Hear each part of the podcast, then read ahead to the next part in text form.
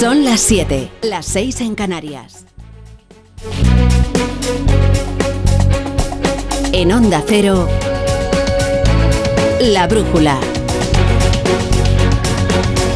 Rafa La Torre.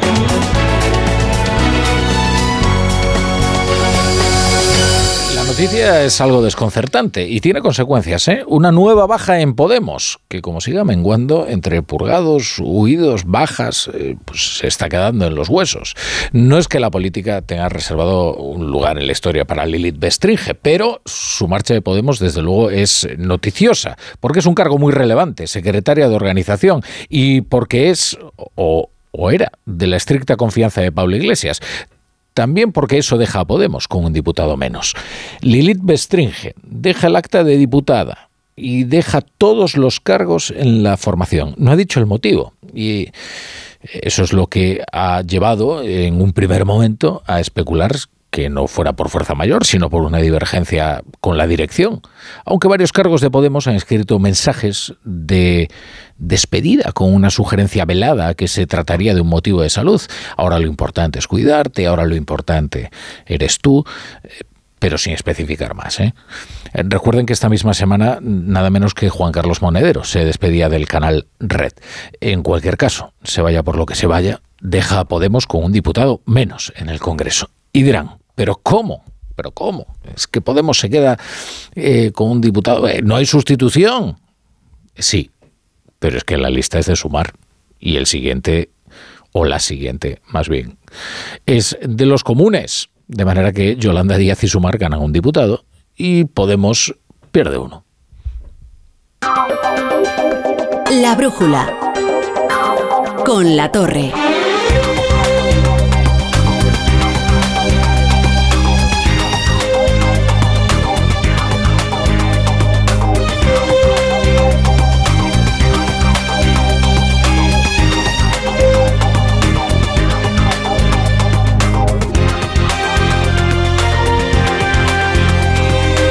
Bienvenidos a la Brújula, estaremos con ustedes hasta las once y media, las diez y media en Canarias, con toda la información, el análisis, la economía y el deporte, haciéndoles compañía hasta que termine este viernes, o casi hasta las once y media. Entonces les dejaremos con el Radio Estadio Noche y Raúl Granado.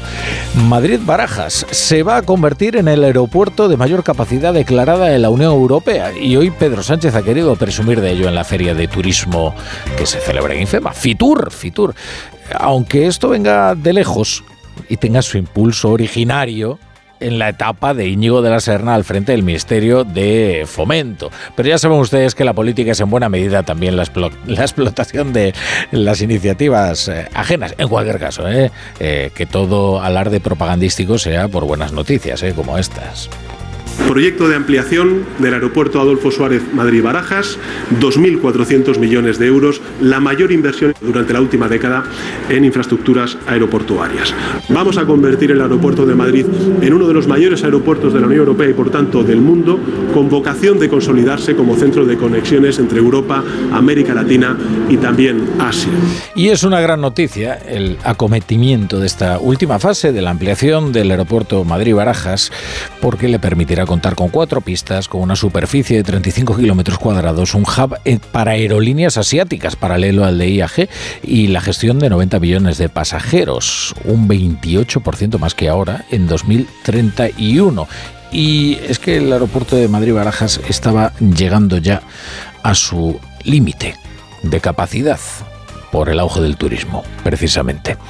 Es noticia porque junto a la ampliación del puerto de Valencia, o a la ampliación del Prat supondrá un impulso para la actividad económica de España, no solo para el turismo. También porque ha provocado la primera crisis de la legislatura en la coalición, aunque esto es de todo lo menos sustancial. Sumar se opone frontalmente, porque, bueno, lo cierto es que la vocación decrecentista de Sumar es perfectamente conocida. De hecho, todas estas infraestructuras citadas, el Prat, el puerto de Valencia, Barajas, han contado para su ampliación con la oposición frontal de alguno de los partidos que compone Sumar. También revela la debilidad extrema de Yolanda Díaz en la coalición, que hoy clama por el cumplimiento de sus acuerdos de gobierno. De todos los acuerdos suscritos por Sánchez para su investidura, el que menos posibilidades tiene de cumplimiento es precisamente el de Sumar, porque están atados a la coalición, porque no pueden amenazar con la ruptura y porque quieren imponer un programa radical a un Congreso de mayoría conservadora. Nosotros hemos cerrado un acuerdo con el Partido Socialista que no solamente no iba en esta dirección, sino que iba en dirección contraria. Esta ampliación, permítame decirles, va en la lógica, digamos que de desarrollo económico del siglo XX, mm, no del siglo XXI, y desde luego eh, esto no está contemplado en el acuerdo de gobierno y va en la dirección opuesta al mandato que llevábamos a la COP28. Digo porque hay que ser coherentes. Hay que ser coherentes, dicen, no se puede ser ecologista solo a media jornada. Es algo que también recalca el que va a ser el nuevo portavoz de Sumar, que es Iñigo Rejón. Y le contesta Oscar Puente, al que hay que reconocer que atiza a izquierda y a derecha, que si quiere ir a Hong Kong, por ejemplo, en tren. Que por ahora está bastante complicado. Lo dice por esto de el hub para aerolíneas asiáticas eh, al que nos referíamos. Eh, las críticas han ido sucediendo eh, a lo largo de, la tarde. En cualquier caso son críticas que no van a paralizar en absoluto el, acuerdo ni tampoco van a provocar demasiadas fisuras en el gobierno de coalición y eso lo que revela en realidad es la escasa capacidad coercitiva de Yolanda Díaz para hacer que Sánchez cumpla sus acuerdos con su bar. Eh, Didier Reinders ha aceptado finalmente mediar entre el gobierno y la oposición para conseguir un acuerdo que desbloquee la renovación del Consejo General del Poder Judicial y para que se apruebe una reforma de la elección del sistema de elección de los vocales. Es una noticia que tiene como asunto principal el momento. Fecha, el 31 de enero, y no es ocioso. Es un día después de que se vote la ley de amnistía en el Congreso y que previsiblemente sea remitida al Senado para que continúe su tramitación. Es decir, que el comisario de Justicia de la Unión Europea habrá podido leer en sus términos precisos este controvertido texto. Y, al día siguiente de que se apruebe se sentarán Partido Popular y Partido Socialista, en realidad Félix Bolaños y Esteban González Pons para negociar la renovación del Poder Judicial en Bruselas. Esto también ha permitido a Alberto Núñez Feijóo presumir hoy de iniciativa. Fue el quien lo propuso y Reinders finalmente lo aceptó y va a sentar a ambas partes a la mesa. Agradecemos mucho la sensibilidad de la Comisión y del comisario Reinders en que hayan sido conscientes de la urgencia de ponerse a trabajar ya para renovar el Consejo. El 31 de enero de la semana que viene estaremos aquí en Bruselas para trabajar y también estamos muy contentos de que el Partido Popular se sienta a la mesa, se ponga manos a la obra a trabajar. La fórmula del diálogo estructurado, que es la fórmula que ha acogido a la Comisión Europea a propuesta del Partido Popular y a propuesta en este caso mía al presidente del Gobierno, creo que es una buena noticia para Es una buena noticia para profundizar en la independencia del Poder Judicial y es una buena noticia para iniciar un camino de una nueva ley en el que se prueba de una vez por todas que los políticos vayan sin solución de continuidad al Consejo General del Poder Judicial o al Tribunal Constitucional. Bueno, a ver si podemos explicarles la decisión de la Corte Internacional de Justicia y el auto conocido hoy y sus consecuencias, porque no es demasiado rotunda. A instancias de Sudáfrica, este organismo de la ONU está investigando si en Gaza se está produciendo un genocidio y no ha llegado a tal conclusión al menos por el momento. De hecho, ni siquiera pide un alto el fuego para Israel y exige la liberación de los rehenes en manos de Hamas. Pero eso no significa que no haya un toque de atención a Israel. De hecho, hay eh, voces en Israel clamando contra... Eh, la parcialidad de este organismo de la ONU y severamente ofendidos. Lo que dice la Corte en su auto de hoy es que es consciente de la tragedia humana que tiene lugar en la zona y ordena a Israel a poner todos los medios para evitar que se produzca un genocidio. El tribunal también opina que Israel debe tomar medidas dentro de sus competencias para prevenir y castigar la incitación directa y pública a cometer genocidios sobre la población palestina en la franja de Gaza. Israel guarda todas las suspicacias respecto de la ONU en general y de esta Corte Internacional en particular y sin embargo sus advertencias tienen unas consecuencias diplomáticas que no puedo obviar. El gobierno de Netanyahu lo ha recibido de forma muy distinta. Hay ministros del ala más radical que directamente atacan a la Corte y la acusan de feroz antisemitismo y hay quien considera, como el propio Netanyahu, que la mera indicación de que seguirá investigando un genocidio en Gaza eh, justo en el día anterior al día de la memoria del holocausto es una afrenta intolerable. Lo sustancial es que Israel no consigue eh, o la defensa de Israel no consigue que se archive la causa que está investigando la Corte Internacional de Justicia y que además invoque una convención del genocidio que precisamente se creó eh, a raíz del, holocausto. Eh, la desconfianza, les decimos, es, plena respecto de los organismos de la ONU y hoy más, porque hay una investigación en marcha a la Agencia de las Naciones Unidas para los Refugiados eh, Palestinos, que ha provocado que Estados Unidos suspendiera su financiación a este organismo porque hay 12 trabajadores presuntamente implicados en los ataques del 7 de octubre a Israel. Y el Departamento de Estado habla de estos 12 trabajadores presuntamente implicados en los ataques eh, de Hamas, en los brutales ataques terroristas del 7 de octubre. Hamas, que sí que tiene entre sus fines declarados un genocidio. La acusación de genocidio formulada contra Israel no solo es falsa, sino también escandalosa. Y la gente decente en todas partes debería rechazarla. En la víspera del Día Internacional de Conmemoración del Holocausto, prometo nuevamente, como primer ministro de Israel, nunca más seguiremos defendiéndonos contra jamás una organización terrorista genocida. En Onda Cero, La Brújula, Rafa La Torre. Otras noticias del día con Pablo Albella y Pedro Pablo González. El juez Manuel García Castellón no descarta que la plataforma Tsunami Democrática, la que investiga por delitos de terrorismo, pudiera tener en mente alguna actuación contra el rey Felipe VI durante una visita a Barcelona en 2020, cuando acudía a los premios Princesa Asturias. El magistrado, no, los Princesa de Girona eran los premios. El magistrado hace referencia a conversaciones entre un miembro de la plataforma independentista y del que se sospecha que podría ser un agente de los Mossos de Escuadra que pudo facilitar información sobre los desplazamientos del monarca. Eva Llamazares. La Guardia Civil tiene el encargo de investigar la identidad del mozo de escuadra que, según sospecha el juez de Tsunami, transmitió a la plataforma información de seguridad sobre la comitiva real para una posible acción o protesta al paso del rey Felipe VI en julio de 2020. Se sabe que en la red de mensajería a través de la que conversaban miembros y dirigentes de la plataforma, esta persona responde al nick de Susu Rondiner. Explícame qué queréis hacer y os diré si vale la pena le dijo a su interlocutor este supuesto mozo que, según Manuel García Castellón, habría trasladado a la plataforma todo tipo de información sobre la seguridad que rodea a la comitiva real en los desplazamientos del monarca. El presidente de la Generalitat, Per Aragonés, acusa al CNI de usar mentiras e inventar falsedades para justificar su espionaje a través de Pegasus. Así se ha pronunciado, después de saberse que el CNI pidió el aval del Tribunal Supremo para espiar el móvil del político catalán entre julio de 2019 y marzo de 2020. El CNI adujo por entonces que era Aragonés quien coordinaba las acciones de los CDR en Cataluña desde la clandestinidad, según consta en los autos que autorizaron el uso de Pegasus en su teléfono móvil facilitados por el gobierno al juez que investiga el espionaje al presidente catalán después de desclasificar los informes eh, llenos de falsedades, según el propio Aragonés, quien se ha comprometido a llegar hasta el final en lo que ha considerado la segunda parte de la Operación Cataluña. Constatamos que la Operación Cataluña ha tenido una segunda parte que ha sido el espionaje masivo a personas por nuestro compromiso con la independencia de Cataluña. Además, incluyendo algunas afirmaciones que están fuera de toda realidad. ¿De toda realidad?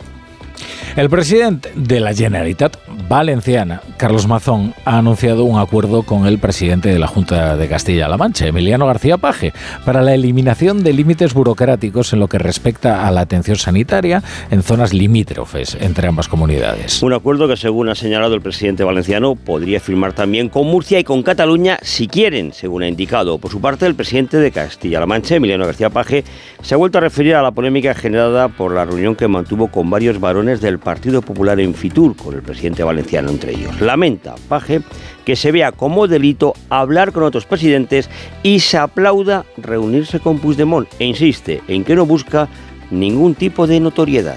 Yo entiendo que estén en un momento de muchísima tensión y pero que no se preocupen por mi notoriedad, que yo ya con la edad que tengo no voy a crecer ni voy a tener un palmo más, ni políticamente ni físicamente. A mí lo que me preocupa, como le preocupa a todos los españoles, es la notoriedad de Puigdemont. Eso es de la que se tiene que preocupar. Bueno, si algo han demostrado los datos más recientes del Instituto Nacional de Estadística es la fortaleza que está mostrando el mercado laboral español. En la última encuesta de población activa del año 2023, publicada este, este viernes, nuestro país ha fulminado su récord de empleo con 783.000 ocupados más el pasado año y sitúa la tasa de empleo en el 11,7%, la menor desde 2007, antes de que irrumpiera la crisis financiera. Los detalles con Caría García. España pulveriza sus cifras de empleo con 780.000 cotizantes nuevos en 2023. Son más del doble que un año antes, aunque en la recta final del ejercicio se destruyeron 210.000 empleos a tiempo completo, mientras se creaban otros tantos con jornada parcial. En el ámbito público, el empleo alcanza niveles récord y ya supone el 17% de la ocupación del país, aunque también ahí se concentran los niveles más altos de temporalidad. El paro cae a niveles de 2007, aunque la tasa de desempleo lleva varios trimestres prácticamente estancada. Por último, entre octubre y diciembre hubo un ligero repunte de los hogares con todos sus miembros en paro. Algunos analistas señalan que la concentración del desempleo en familias o grupos completos aumenta la desigualdad y demuestra que la pobreza estructural está creciendo. El gobierno español ha vuelto a condenar este viernes los actos vandálicos contra camiones españoles en Francia que están afectando el tránsito de mercancías y están generando multitud de problemas en el tráfico por carretera. Corresponsal en París, Álvaro del Río. Desde una granja del sur de Francia y con una alpaca de paja por atril, el primer ministro Gabriel Attal ha desgranado toda una serie de medidas inmediatas para tratar de calmar los incendiados ánimos de los agricultores, prometiéndoles la apertura de un nuevo ciclo. Hay una urgencia y quiero que hoy se produzca una inflexión. Hay que abrir un nuevo capítulo para la agricultura francesa y lo vamos a escribir y construir juntos. El gobierno galo renuncia a subir los impuestos del gasoil agrícola, una de las principales demandas. También ha anunciado la simplificación de una decena de normas. Attal ha garantizado controles para que se respete el precio justo de la producción agrícola y presionar en Bruselas contra ciertas obligaciones, medidas que no terminan de convencer, son parches, dicen algunos, que siguen teniendo como objetivo bloquear París. La brújula con la torre. Si lo que necesitas es oír esto, necesitas la Semana del Caribe de Viajes El Corte Inglés con Tour Mundial desde solo 900 euros. Hasta 5% de descuento hasta el 4 de febrero. Con Fastpack de Tour Mundial, precios sin sorpresas en una selección de hoteles. Consulta condiciones. Disfruta del Caribe con Viajes El Corte Inglés. Su alarma de Securitas Direct ha sido desconectada. Anda, si te has puesto alarma, ¿qué tal? La verdad que muy contenta. Como me paso casi todo el día fuera de casa trabajando, así me quedo mucho más tranquila. Si llego a saber antes lo que cuesta, me la hubiera puesto antes. Protege tu hogar frente a robos y ocupaciones con la alarma de Securitas Direct. Llama ahora al 900-272-272. ¿Te preocupa el trabajo? Tranquilo, toma Ansiomet. Ansiomet con triptófano y asuaganda te ayuda en periodos de tensión en el trabajo. Venga, que tú puedes. Ansiomet de Pharma OTC. Vamos con los deportes. Raúl Granado, ¿qué tal? Buenas tardes. Hola, ¿qué tal? Muy buenas. Pues eh, pendientes de lo que sigue pasando en los terrenos de juego. Eh, a veces no solo del resultado, ya sabes, porque también hay que estar pendiente de lo que pasa en esos audios del bar en las filtraciones posteriores, en los enfados posteriores y en este debate creado entre el entrenador del Barça y el resto del mundo, en el que Xavi ya directamente eh, pues ha iniciado esa batalla junto a Jan Laporta para decirle a todo el mundo que esta liga está preparada para que la gane el Real Madrid desde la jornada número uno.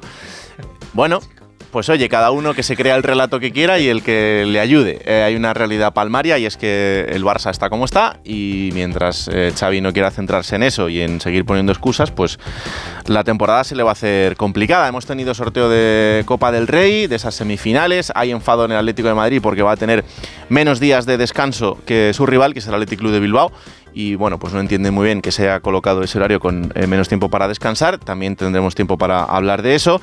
Y por lo demás, una jornada pues eh, muy completa de arranque de viernes, ya sabes, entre primera, segunda, eh, baloncesto, jornada de la Euroliga, pues un montón de cosas. Tienen ustedes una agenda poblada para este fin de semana. Sí, sí, sí. Y la semana que viene, pues otra vez a la carga. Nos falta, sí, nos falta Alcaraz este fin de semana. Desgraciadamente se ha quedado en el camino del Open de Australia. Pero, pero bueno, hay que seguir. Oye, el que está inmenso es Sinner. Sí, sí, sí. Vamos a ver qué pasa en, la final, porque de momento hoy se ha cargado a Djokovic en un partido que lo ha liquidado de una manera importante. No está mal, no está mal. Bueno, a las ocho y media, siete y media en Canarias, seguimos hablando. Ahora se quedan ustedes 20 minutos con su emisora más cercana de Onda Cero.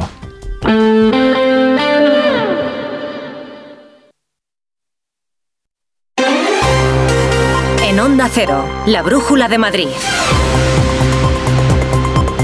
Laura Lorenzo. ¿Qué tal? Buenas tardes. Parece que esta semana en Madrid es la semana de los grandes anuncios. Arrancábamos el lunes con la confirmación de que Madrid tendrá a partir del 2026 un gran premio de Fórmula 1 y terminamos este viernes con el no anuncio del presidente del Gobierno, Pedro Sánchez, sobre la ampliación de Barajas. 2.400 millones de euros de inversión para este proyecto que permitirá llegar a los 90 millones de pasajeros en 2031. No anuncio porque en realidad se trata de algo que ya se sabía, porque en noviembre del año pasado el Consejo de Administración de AENA ya dio el visto bueno a esta ampliación.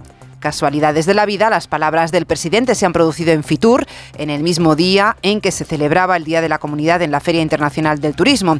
Ha sido también desde Fitur, desde donde la presidenta madrileña Isabel Díaz Ayuso, aunque aplaudía la inversión, recordaba que lo que hoy ha explicado el presidente no es nuevo. Tengo entendido que es un anuncio del año 2022 de noviembre, no obstante es muy bueno si es así. Em, porque eso supondría que mejoraría nuestro tráfico aéreo, nuestra conexión con el mundo a través del aeropuerto, algo en lo que creemos totalmente. Espero también que se replanteen desde el Gobierno, por coherencia, el acabar por cuestiones simplemente ideológicas con los vuelos cortos, pero esto no quita para que esta inversión sea bienvenida y eso es algo que desde luego va a contar con nuestra plena colaboración.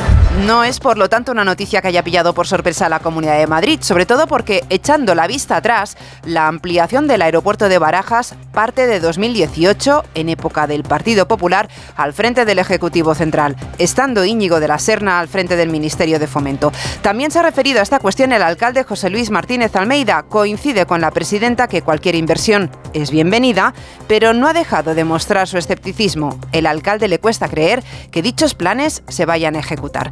Enseguida les contamos más noticias de este viernes, antes repasamos el tráfico y el tiempo.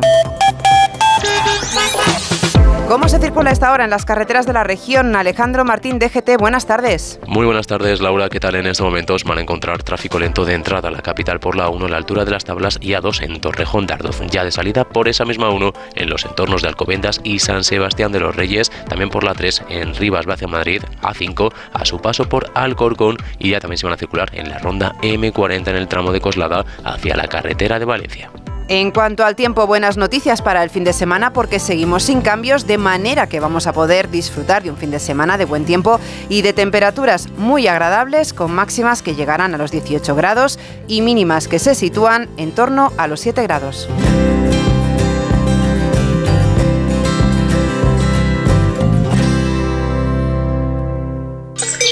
En la ganadería Organic producimos la mejor carne del mundo. Hacemos cría ecológica de las razas Angus y Wayu, 100% sostenible. Nuestra carne es deliciosa y saludable, extremadamente tierna y jugosa. Va del campo a tu casa, sin intermediarios, a un precio justo. Si pruebas Organic, solo comerás Organic. Nosotros te la llevamos gratis a tu casa. Haz tu pedido en el 910-2010, 910-2010 o carneorganic.com. Organic, la mejor carne del mundo. Cambiar la bañera por un plato de ducha, reformar el baño completo. El caso es que meterse en obras da mucha pereza. Deje a un lado la pereza y acuda a Duchamanía. Sus profesionales realizan la reforma completa del baño o cambian la bañera por un plato de ducha, con rapidez, limpieza y empleando los mejores materiales. Todo a los mejores precios. Exposición en Paseo del Molino 6 y en calle Cabanilles 39, 91 468 4907 y duchamanía.es. ¿Sabías que la región de Murcia está más cerca que nunca? Porque ahora tienes un vuelo directo desde Madrid. Y porque con el bono turístico tienes un descuento del 50% en el alojamiento de tu próxima escapada a la región de Murcia. Consigue tu bono en turismoregiondemurcia.es. ¿No te gusta cocinar pero te encanta comer bien? ¿No tienes el tiempo que necesitas pero te gusta la vida sana? La respuesta es platerío.com. Menús completos con materias primas de calidad y cocinados por profesionales. Entra en platerío.com y recíbelo donde quieras. Platerío. Ahorra tiempo. Come bien. ¿Tienes averiado el cambio automático de tu coche? En Automatic te lo reparamos, le damos una segunda vida. Automatic.es. En Automatic reparamos tu cambio automático como se merece. Entra en Automatic.es. Automatic, expertos en reparación de cambios automáticos. Tu cambio automático quiere que lo cuides en Automatic.es.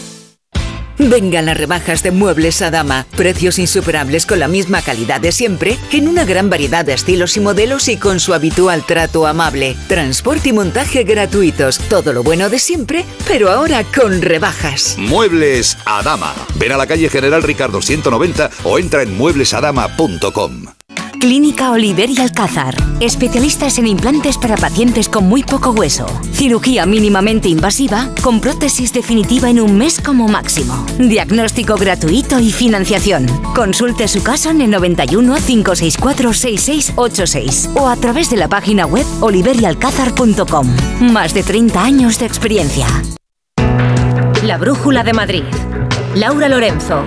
El anuncio de la ampliación del aeropuerto de Barajas ha pillado a todos los partidos en Fitur y aunque de entrada todos se felicitan por algo evidente como es ese incremento de las inversiones, hay matices y opiniones contrarias al anuncio del presidente del gobierno Pedro Sánchez por motivos muy diferentes, Julia Trulla. Por desconfianza, como es el caso del Partido Popular, su portavoz en la Cámara madrileña Carlos Díaz Pache se alegra por cualquier inversión que llegue a la región, pero duda sobre la ejecución real de este proyecto. Bueno, yo me alegro de cualquier inversión que venga a Madrid. Lo que desconfío es de los anuncios del gobierno de Pedro Sánchez de las inversiones que vienen a Madrid, porque ya hemos visto y hemos tratado mucho con el Ministerio, por ejemplo, de Transportes sobre las inversiones que decían que venían a Madrid para los trenes de cercanías y luego lo que hemos visto es un caos. Y del recelo a la celebración y al orgullo del socialista Juan Lobato. Una inversión estratégica en un sector clave que va a apoyar al turismo, a la innovación. Muy orgullosos, muy contentos de esta decisión del Gobierno de España. Un anuncio que divide a la izquierda. Desde Más Madrid se muestran cautelosos y quieren analizar qué impacto va a tener no solo a nivel económico y medioambiental, también en la vida de los vecinos del distrito de Barajas. La Comunidad de Madrid ha celebrado hoy su gran día en Fitur y lo hace en uno de sus mejores momentos. Las cifras de turismo favorecen a la región porque la llegada de turistas en los últimos meses no deja de crecer, mientras que se cierra una semana marcada, como les decía, por el anuncio de la llegada de la Fórmula 1, que permitirá a Madrid consolidarse como una de las capitales europeas en acoger grandes eventos que no dejan de ser un polo de atracción para este turismo.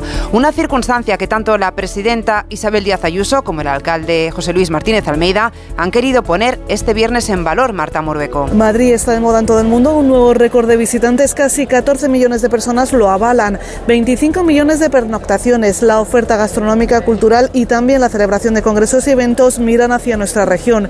La llegada de la Fórmula 1 en 2026, según la presidenta Ayuso, confirma que Madrid es referente internacional. Nadie puede ofrecer a la vez un circuito junto a un aeropuerto, a un hospital público, conectado a escasos minutos con el centro de la ciudad, con una oferta cultural y gastronómica y deportiva como nunca se había hecho antes. La capital se ha convertido en el tercer destino turístico del mundo, se han recuperado las cifras de visitantes y ha aumentado lo que gastan en la ciudad en más de 3.500 millones. El alcalde Almeida reconoce los ciudadanos han sido claves. Gracias, nada de lo que hemos logrado hubiera sido posible sin la sociedad. Hay que seguir apostando por un turismo sostenible y de calidad para poder decir, ha reiterado Almeida, del cielo a Madrid. Carolina Urtasun se ha convertido en la nueva alcaldesa de la localidad de Santos de la Humosa después de que el PSOE le haya arrebatado la alcaldía al Partido Popular en una moción de censura que ha salido adelante este mediodía. En este caso, los socialistas han buscado un curioso compañero de viaje porque la moción ha salido adelante gracias al apoyo del único concejal de Vox en el consistorio, Marisa Menéndez. Es Daniel Moreno, ex concejal de Vox, que se fue del partido después de hacer alcalde al popular Lázaro Polo. La historia se remonta a la legislatura pasada en la que Moreno fue concejal de obras hasta que el regidor le cesó después de presuntas irregularidades que aún no se han juzgado. En estas pasadas elecciones, el PP para gobernar necesitaba el apoyo de Moreno, que obligado por la dirección de Vox se lo dio a cambio de nada porque el Partido Popular le había vetado en el gobierno por esa presunta corrupción. Al poco tiempo de hacer alcalde Apolo, el concejal de Vox abandonó el partido, quedándose en el ayuntamiento como no adscrito. Hoy, el antiguo miembro de Vox ha dado la alcaldía a la socialista Carolina Urtasun con su apoyo a la moción de censura. El defensor del pueblo Ángel Gabilondo ha iniciado una actuación de oficio para conocer las medidas que está adoptando la Consejería de Sanidad para restablecer cuanto antes el servicio en la UCI pediátrica del Hospital de la Paz. Hoy la consejera de Sanidad, Fátima Matute, volvía a insistir que el proceso está judicializado, que la comunidad está esperando a que se resuelvan las alegaciones que se han hecho sobre la reincorporación del jefe de servicio que ha provocado esta cascada de bajas médicas, mientras que Matute reitera que se trabaja en todo momento para garantizar el servicio que ningún paciente se vea perjudicado. Pues nosotros, como hemos dicho, hemos acatado una sentencia judicial y los tiempos judiciales son más largos de lo que nos gustaría. El 31 de enero estamos esperando que se resuelvan unas alegaciones y mientras tanto con la gerencia del hospital y el resto de hospitales del SERMAS que trabajan en red, nuestra principal ocupación es que el servicio para los niños eh, siga dándose. ¿no? Una cámara de un circuito cerrado de televisión ha sido la responsable de encontrar al preso que se fugó el pasado 23 de diciembre de Alcalameco, conocido como El Pastilla. Cumplía condena por dos asesinatos vinculados al narcotráfico. Fue al parecer la policía alemana quien le detuvo durante un robo. Este viernes ya ha comparecido ante un tribunal a la espera de que se resuelva su extradición pedida por España. Llegamos a las 7 y 31, hacemos una pausa y seguimos. La Brújula de Madrid. Un día descubres que tienes humedades en techo paredes, están por todas partes. ¿Qué puedes hacer?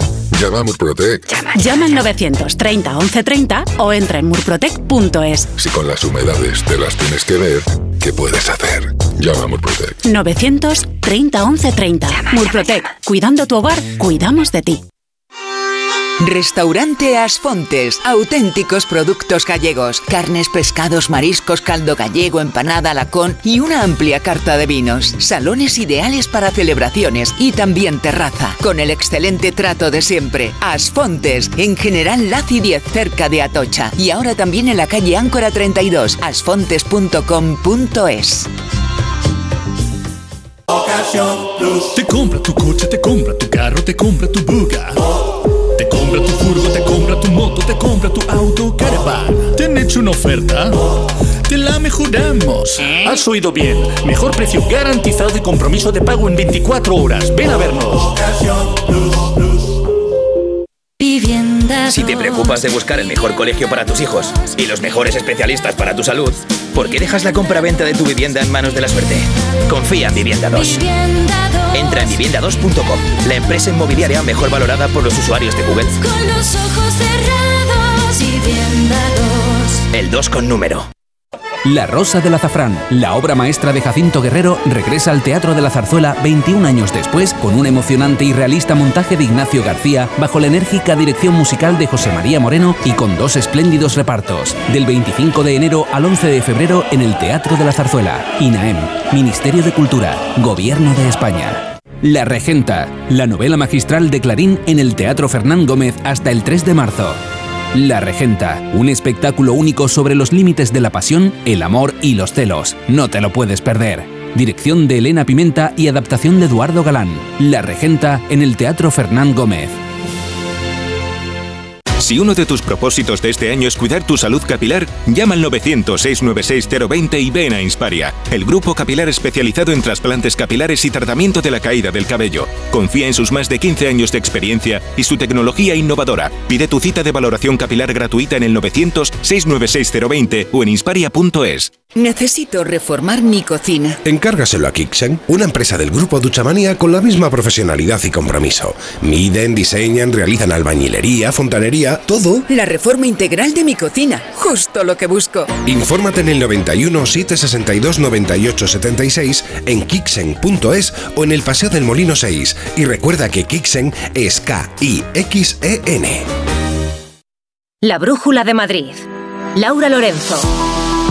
Otras noticias que nos deja este viernes apuñalado un joven de 22 años en mitad de la calle en el distrito de Carabanchel. Sucedió a última hora de la tarde de ayer en una zona descampada. Fueron unos cinco jóvenes los que con un machete le provocaron un corte profundo en el brazo. La víctima ha contado a la policía que sus agresores pertenecían a la banda de los Trinitarios. Varios grafiteros han detenido a primera hora de esta mañana un tren del metro para realizar una pintada. El incidente se ha producido en un convoy de la línea 6 que circulaba entre las estaciones de Príncipe Pío y Puerta del Ángel. Los grafiteros han detenido el tren durante unos 10 minutos provocando algunos retrasos en la línea. Metro de Madrid ha denunciado los hechos ante la policía. Y baja el paro en la región un 13% en el conjunto del año pasado. Se han creado 160.500 puestos de trabajo en 2023, lo que supone un incremento del 5% respecto al año anterior. Al cierre del año, el número total de desocupados en la Comunidad de Madrid se situaba en los 3.353.500 personas.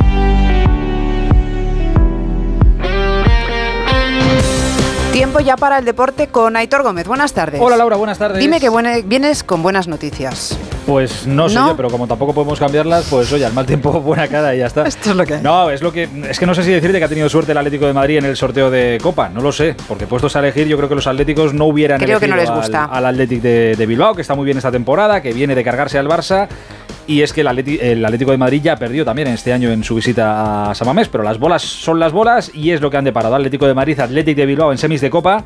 La ida va a ser en el Metropolitano el miércoles 7 de febrero a las 9 y media, la vuelta el jueves 29 a las 9 y media también, pero en Bilbao. Hay 15 días porque se tienen que jugar ahí la ida de los octavos de la Champions. 15 días entre medios entre ida y la vuelta. Justo antes del partido de ida, el Atlético de Madrid tiene el derby contra el Madrid en el Bernabéu.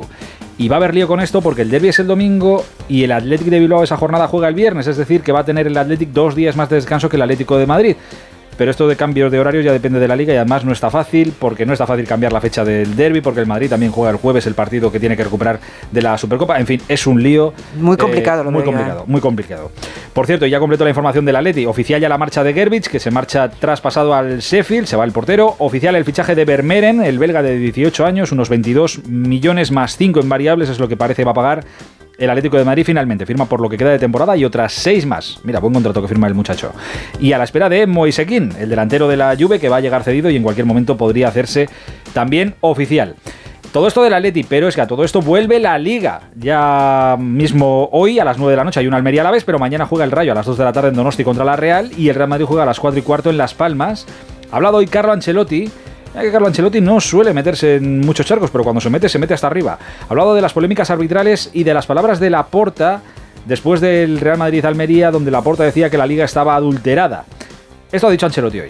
Aquí no tenemos que desviar el tiro. Todo el mundo conoce lo que ha pasado en los últimos 20 años aquí en el fútbol español. Entonces ahí está el problema del fútbol español, no de la liga adulterada, porque la liga no está adulterada. La Fiscalía Anticorrupción, la Guardia Civil está haciendo investigaciones. Tenemos que darle tiempo y esperar. Que no se desvíe el tiro, dice Ancelotti. Clara referencia al caso Negreira. Pero ha confirmado más cosas hoy en la rueda de prensa. Hola Pereiro, muy buenas. Hola Hitor, querido, ¿qué tal? Muy buenas. Bueno, pues... Eh, como tú bien dices, ha confirmado eh, uno, eh, que el va a ser mañana el portero titular. Veremos a ver quién dice el miércoles, que ha dicho que no le cuesta ningún trabajo decirnos en la previa de cada partido quién va a ser el portero del Real Madrid. Veremos a ver hasta cuándo tenemos esta historia. Con Carvajal y Mendy eh, laterales mañana, veremos a ver si confirma que Nacho y Rudiger son centrales para que Chuamení esté en el centro del campo junto con Kroos, Valverde. En principio, Brahim o Modric en la posición de Jude Bellingham y arriba Vinicius y Rodrigo. Una de las salidas más complicadas que le quedan al Madrid ya te digo, a puntito de llegar a las palmas de Gran Canaria. Gracias, Pere. El Getafe tiene que esperar hasta el lunes que juega contra el Granada. Buen fin de semana, Aitor. Igualmente. En la ganadería Organic producimos la mejor carne del mundo. Hacemos cría ecológica de las razas Angus y Wayu, 100% sostenible. Nuestra carne es deliciosa y saludable, extremadamente tierna y jugosa. Va del campo a tu casa, sin intermediarios, a un precio justo. Si pruebas Organic, solo comerás Organic. Nosotros te la llevamos gratis a tu casa. Haz tu pedido en el 910-2010, 910-2010 o carneorganic.com. Organic, la mejor carne del mundo. Enciende la tele. Pon la temperatura del salón a 25 grados. Reproduce la lista de música jazz relajante. ¿A quién no le gusta que se lo pongan fácil? Con el servicio de recogida y entrega de Audi Retail Madrid no tendrás que preocuparte de nada. Recogemos tu Audi donde nos indiques, lo llevamos a tu concesionario de confianza, realizamos los trabajos necesarios y te lo devolvemos donde quieras. Con Audi, lo difícil es no hacerlo fácil. Visítanos y consulta las condiciones en Audi Retail Madrid. Les proponemos un plan para este fin de semana, sobre todo si tienen niños pequeños, porque este sábado y domingo y el 3 y 4 de febrero en el Real Teatro de Retiro nos proponen una opereta cómica para niños en el que nos plantean una pregunta. ¿Qué pasaría si cambiamos la forma de hacer las cosas y las tareas que hacen las mujeres las hicieran los hombres y viceversa? Una forma sobre todo de acercar a los más pequeños al teatro y a la música porque se trata de una obra adaptada para niños con una duración de 55 minutos. En la realización de este informativo José Luis Gómez y en la producción Jorge Infer. Nosotros volvemos el lunes con más noticias de Madrid. La Brújula de Madrid. Laura Lorenzo. Onda Cero.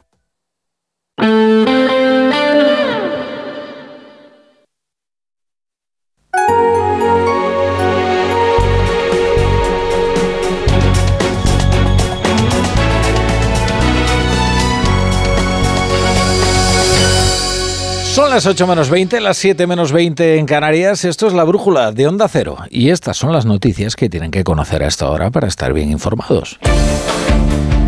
La Corte Internacional de Justicia de Naciones Unidas ha exigido a Israel tomar todas las medidas a su alcance para prevenir la comisión de un genocidio y adoptar medidas inmediatas y efectivas para permitir el acceso de asistencia humanitaria a Gaza, pero evita pedir un alto el fuego como medida cautelar. Estados Unidos suprime los fondos destinados a la Agencia de Refugiados de la ONU después de confirmarse que 12 de sus empleados participaron en los ataques de Hamas del 7 de octubre a civiles israelíes. Naciones Unidas también rescinde los contratos de los empleados acusados de participar en dichos ataques. Lili Bestringe, secretaria de Organización de Podemos y diputada en el Congreso, anuncia que deja sus cargos orgánicos y su acta. Los mensajes de algunos compañeros del partido dan a entender que hay un motivo de salud detrás de esta renuncia. Podemos se queda con cuatro diputados, ya que su sustituta es de los comunes. El comisario de Justicia de la Unión Europea, Didier Reinders, mediará para conseguir la renovación del Consejo General del Poder Judicial. Se va a reunir el próximo miércoles con el ministro de la Presidencia, Félix Bolaños, y el eurodiputado del Partido Popular, Esteban González Pons. Reunión en la víspera de un Consejo Europeo donde coincidirá en Bruselas Pedro Sánchez y Alberto Núñez Feijóo. El juez Manuel García Castellón ha dictado un nuevo auto donde pide a la Guardia Civil que investigue si un mozo de escuadra suministró información a Tsunami Democratic para atentar al paso de la comitiva del rey Felipe VI en Barcelona con motivo de la entrega de los premios Príncipe Princesa de Girona. El presidente de la Generalitat, Pere Aragonés, ha acusado al CNI de mentir en la petición enviada al juez en julio de 2019 para que le autorizase a espiar su teléfono móvil. Aragonés ha negado la premisa de los servicios secretos, que aseguraron que el entonces vicepresidente podría dirigir a los CDR. El presidente de la Unidad Valenciana, Carlos Mazón, anuncia un acuerdo con el gobierno de Castilla-La Mancha, liderado por el socialista Emiliano García Paje,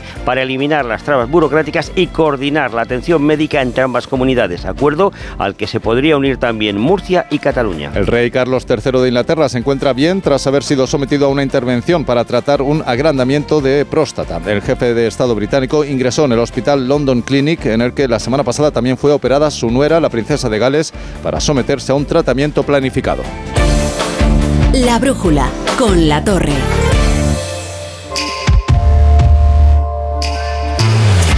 Para que un negocio funcione tenemos que escoger el modelo de Opel que mejor se adapte y también estar a la última en economía. De eso nos ocupamos ahora, con la gama Opel y con Ignacio Rodríguez Burgos. ¿Qué tal, Ignacio? Buenas tardes. Muy buenas tardes, Rafa. ¿Y de qué te apetece hablar en ese espacio de gran éxito que es la brújula de la economía? Pues mira, vamos a desplegar las salas y las noticias. El presidente más aficionado a la aviación, el gran usuario del Falcon, que es Pedro Sánchez, ha anunciado hoy la puesta en marcha de la ampliación de barajas. Una ampliación aprobada por AENA en noviembre del año pasado y que presentó ya en 2018 el gobierno de Rajoy justo antes del aterrizaje de la moción de censura. La inversión será de 2.400 millones y la idea es dejar un aeropuerto para 90 millones de pasajeros en 2031. Para que nos hagamos una idea, en 2023 pasaron por Baraja 20 millones. O sea que sí que dejan margen de crecimiento. Un 28% más. Bueno, las líneas aéreas, el Ayuntamiento de la Capital y la Comunidad de Madrid apoyan el proyecto, donde Sánchez ha encontrado turbulencias ha sido en su propio gabinete con la líder de Sumar, Yolanda Díaz, que califica el proyecto de incoherente con las exigencias medioambientales. Por cierto, también se construirá en terrenos anexos a las instalaciones aeroportuarias una megacentral solar de paneles solares de 142 megavatios. Mira, pues eh, Barajas es lo que más brilla hoy en la información económica, pero también estamos pendientes de Francia y muy preocupados ¿eh? por Mm. las protestas, por el bloqueo de sus agricultores, por las agresiones que sufren también los transportistas españoles. Lo advertía en la brújula la Confederación de Transporte de Mercancías, que hoy podría ser un viernes negro en las carreteras francesas, y así ha sido. Se han multiplicado las barricadas, los bloqueos de las autopistas, sobre todo en el sudeste del hexágono, en Toulouse o en la frontera con España, en la Junquera. Miles de camiones atrapados y algunos con sus mercancías de nuevo pues han sufrido las iras de los agricultores. Bueno, pues esperemos que, que se aplaquen esas iras, ¿eh? Eh, eh, o al menos que intervengan los gendarmes, ¿eh? Que ya yo dicho- pienso que se van a aplacar las iras antes de que intervengan los gendarmes. Sí, porque son parte pasiva en todo esto. Eh, bueno, en España hemos conocido el, el último dato de la encuesta de población activa del pasado año y Sumar luego sigue con sus ocurrencias fiscales, ¿me dices? Sí, sí, bueno, aquí hay todos los días, ponga un- una propuesta encima de la mesa. Pero vamos por partes, como Jack, el destripador. El pasado año cerró con una tasa de paro del 11,7% en nuestro país. Se crearon 783.000 empleos, que es una de las mejores cifras, bueno, eh, tres años consecutivos eh, de, de- desde el censo del paro, que bajó, por ejemplo, el año pasado 193.000 personas. Pero, y aquí ya vienen las cosas que no son tan agradables, HM deja un roto en su plantilla y anuncia un ERE para casi 600 trabajadores y el cierre de 28 tiendas. Entre tanto, Sumar propone igualar el impuesto de sucesiones en toda España y Grifols acaba de presentar una querella en Nueva York contra Mira. Gotan. Todo esto y algunas cosas más a, las nueve. 9 las 9. A las 9, las 8 en Canarias. Gracias, Ignacio. Hasta ahora. Hay un Opel para cada. Para cada. Y para cada. Hay un Opel para cada negocio. Descubre la gama de vehículos comerciales ligeros y turismos de Opel y escoge qué modelo se ajusta mejor a tu negocio. Nos vemos en tu concesionario Opel más cercano. Más en opel.es. La brújula. Hola, cariño. Aún estoy en el trabajo. Pásate por el corte inglés y haz la compra en el súper, que hay muchas ofertas. El pack de 4 de Activia Frutas está a mitad de precio, la segunda unidad. Y el caldo de pollo aneto de un litro creo que también, y nos hace falta. Aprovecha que hay muy buenos precios. Supercor, Hipercor y Supermercado El Corte Inglés. ¿Qué necesitas hoy? En tienda, web y app. Su alarma de Securitas Direct ha sido desconectada. Anda, si te has puesto alarma, ¿qué tal? La verdad que muy contenta. Como me paso casi todo el día fuera de casa trabajando, así me quedo mucho más tranquila. Si llego a saber antes lo que cuesta, me la hubiera puesto antes. Protege tu hogar frente a robos y ocupaciones con la alarma de Securitas Direct. Llama ahora al 900-272-272. La brújula.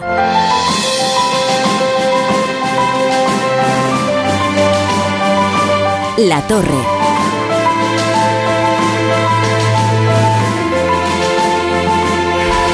Bueno, luego seguimos con nuestras pequeñas miserias eh, nacionales. Ahora permítanme. Mira, la que- esta no la puedo soportar. Y, y está contra la meritocracia, pero tú estás ahí ¿por qué, hija mía? ¿Por qué estás ahí, bonita? Lorenzo Caprile, ¿qué tal? ¿Qué tal? Buenas tardes. Estaría en antena, ¿no? Claro. Eso. ¿Tú sabes cómo le llamamos a los que entran en antena antes de que se les anuncie? O sea, que se me ha oído lo que he dicho. Sí. Madre mía, pues sí que empezamos bien. Te va a gustar. Le llamamos ectoplasmas. Madre mía. Esto, Bueno, esto no es, pasa nada. Esto es una puñalada trapera, ¿eh? Pero yo siempre digo que la brújula es un reality, no es un informativo, y entonces no le hurtamos nada a la audiencia. Entonces, si se te ha escuchado alguna opinión sobre algo. No, pues ya lo digo, sí, que no tengo nada en contra. Lo que para mí hace mucha gracia que esta señorita proteste tanto contra la meritocracia y, en fin, pues yo creo que si se apellidara García Pérez, pues no estaría donde está, que ahora por lo visto ya no está. Bueno, pero tú vienes a hablarme... Pero luego es la primera que dice, no contra la meritocracia, que yo todavía no he entendido muy bien qué es lo- la meritocracia, pero bueno, no entiendo a qué se refiere con lo de la meritocracia. ¿no? Pero tú, eh, Lorenzo Caprile, vienes a hablarme de otros apellidos también muy ilustres, no, no solo de Bestringe. Eh, porque ustedes están a tiempo de asistir a, a uno de los más eh, bellos diálogos entre arte, moda y patrimonio.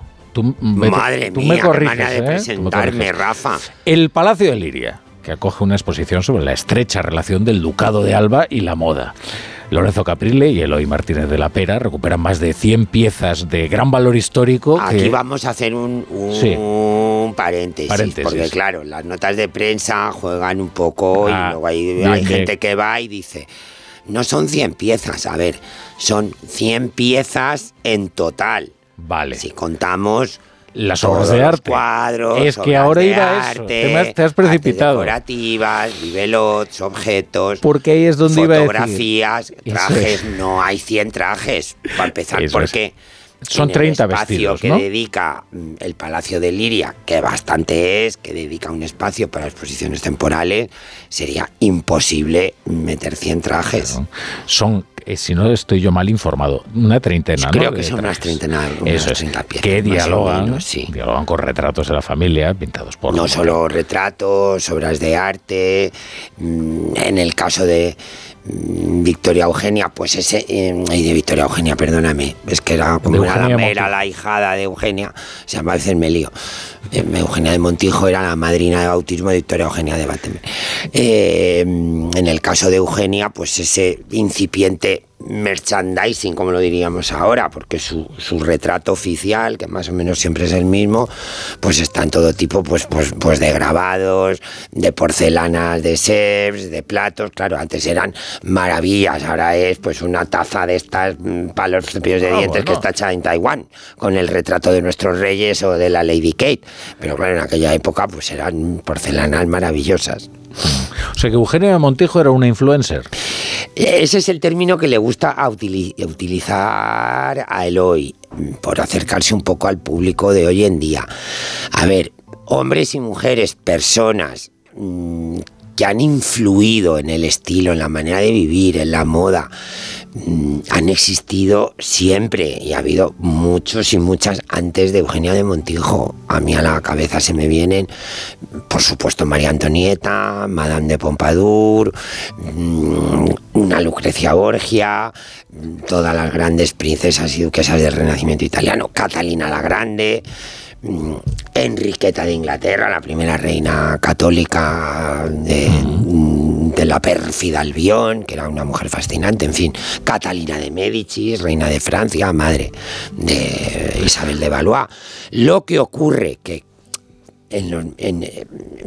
por el momento que a Eugenia de Montijo le toca vivir, ya empezamos una especie de de globalización primitiva. Empieza a ver el telégrafo, empiezan los medios de comunicación, los periódicos de gran tirada, hay un amago de principio de radio, de telégrafo, con lo cual ese mensaje de moda y de estilo de vida que ella estaba lanzando desde París, por ese momento a la que coincide que le toca vivir a ella, logra llegar a muchísima más gente, y no te digo que a todos los rincones del planeta, pero casi. Y siguiendo con este lenguaje actual de los influencers, pues su mayor follower, digamos, fue nada más y nada menos, creo que se llama Mary. La mujer de, eh, de Lincoln, de Abraham Lincoln, que exigía a su embajador ante el Segundo Imperio en París prácticamente pues despachos en tiempo real para que la informara de todas las novedades y de todos los caprichos y de todos los últimos looks, como se, como se dice ahora, por mantener el lenguaje de la emperatriz para que luego ella pues adaptarlos y reproducirlos desde la Casa Blanca, pues con su ejército de su equipo de, de modistas que trabajaban para ella. Y, y ahora eh, Sofía Palazuelo, por ejemplo, es una digna sucesora. Sí, es, Sofía Palazuelo Es una mujer que cada vez que se pone algo. sucesora de todas esas grandes protagonistas de la Casa de Alba, Mm, desde luego, pues Eugenia de Montijo, su hermana Paca Alba, que tenemos que aclarar, que algunos oyentes no lo saben, la relación íntima de la emperatriz Eugenia de Montijo con la Casa de Alba es porque su hermana mayor, la famosa Paca Alba, que ahora me lío con los parente, es Hombre, la... no es fácil. Espera, es la Paca Alba, es la bisabuela, la bisabuela de doña Cayetana, mm, era la hermana mayor de Eugenia de Montijo. Entonces Sofía Palazuelos, la digna sucesora pues de Paca, la siguiente duquesa que fue doña Rosario Falcó, una mujer fascinante, la madre de doña Cayetana, otra Rosario, la famosa Totó, y luego otro personaje que también tímidamente hemos querido que estuviera ahí, que es Sol Santoña, la tía mm, carnal de doña Cayetana, la hermana del duque Jacobo, que fue una mujer de rompe y rasga y una de las grandes protagonistas femeninas de la primera parte del siglo XX español. Oye, no sé si hemos contado algo muy importante y es que esto se puede visitar en el Palacio de Liria. Se puede visitar en el Palacio de. Liria y estoy aquí y luego metemos caña a tus amigos de la Sí, sí, cultureta. sí, claro. Estoy aquí para celebrar que, dado el éxito de esta exposición, se prorroga, se prorroga, Rafa, hasta el domingo 5 de mayo. Ah, yo y tenía- va a terminar oh, en bien. marzo y se prorroga pues casi 5 o 6 semanas más. Fantástico. Fantástico. Oye, eh, lo primero, enhorabuena. Y desde aquí desmiento, porque acabo de estar en Sevilla, desmiento un rumor de Radio Macuto, desmiento tristemente, pero lo desmiento, esta exposición nace y muere en Liria Mm. y desgraciadamente no va a viajar al Palacio de Dueñas de Sevilla. Y no hay una sola reproducción en toda la exposición. Es decir, estas son prendas, que, que se usaron allí en el Palacio Son de Liria. prendas, ahí Elo y yo, cuando mantuvimos las primeras conversaciones, que luego, si me dejas, te cuento un poco cómo se gestó la, la- la exposición, porque fue una anécdota muy bonita. eh, tuvimos clarísimo que queríamos exponer prendas que hubieran sido, yo soy muy bruto, que hubieran sido sudadas por miembros de la Casa de Alba o personajes muy íntimamente relacionados con ellos. Entonces, exceptuando una pieza que la que queríamos traer de París por miles de problemas que no viene al caso no, no, no, no pudo ser, excepto una pieza que ilustra, mm, eh, digamos, la carrera del aliado de Eugenia y el padre de la moda tal y como la conocemos ahora, el fundador de la alta costura, el modista eh, de origen inglés pero asentado en Francia, Charles Frederick Worth, excepto esa pieza que viene de, de Málaga, de el gran, gran coleccionista de alta época español, que es Francisco Zambrana, excepto esa pieza, todas las demás pertenecen o a miembros de la Casa de Alba o a personajes, a, mm, hombres y mujeres, muy, muy, muy, muy ligados íntimamente a la Casa de Alba. Oye, no quiero que se nos acabe el tiempo sin que me hables de Cayetana, de, de cómo era para el vestir Cayetana. Bueno, Cayetana, debo decir, la, la exposición no está centrada en la figura de la duquesa Cayetana, eso también desde aquí lo quiero decir, porque de repente me escriben en el Instagram o me De hecho, tiene más la importancia calle. su padre, ¿no? Eh, Jacobo. es que había pocas cosas de doña Cayetana, es que queríamos ver la ropa de Cayetana, a ver qué es la moda en la casa de Alba, no en la moda de Cayetana, doña Cayetana, doña Cayetana Es más importante Jacobo en la muestra, su padre. tiene el, no el mismo protagonismo porque hemos querido reivindicar la figura de don Jacobo que acaba de salir a, a finales del año pasado una biografía monumental un poquito sesuda un poquito densa pero muy bien documentada encargada además por el actual duque por don Carlos es una figura fascinante fundamental creo para entender esos 50 primeros años de la historia de España, que de esas lluvias es todo barro. Y ahí lo dejo. Bien.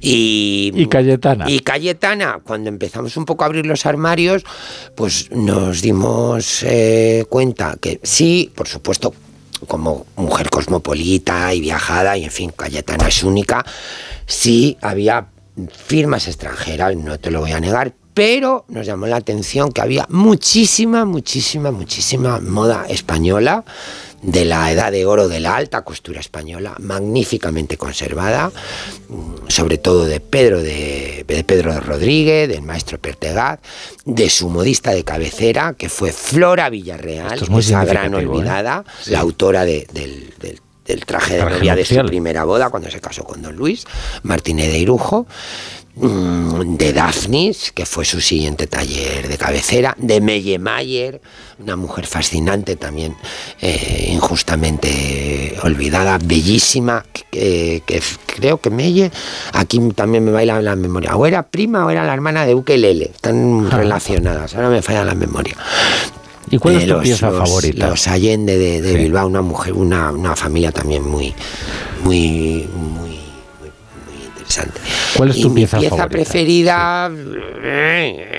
No, yo sé que todas y es- ninguna. es duro, pero- Hay una pieza preferida, sobre todo por, por lo que significó el encontrarla en el Palacio de Mirabel, que pertenece a la familia Falcó, que está íntimamente relacionada y emparentada con la Casa de Alba. Una, la abuela de doña Cayetana era una, una Falcó, doña Rosario. Y, y bueno, yo recordaba, porque tengo muy buena memoria, que había un traje importante ahí en ese palacio, en fin, por, por cosas que no vienen al caso. Y un fin de semana le dije a mi queridísima amiga eh, Sandra Falcó, que es la que ostenta el título de ese palacio, Marquesa de Mirabel, le dije, venga Sandra, vamos a Plasencia, que necesito buscar un traje para la exposición, que seguro que, que creo que lo tenéis ahí. Y Sandra me dijo, venga, pues vamos.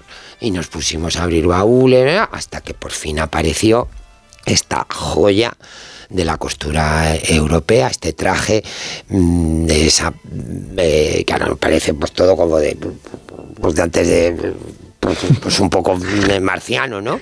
Una ceremonia llamaba la presentación de almohada, que era cuando las mm, eh, damas de honor de las reinas pues digamos, mm, eran nombradas ya oficialmente damas de honor, entonces presentaban, era la ceremonia de la almohada.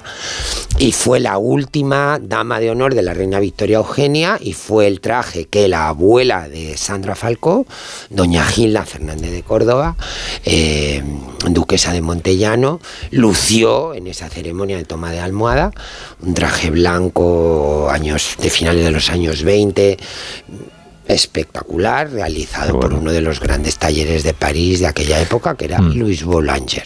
¿Sabes lo que me pasa, Lorenzo? Que ahora tengo que ponerme a hablar de Lili Bestringe y de todos estos asuntos. Bueno, yo a mí ya me has hecho un spoiler que ahora me, yo qué sé, Claro. igual. Oye, pero me- una me- cosa, me- vamos a enviar un mensaje. de todo por a enviar- Instagram, pero yo quiero meterme con lo de la cultureta. Eso no me voy es, de aquí eso es. Venga, cultureta. tienes 20 segundos para Pues porque, reivindicar tu eh, presencia pues en la porque, cultureta. A ver, le- me hubiera encantado que a la cultureta me hubieran llevado para promocionar esta exposición. Pero yo creo que Rubén Amón no le- me tiene mucho cariño porque un, hace, hace un par de años así tuve un pequeño malentendido de ese encuentro con, eh, con Villacís. Creo que los tiros van por ahí y, y- y- y- y- y no me lo ha perdonado, Rubén. Dijo, lo siento. Y, me dice, y ya, yo ya no sé qué más perchas por hablar. estado- porque le di la percha, fíjate, percha. Me han dado un premio maravilloso en Almagro este verano, que es, dan uno al año y, y maravilloso, percha. Otra percha, estreno mundial de una ópera basada en la vida sueño en el Festival de Alcalá, otra percha. Otra percha, eh, ahora en- eh, en el vestuario que tenemos ahora con mi compañía Noviembre, Eduardo Vasco, que desde aquí, momento publicitario, hasta el domingo podéis ir a verlo, Las locuras del veraneo en el Matadero, que es una maravilla de comedia. Otra percha. ¿Qué percha? Hablando de percha. Oye, pero has, pero has estado aquí en la brújula, que es muy importante. Pues no me quiere me- llevar a la eh, cultureta. Bueno, pero has estado no en la me brújula. quiere llevar a la cultura. Querido Desde Lorenzo. aquí mis disculpas a Begoña Villacís, hija, lo siento mucho, Begoña. No. Eh, te- muchas gracias por estar No me lo tomes en cuenta, eh, Rubén, Hoy que en la yo te admiro mucho y me encanta lo que escribes y lo que dices, pero hijo, Un abrazo fuerte, Lorenzo. muchas gracias, Rafa, por traerme, no como tus compañeros de la brújula.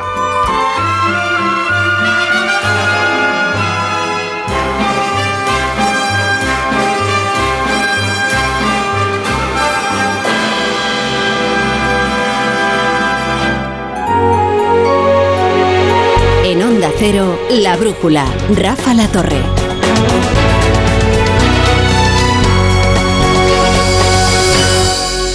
En 2031, España podrá presumir de tener el aeropuerto con mayor capacidad declarada de la Unión Europea. La política consiste en buena medida en la aprobación de los logros ajenos. Y hoy ha sido Pedro Sánchez quien ha alardeado de un proyecto que en realidad comenzó mucho antes, ¿eh? con Íñigo de la Serna, ya en el Ministerio de Fomento. En cualquier caso, eso no es lo sustancial ni lo relevante, eso es la política. La noticia es una inversión de 2.400 millones para que el aeropuerto de Barajas pueda acoger a 90 millones de pasajeros. Y esta es una gran noticia porque el auge turístico estaba acercando a la infraestructura a su máxima capacidad. En 2031 permitirá contar con cuatro pistas, una superficie de 35 kilómetros cuadrados, un hub para aerolíneas asiáticas paralelo al de IAG y la gestión, como les digo, de 90 millones de pasajeros. Tampoco es lo sustancial, pero es noticia que el anuncio ha provocado la primera crisis abierta en la coalición de gobierno y la protesta explícita de Yolanda Díaz sumida en este momento en una crisis de crédito entre la izquierda por su entreguismo al PSOE. La oposición de Sumar era previsible. Algunos de los partidos de Sumar se han opuesto a la ampliación del Prat, a la ampliación del puerto de Valencia. Hoy le pregunta Óscar Puente Íñigo Rejón si pretende viajar a Hong Kong en tren. Lo cierto es que cada uno de los partidos que integran Sumar no pierde la ocasión de exhibir su vocación decrecentista. Proyecto de ampliación del aeropuerto Adolfo Suárez Madrid-Barajas, 2.400 millones de euros, la mayor inversión durante la última década en infraestructuras aeroportuarias. Vamos a convertir el aeropuerto de Madrid en uno de los mayores aeropuertos de la Unión Europea y por tanto del mundo, con vocación de consolidarse como centro de conexiones entre Europa, América Latina y también Asia. Nosotros hemos cerrado un acuerdo con el Partido Socialista que no solamente no iba en esta dirección, sino que iba en dirección contraria. Esta ampliación, permítame decirles, va en la lógica, digamos que de desarrollo económico del siglo XX, mm, no del siglo XXI, y desde luego eh, esto no está contemplado en el acuerdo de gobierno y va en la dirección opuesta al mandato que llevábamos a la COP28, digo porque hay que ser coherentes. La brújula con la torre.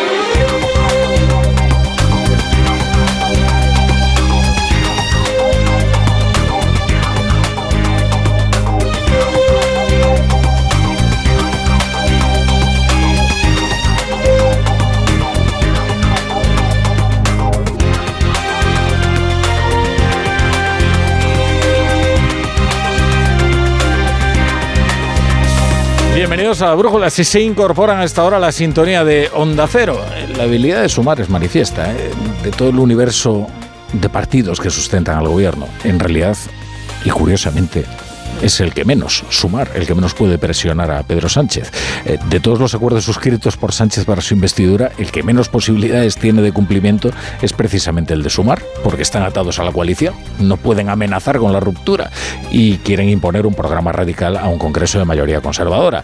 De ahí que suene como una enorme impotencia la queja de Yolanda Díaz porque se haya presentado este anuncio de la ampliación de barajas contraviniendo al programa entre Sumar y el PSOE.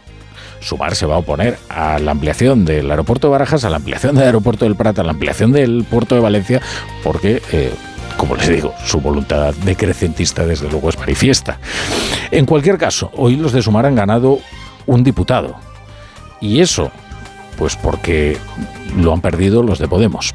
Y eso, pues porque Lilith Bestringe ha anunciado esta tarde que abandona todos sus cargos en la formación morada y también deja el escaño. Como Podemos se presentó en lista con Sumar, ahora corre un turno. Y la siguiente es Candela López, de los comunes. Así que la nueva diputada se someterá previsiblemente a la disciplina de Yolanda Díaz. Ya ven ustedes que hay diputados de ida y vuelta. Los que se fueron con Podemos, pues al menos uno ha vuelto. El por qué se va Lilith Bestringe, pues eh, es una incógnita. Algunos mensajes de dirigentes de Podemos sugieren veladamente que se trata de un problema de salud, pero no se ha explicitado qué es lo que ha motivado una baja tan abrupta. Ella lo ha anunciado en Twitter, ahora conocida como X. Eh, Bestringe es secretaria de organización, ¿eh? no es un cargo cualquiera, y es una mujer de estricta confianza de Pablo Iglesias, de Yone Belarra, de lo que era el núcleo duro de Podemos, que cada vez es más pequeñito. Justo esta semana el canal Red cancelaba la emisión del programa de Juan Carlos Monedero y ese núcleo duro de Podemos se va quedando así en canica, se va achicando, sin remedio.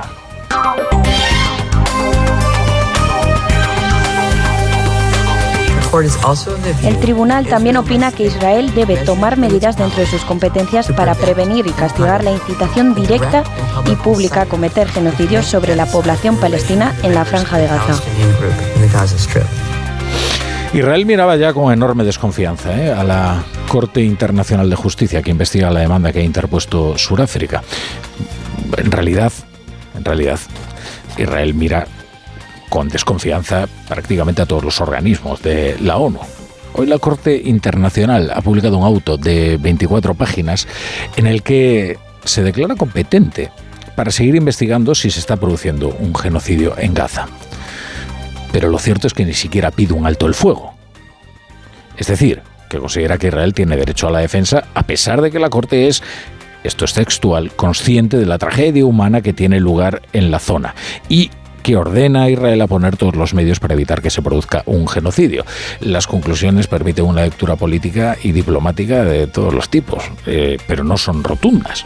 En el gobierno de Israel, de hecho, se ha recibido de diferentes formas. Eh, digamos que es una reacción que va del alivio a la ira porque hay quien acusa a la Corte de feroz antisemitismo por siquiera mentar la posibilidad de un genocidio y encima, un día antes de la conmemoración de la memoria del Holocausto. Esto decía Benjamín Netanyahu.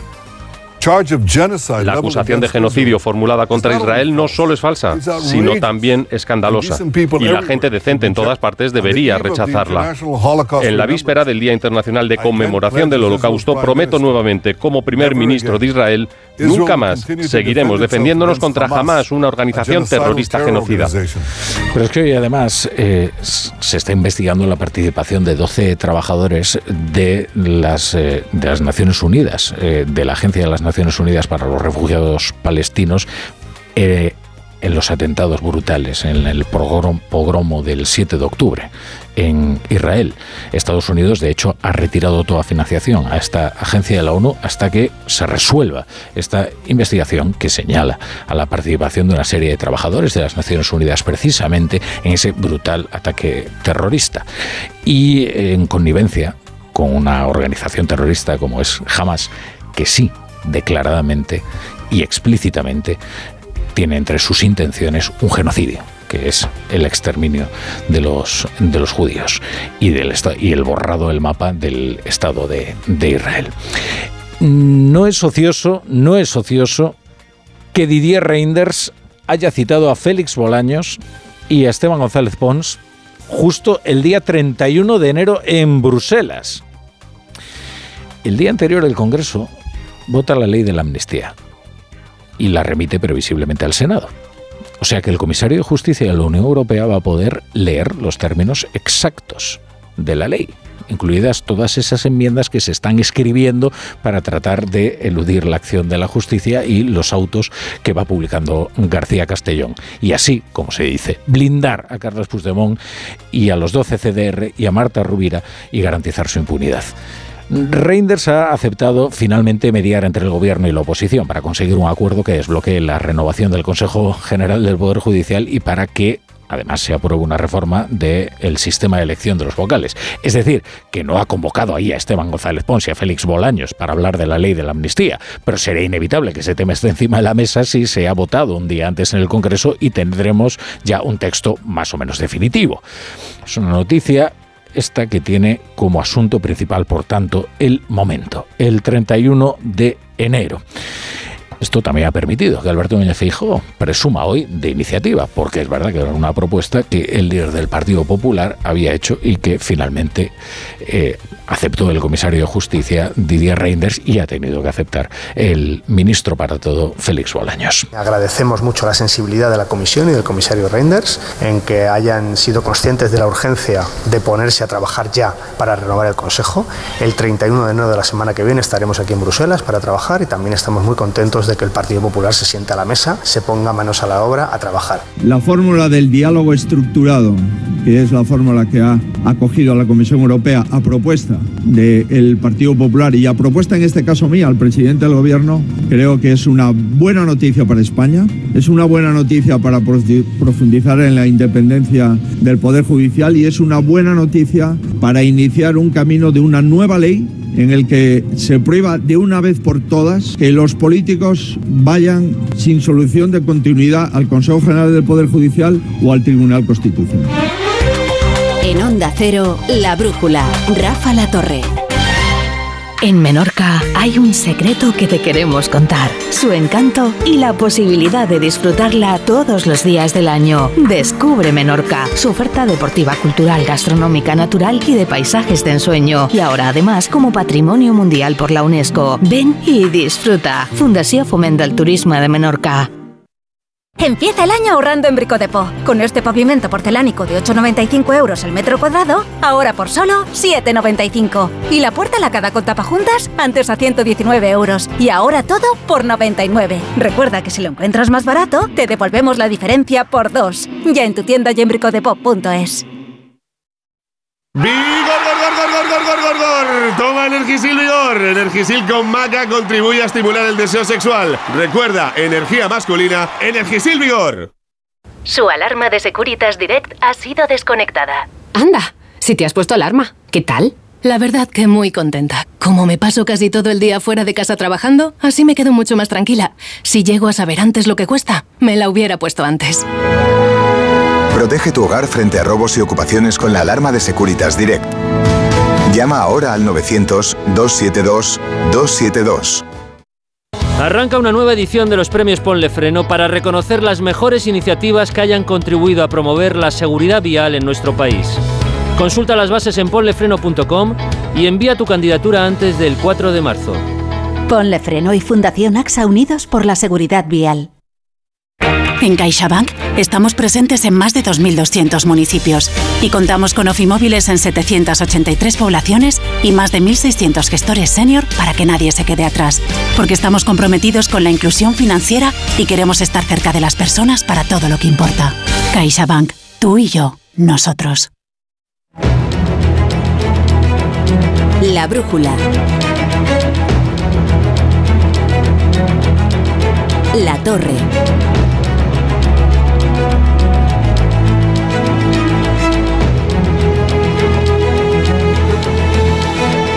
Fitur se ha convertido esta semana en el escenario favorito de los políticos para, para todo tipo de cosas, ¿eh? para buscar la foto de la polémica, para hacer sus anuncios. Ha sido, desde luego, IFEMA el centro de la noticia. Bueno, eh, en cuanto a los anuncios, eh, Pedro Sánchez ha elegido la feria de Fitur eh, para anunciar una inversión millonaria para ampliar el aeropuerto de Barajas, que es una medida que viene de lejos y que ya había aprobado AENA en noviembre. Supone una inversión de 2.400 millones de euros para aumentar la capacidad y las rutas en este aeropuerto, ha dicho Sánchez, y además la creación de miles de empleos. Pero esta ampliación no gusta nada a los socios de la coalición, que se han encargado de hacer público su malestar. Y, y han dicho que no es una medida ecologista lo que ha suscitado pues un cruce de mensajes entre Yolanda Díaz, bueno, Oscar Puente, Íñigo Errejo. A, a Oscar Puente hay que reconocerle que atiza a derecha e izquierda, ¿eh? Es ambidextro. Margarita Zavala. Lo cierto es que apenas han pasado unos instantes tras oír estas palabras del presidente hablando de... La mayor inversión en la última década en las infraestructuras aeroportuarias de España.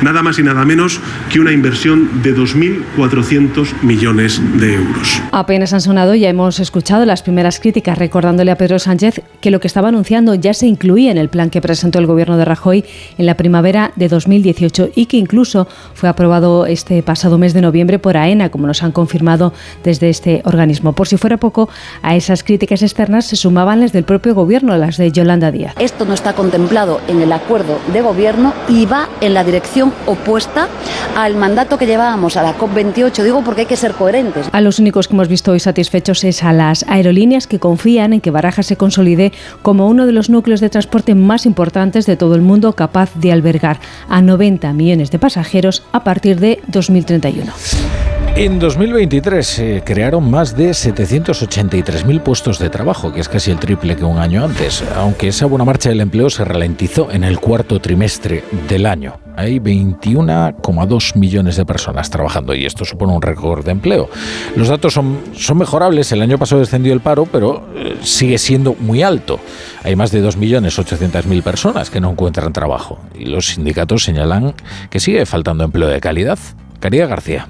La creación de empleo se aceleró en 2023, aunque los últimos compases del año no son muy alentadores. Casi 20.000 empleos destruidos, especialmente en el sector privado.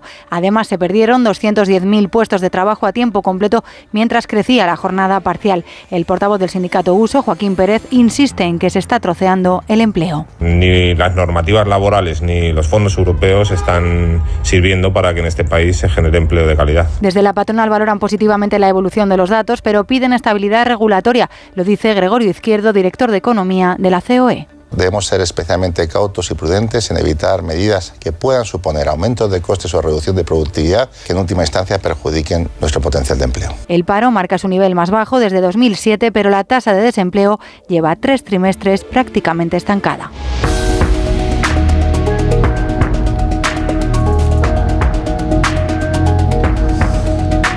Cuatro autos en 24 horas. Manuel García Castellón, el leviatán del gobierno, el juez que investiga a Tsunami Democratic, ha vuelto a publicar un nuevo auto que se ha conocido hoy y en el que no descarta que la plataforma a la que investiga por delitos de terrorismo pudiera estar estudiando alguna actuación al paso de la comitiva del rey Felipe VI. Cree que el rey habría sido objetivo de Tsunami Democratic durante una visita a Barcelona en 2020 para la entrega de los premios Princesa de Girona. El juez pide a la Guardia Civil que investigue si un agente de los Mossos eh, pudo haber facilitado información sobre el despliegue de seguridad. Y lo dice en un nuevo auto que se conoce un día después del que cuestionaba que Puigdemont pudiera beneficiarse de la ley de la amnistía. Eva Llamazares. Tsunami contó con la ayuda, según sospecha el juez, de un mozo de escuadra. Se hacía llamar Susu Rondiner en la red de mensajería en la que se comunicaba con uno de los dirigentes de la red. Le transmitió información sobre la seguridad de la comitiva real. Manuel García Castellón deduce de la investigación que le expuso detalladamente el despliegue estándar realizado en los desplazamientos del monarca, el uso de vías rápidas y la composición de la comitiva móvil, revelando la disposición de los vehículos de la Casa Real, las ambulancias o los agentes de Mossos de Escuadra, incluso los reconocimientos sobre el recorrido y el refuerzo policial en cruces o puentes. Por las fechas de la conversación, el juez apunta a que Tsunami Democratic, la plataforma en cuya cúspide coloca a Carles Puigdemont, barajó como objetivo algún tipo de acción o protesta al paso de la comitiva del rey en julio de 2020, cuando Felipe VI se desplazó a Barcelona con ocasión de la entrega de premios Princesa de Girona. Explícame qué queréis hacer y os diré si vale la pena le dijo a su interlocutor, el supuesto agente de los Mossos, cuya identidad ha de investigar la Guardia Civil. La exdirectora del CNI Paz Esteban ha defendido hoy la legalidad de las escuchas realizadas al, presidente de la Generalitat Per Aragonés con software Pegasus cuando era todavía vicepresidente del gobierno catalán. Eh, lo ha hecho Paz Esteban durante la declaración que ha prestado como imputada y después de que el gobierno desclasificara documentos secretos entre los que figuran las autorizaciones que el Tribunal Supremo dio para interceptar el teléfono de Aragonés. Los hechos se remontan a 2019, cuando ya gobernaba Pedro Sánchez que al mismo tiempo que negociaba con Esquerra estaban espiando a su líder. Varios eh, ministros han salido hoy a insistir en que las escuchas empezaron con el anterior gobierno del PP, pero las fechas francamente no encajan. Ignacio Jarillo, buenas tardes. Sí, buenas tardes. Está claro que este asunto sirve de munición política contra el gobierno, que se escuda con el argumento de que el espionaje a líderes independentistas como Pere Aragones se venía ya haciendo antes de 2019 con el gobierno del PP. Los ministros de Interior, Marlasca y de Justicia, Bolaños, esta mañana trataban de apaciguar a sus socios más sensibles. Todas esas intervenciones vienen vienen del gobierno del Partido Popular. Son operaciones que el CNI no tiene por qué, por qué explicar ni por qué contar ni al gobierno ni tampoco el Tribunal Supremo cuando los autoriza tiene que contarlo al gobierno. Pero los tres autos del Supremo donde se da permiso al CNI para investigar al presidente aragonés son de octubre de 2019 en adelante, o sea, con Pedro Sánchez ya en el gobierno. Y claro, el espiado aragonés, que sabe que la ley amparaba al servicio de inteligencia, dice en todo caso que eso de que él organizó a los violentos CDRs, que es por lo que fue investigado, es una aventura de cómic de la tía. Vaja, jo em preocuparia per la seguretat nacional perquè doncs una aventura de Mortadelo y Filemón, sinceramente. En todo caso, recordemos, el espionaje se hizo siempre bajo la supervisión de un juez del Supremo y en tiempos en los que precisamente Pedro Sánchez trataba de granjearse el apoyo del propio Per Aragonés. La Corte Internacional de Justicia se declara competente para investigar si, como denuncia Sudáfrica, Israel ha cometido genocidio contra la población palestina en Gaza en su respuesta militar a los ataques de Hamas del 7 de octubre. El Tribunal de la ONU pide al, al gobierno de Netanyahu que tome las medidas necesarias para evitar que sus tropas cometan actos que puedan catalogarse así y le da un plazo de un mes para que presente un informe con los pasos dados en esa dirección. Pide además que se permita la entrada inmediata de ayuda humanitaria, pero, pero evita, y esto es muy relevante, exigir un alto el fuego, es decir, que reconoce el derecho de Israel a defenderse. También ha pedido a Hamas que libere a los presos que mantienen sus guerras desde hace más de 100 días. Así que Israel insiste en su derecho a defenderse y dice también que mientras Hamas no libere a sus presos, no se siente impelido por estas recomendaciones o estas órdenes de la Corte Internacional de Justicia. Jacobo de Regoyos. El tribunal no le ha pedido finalmente a Israel que detenga sus operaciones en Gaza, pero sí que le ha pedido medidas para evitar el genocidio en la franja, lo que quiere decir que no lo descarta todavía y que la investigación continúa. De hecho, solicita al ejército israelí que asegure las pruebas de este posible genocidio sobre el terreno, reclamando, escuchamos a la presidenta de la sala, la estadounidense Joan Donoghue, un informe en 30 días. El Estado de Israel tiene que enviar un informe al tribunal con las medidas que ha tomado para que se cumpla con lo que le estamos pidiendo como muy tarde un mes a partir de hoy que damos esta orden. Sudáfrica ha celebrado como una victoria que el tribunal haya avalado su demanda a Israel por genocidio, siguiendo adelante con el caso, e Israel aplaude que no se haya solicitado que se detenga su ofensiva, calificando al mismo tiempo como indigna esa acusación de genocidio. El mismo sentimiento es el que se percibían los dos grupos separados, uno con banderas palestinas, otros con banderas israelíes, que esperaban a las puertas de la Haya el resultado del dictamen. La brújula. Juanjo de la Iglesia, buenas tardes. Buenas tardes, Rafa. A ver qué estás leyendo en los periódicos. Pues he leído en 20 minutos, en la edición digital de 20 minutos, una noticia inquietante para el fin de semana. Un asteroide del tamaño de un avión tendrá un encuentro muy cercano con la Tierra este sábado y podrá seguirse en directo. Eh, pese a la aproximación, hay que decir que no representa ningún peligro esta roca.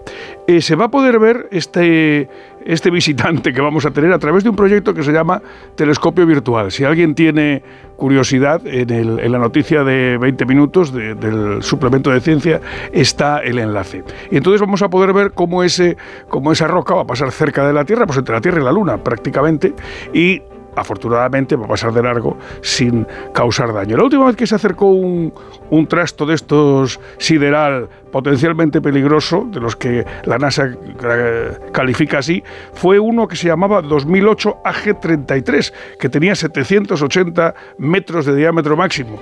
Y bueno, no pasó nada y me hace gracia porque la noticia dice, bueno, si hubiera tropezado con la Tierra, no hubiera, causado la no hubiera causado la extinción, solo la destrucción de una ciudad pequeña. Bueno, o sea, que el que no se consuela... Hay adverbios que...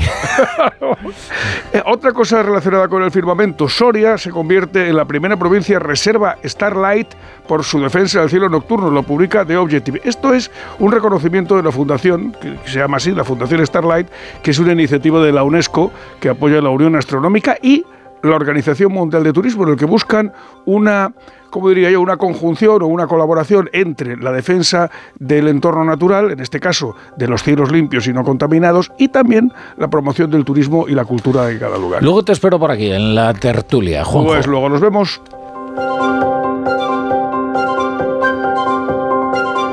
La brújula. La torre.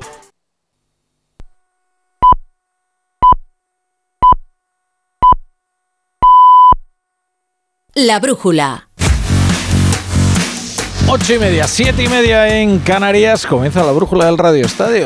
Raúl Granado, ¿qué tal? Buenas tardes. ¿Qué tal? Buenas tardes. Eh, pendientes de una nueva jornada de liga en Primera División. A ver si este fin de semana podemos hablar de lo que pase en los campos y no de arbitrajes y de bar y de campañas orquestadas y de todo esto. Y... Ya, te, ya te, te voy a hacer un, un destripe, ¿no? Venga. No, se va a hablar de bar. Sí, ¿tú Verás, crees? Sí, porque esto es un no parar ya. Te cuento una cosa. A ver. Esto no pasa solo en España. Eh, Tenemos el primer partido que se va a repetir por un error de bar. Anda. Liga belga. Partido entre Bueno. el Anderlecht y el Genk, en el que el 23 de diciembre se lanzó un penalti y un futbolista del Anderlecht entra en el área antes de que el futbolista del Genk golpee ese penalti. El Genk ha abierto una reclamación que ha finalizado hoy con la Federación Belga diciendo que se va a repetir ese partido.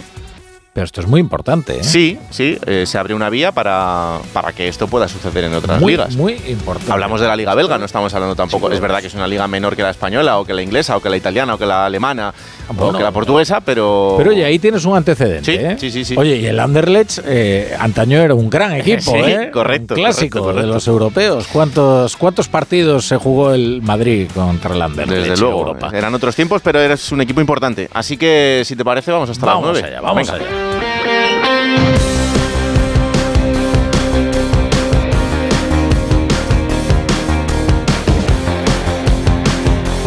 La brújula de Radio Estadio.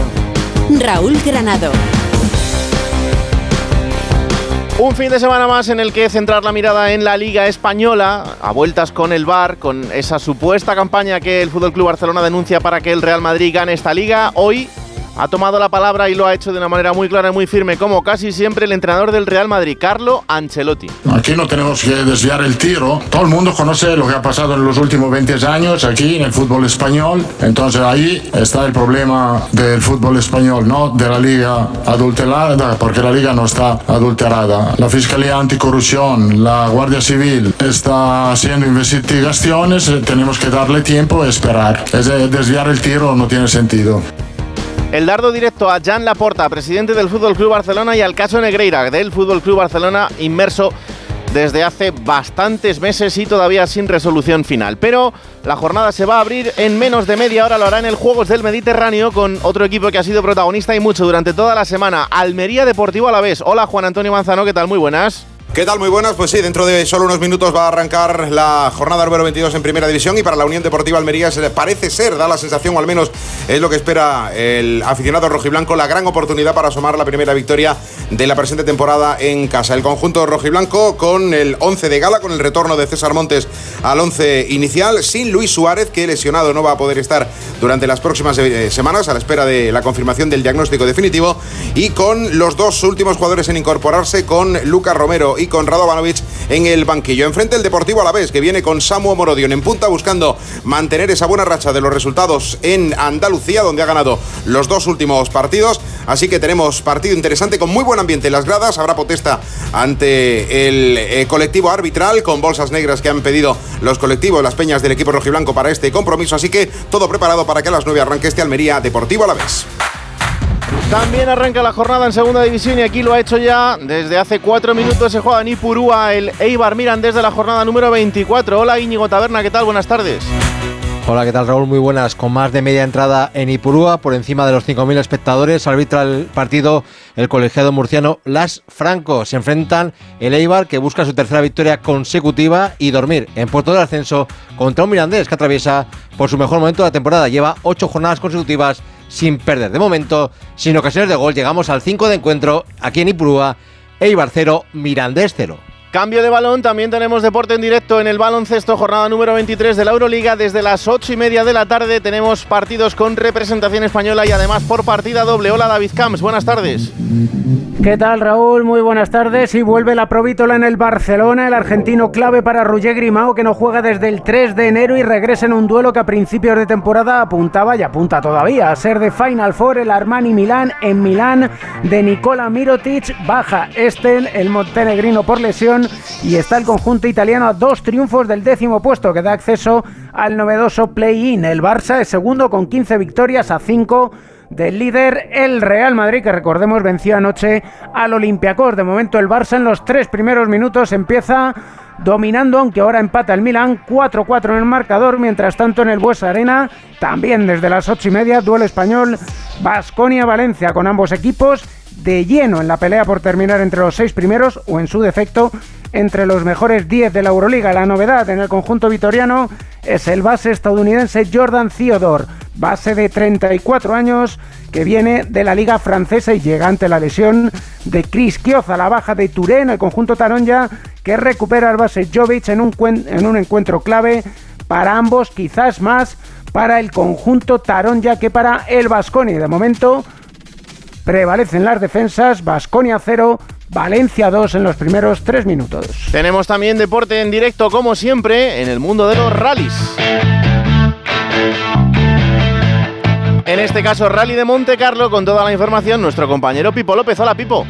Hola Raúl, emocionante lucha por la victoria en el Rally de Monte Carlo. Una lucha a tres bandas, porque aunque el Finevas lleva dominando la prueba desde el primer tramo, tiene pegado a sus espaldas a Sebastián Oyer a solo cuatro segundos y medio y a Neville a 16. Quedan dos etapas, está ocurriendo de todo y todavía cualquiera de ellos puede ganar. Hoy el que se ha caído del cartel ha sido Tana, que ha sufrido una salida en el hielo, al igual que Neville, que también ha tenido un trompo, pero se ha recuperado y ha vuelto otra vez a la pelea por la victoria.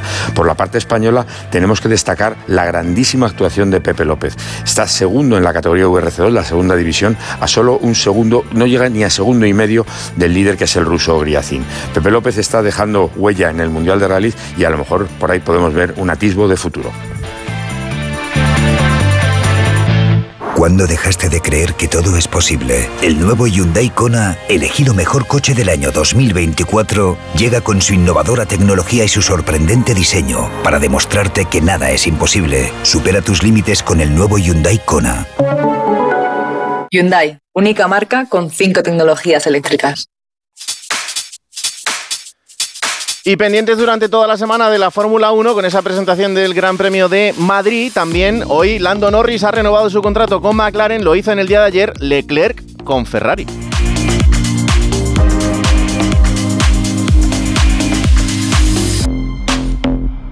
La brújula de Radio Estadio. Raúl Granado. Aquí seguimos en la radio repasando la actualidad. Analiza esto. Combustibles 100% renovables de Repsol, hechos a base de residuos orgánicos y lo mejor, sin que tengas que cambiar tu motor. Ya están disponibles en más de 60 estaciones y para fin de año más de 600. Con los combustibles 100% renovables de Repsol, algo nuevo te mueve. Y ahora sigue escuchando la actualidad.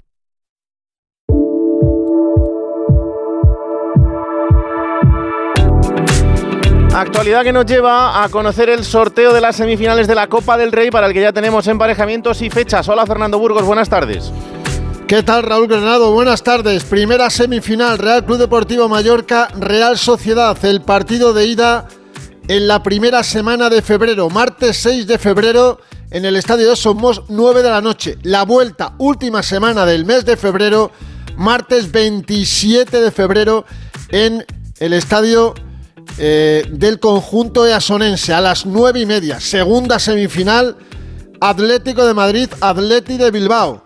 El Athletic Club de Bilbao que busca la final con la Real Sociedad para la revancha de aquella final, ¿te acuerdas? En la Cartuja en plena pandemia. Bueno, pues el partido de ida de estos dos equipos va a ser en el Metropolitano el miércoles 7 de febrero, nueve y media, tres días después del derby liguero en el Bernabéu Real Madrid Atlético de Madrid. Y atención porque la vuelta tiene miga. Ya sabes que es año bisiesto, ¿no? Mm.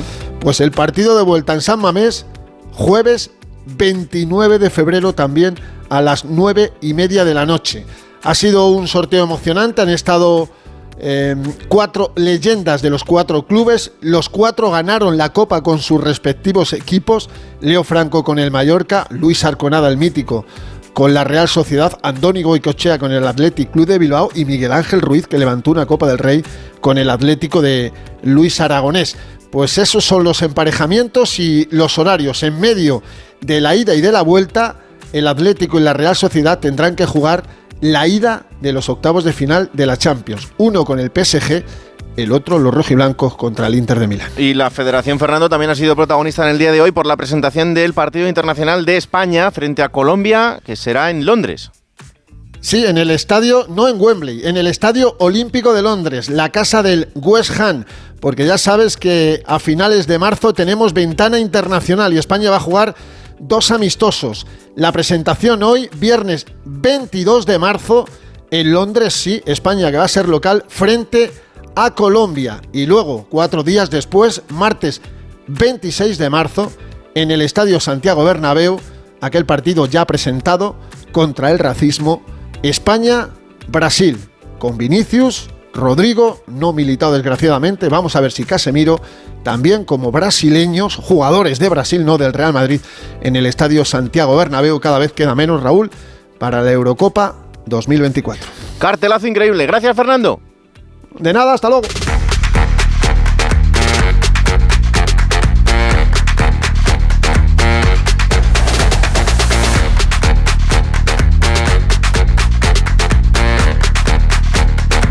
La brújula de Radio Estadio. Su alarma de Securitas Direct ha sido desconectada. Anda, si te has puesto alarma, ¿qué tal? La verdad que muy contenta. Como me paso casi todo el día fuera de casa trabajando, así me quedo mucho más tranquila. Si llego a saber antes lo que cuesta, me la hubiera puesto antes.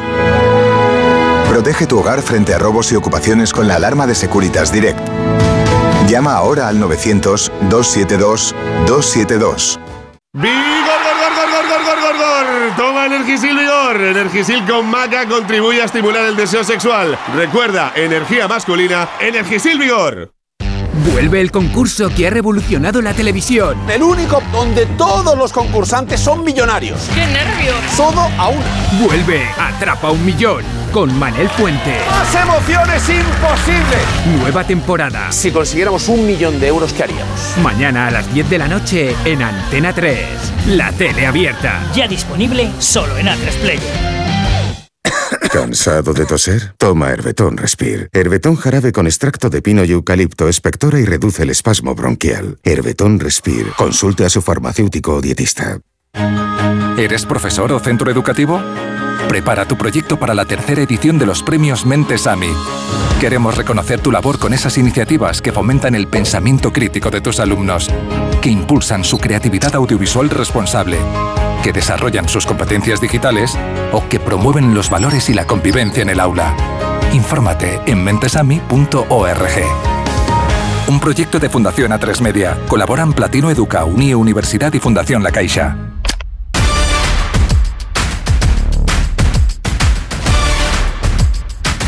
Arranca una nueva jornada. El líder de primera división sigue siendo el Girona, que jugará el domingo a las 2 de la tarde contra el Celta en Balaídos. ¿Cómo está el equipo de Michel? Hola, Vicente Casal. ¿Qué tal Raúl? Un Girona con bastantes bajas intentará pasar página de la eliminación Copera Michel, que en rueda de prensa ha tendido a los medios de comunicación esta mañana no podrá contar con Juanpe, David López, Tony Villa, mientras que es duda para el partido Eric García. El entrenador vallecano entiende que los cuatro próximos partidos serán clave y que sobre todo las diez últimas jornadas van a marcar dónde está el Girona, un equipo que sigue con ambición y que sabe que los rivales le tienen tomada la medida y que cada partido va a ser más difícil. A las 4 y cuarto de la tarde de mañana jugará el Real Madrid con esa aspiración por conseguir el liderato. Será frente a la Unión Deportiva Las Palmas. Hola Alberto Pereiro, ¿qué tal? Muy buenas. Hola querido, ¿cómo estás? Muy buenas. ¿Por dónde pasa la última hora del conjunto blanco? Bueno, pues que acaba de llegar a Las Palmas. Eh, se marchaban de Valdebebas más o menos a las cuatro y media de la tarde. El vuelo salía a las cinco y media desde Barajas y eh, acaba de llegar el Madrid, que ya sabes, es una mini balsa de aceite después de eh, la eliminación de la Copa del Rey a manos del Atlético de Madrid y el mal partido del otro día, con todo el lío que tuvo con el arbitraje y el VAR. Eh, pues a quitarse todo este muerto de encima. Eh, la lista de convocados no tiene muchas novedades, ya sabes eh, las bajas de larga duración de Courtois, de Militao y de David Álava y que Bellingham no está por tarjetas. Ahora te entro en detalles de lo que puede ser el 11 de mañana, pero queríamos saber si hay alguna opción de... Bueno, el Militao lo tenemos claro que va a jugar Mm. este año, pero de ver a Courtois. Y hoy mira Ancelotti lo que ha hecho en sala de prensa. Te voy a desviar un poquito el tiro, como dices tú. Ayer vimos una eh, foto que a más de un aficionado del Madrid le gustó, que es ver a Courtois eh, haciendo algo de trabajo con balón. Ya sabemos que todavía le falta bastante para volver, pero si tuvieras que darle plazos a Militao y a Tibu, eh, ¿piensas que Militao parece que sí, pero que Courtois puede jugar algo esta temporada, antes del verano? Yo creo que los dos tienen, tienen eh, la opción de jugar partidos en esta temporada. Su recuperación están dando muy bien, están, eh, no, obviamente, el, el- el- el mm, lo staff médico, el staff médico no quiere forzar, pero están muy bien. Ya están entrenando en el campo a nivel individual. Eh, ahora, el mes de febrero son seis meses de baja. eh, este tipo de lesiones son entre 6, 8, 10 meses, entonces yo creo que los dos van a recuperar antes del final de la temporada. Bueno, pues la idea que tiene el Madrid y ese staff médico, como dice Ancelotti, es ver a militado en una convocatoria a mediados de marzo. Para Courtois habrá que esperar un poquito más. Eh, Álava ya sabemos que no va a jugar ni un solo partido este año. Eh, del 11 de mañana, sin Bellingham, eh, cinco partidos del Madrid, cinco victorias. Eh, sabemos que el Lunin va a ser el portero porque seguimos con la misma historia. Ha dicho que el miércoles que viene, si le volvemos a preguntar, nos dirá sin ningún tipo de problema quién es el portero para el jueves en ese partido frente al Getafe. Carvajal y Mendy en los laterales con Nacho y Rudiger eh, como centrales. Por delante, Chuamení eh, acompañando a Kroos, a Valverde y veremos Ibrahim. Y arriba Vinicius y Rodrigo, querido. No suena mal. Gracias, Pereira. Un abrazo. Besito, chao. Enfrente uno de los equipos más importantes de esta temporada por lo que está significando en cuanto al juego y también al rendimiento. ¿Cómo está la Unión Deportiva Las Palmas? Hola, David Ojeda. Hola Raúl, buenas tardes. Lo primero es que hay estado de optimismo en una Unión Deportiva que llegará al partido con dos victorias consecutivas tras imponerse a Villarreal y Rayo Vallecano y además con 32.000 espectadores que van a abarrotar el estadio de Gran Canaria. Alguna baja importante en el equipo de García Pimienta como la de Benito, pero que no va a afectar a la morfología de su equipo que lleva prácticamente tres semanas consecutivas jugando con el mismo equipo, con Sandro Ramírez en la punta de ataque y con la presencia como líder en el terreno de juego de su capitán Kirian Rodríguez. La Unión Deportiva ha confesado a su entrenador hoy, espera competir con mejor nivel que el que compitió en la primera vuelta. En aquel partido, jornada intersemanal, Pimienta reservó muchos de los futbolistas titulares y fue, como dice él, el único partido en el que su equipo no ha competido como se espera de él a lo largo de la temporada. Así que mañana espera plantar cara al Real Madrid, insisto, repitiendo equipo por tercera jornada consecutiva. A las seis y media de la tarde tiene que jugar el Fútbol Club Barcelona otro partidazo frente al Villarreal. Hola, Alfredo Martínez. Buenas tardes. Hola, muy buenas tardes Raúl y con muchísimo morbo para ver cómo reaccionará el Barcelona. Tenido dos títulos en 10 días de haber caído en la Copa del Rey y del cansancio que habrá provocado ese partido, ¿no? De momento estamos pendientes de si Valde se opera o no, tiene cinco bajas más importantes, Ter Stegen, Íñigo Martínez, Rafinha, Marcos, Alonso o Gaby, pero hoy se ha hablado y mucho del futuro de Xavi en rueda de prensa. Todo el mundo habla de Xavi, pero él está tranquilo. Estic tranquil, estic molt tranquil, estem fent bona feina. Estoy tranquilo, estoy tranquilo. Estamos haciendo un buen trabajo, de verdad. Vivo otra realidad de la que vivís vosotros. Entiendo el club, entiendo las críticas, lo entiendo todo. Tengo esta suerte o desgracia de conocer el club, no lo sé. Pero estoy tranquilo. Con el trabajo sé que aún podemos hacer una muy buena temporada. Entiendo el ruido, que haya sustitutos, que haya nombres, lo entiendo todo. Pero estamos hablando de mi continuidad desde el mes de julio. Estoy convencido de que podemos hacer una gran temporada. Esto es lo más importante y es lo que intento transmitir a mis futbolistas. És el més important i el que intento transmetre als futbolistes. Ha dicho que él se encuentra bien, que le pide a la nutricionista todos los días energía cada mañana, pero que, que ve una realidad distinta a la que estamos viendo muchos de nosotros. Incluso que está planificando la temporada que viene con Deco. Y en torno a si se siente valorado o no, fíjate la reflexión que hace. Pues no lo sé si es injusto conmigo o no, pero, pero pasa muchas veces estas cosas, ¿no? Siempre valoramos en, el- en este club a las personas cuando empiezan a, a marcharse, cuando empiezan a irse, y yo creo que esa es la injusticia más grande, ¿no? Eh, ahora se valora el trabajo de Ernesto Valverde, ¿no? Ahora. Ahora se valora o el trabajo de Kuman o el trabajo de Sergio Busquets, por ejemplo, ¿no? Ahora se le echa de, menos a Busquets cuando cuatro años lo hemos masacrado. O de Jordi Alba, pues es para reflexionar. Y espero que me echéis de menos también a mí. Pues vamos a valorar. Yo soy de valorar lo que tengo. En mis futbolistas, estoy en el mejor club del mundo para mí. Para mí es el mejor club del mundo. Valoro cada día venir a trabajar. Soy feliz, estoy contento. Sé que hay mucha exigencia, pero valoro lo que tengo, no después. No después. Esta para mí es el error histórico del Barça. Por cierto, hoy hemos visto a Ter Stegen ya realizar ejercicios en el campo. Su regreso se acerca y será en los próximos días. Ha hablado con Lewandowski, dice que las cifras son mejores de los que parece. Ha hablado con Valde para que él tome la decisión de si se opera o no. Y como te digo, mañana ofrecerá la lista de convocados. Aunque él cree que ahora mismo, con lo que tiene, el Barça puede competir por los títulos que le quedan, Liga de Campeones y sobre todo la Liga. Pendientes estaremos. Gracias, Alfredo. Hasta luego.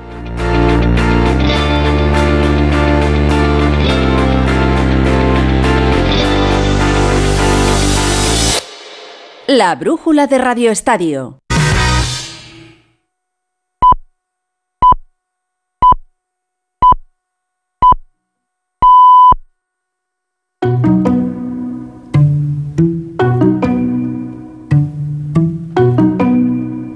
En Onda Cero, La Brújula, Rafa La Torre.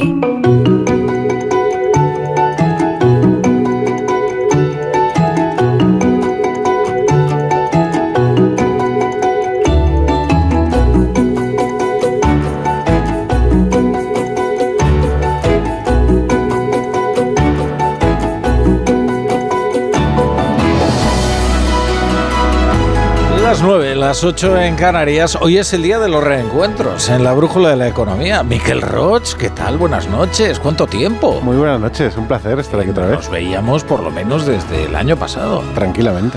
Qué bárbaro. Es una agenda esta, la del fútbol, que nos impone algunas restricciones en la brújula de la economía. Y bien que lo lamento.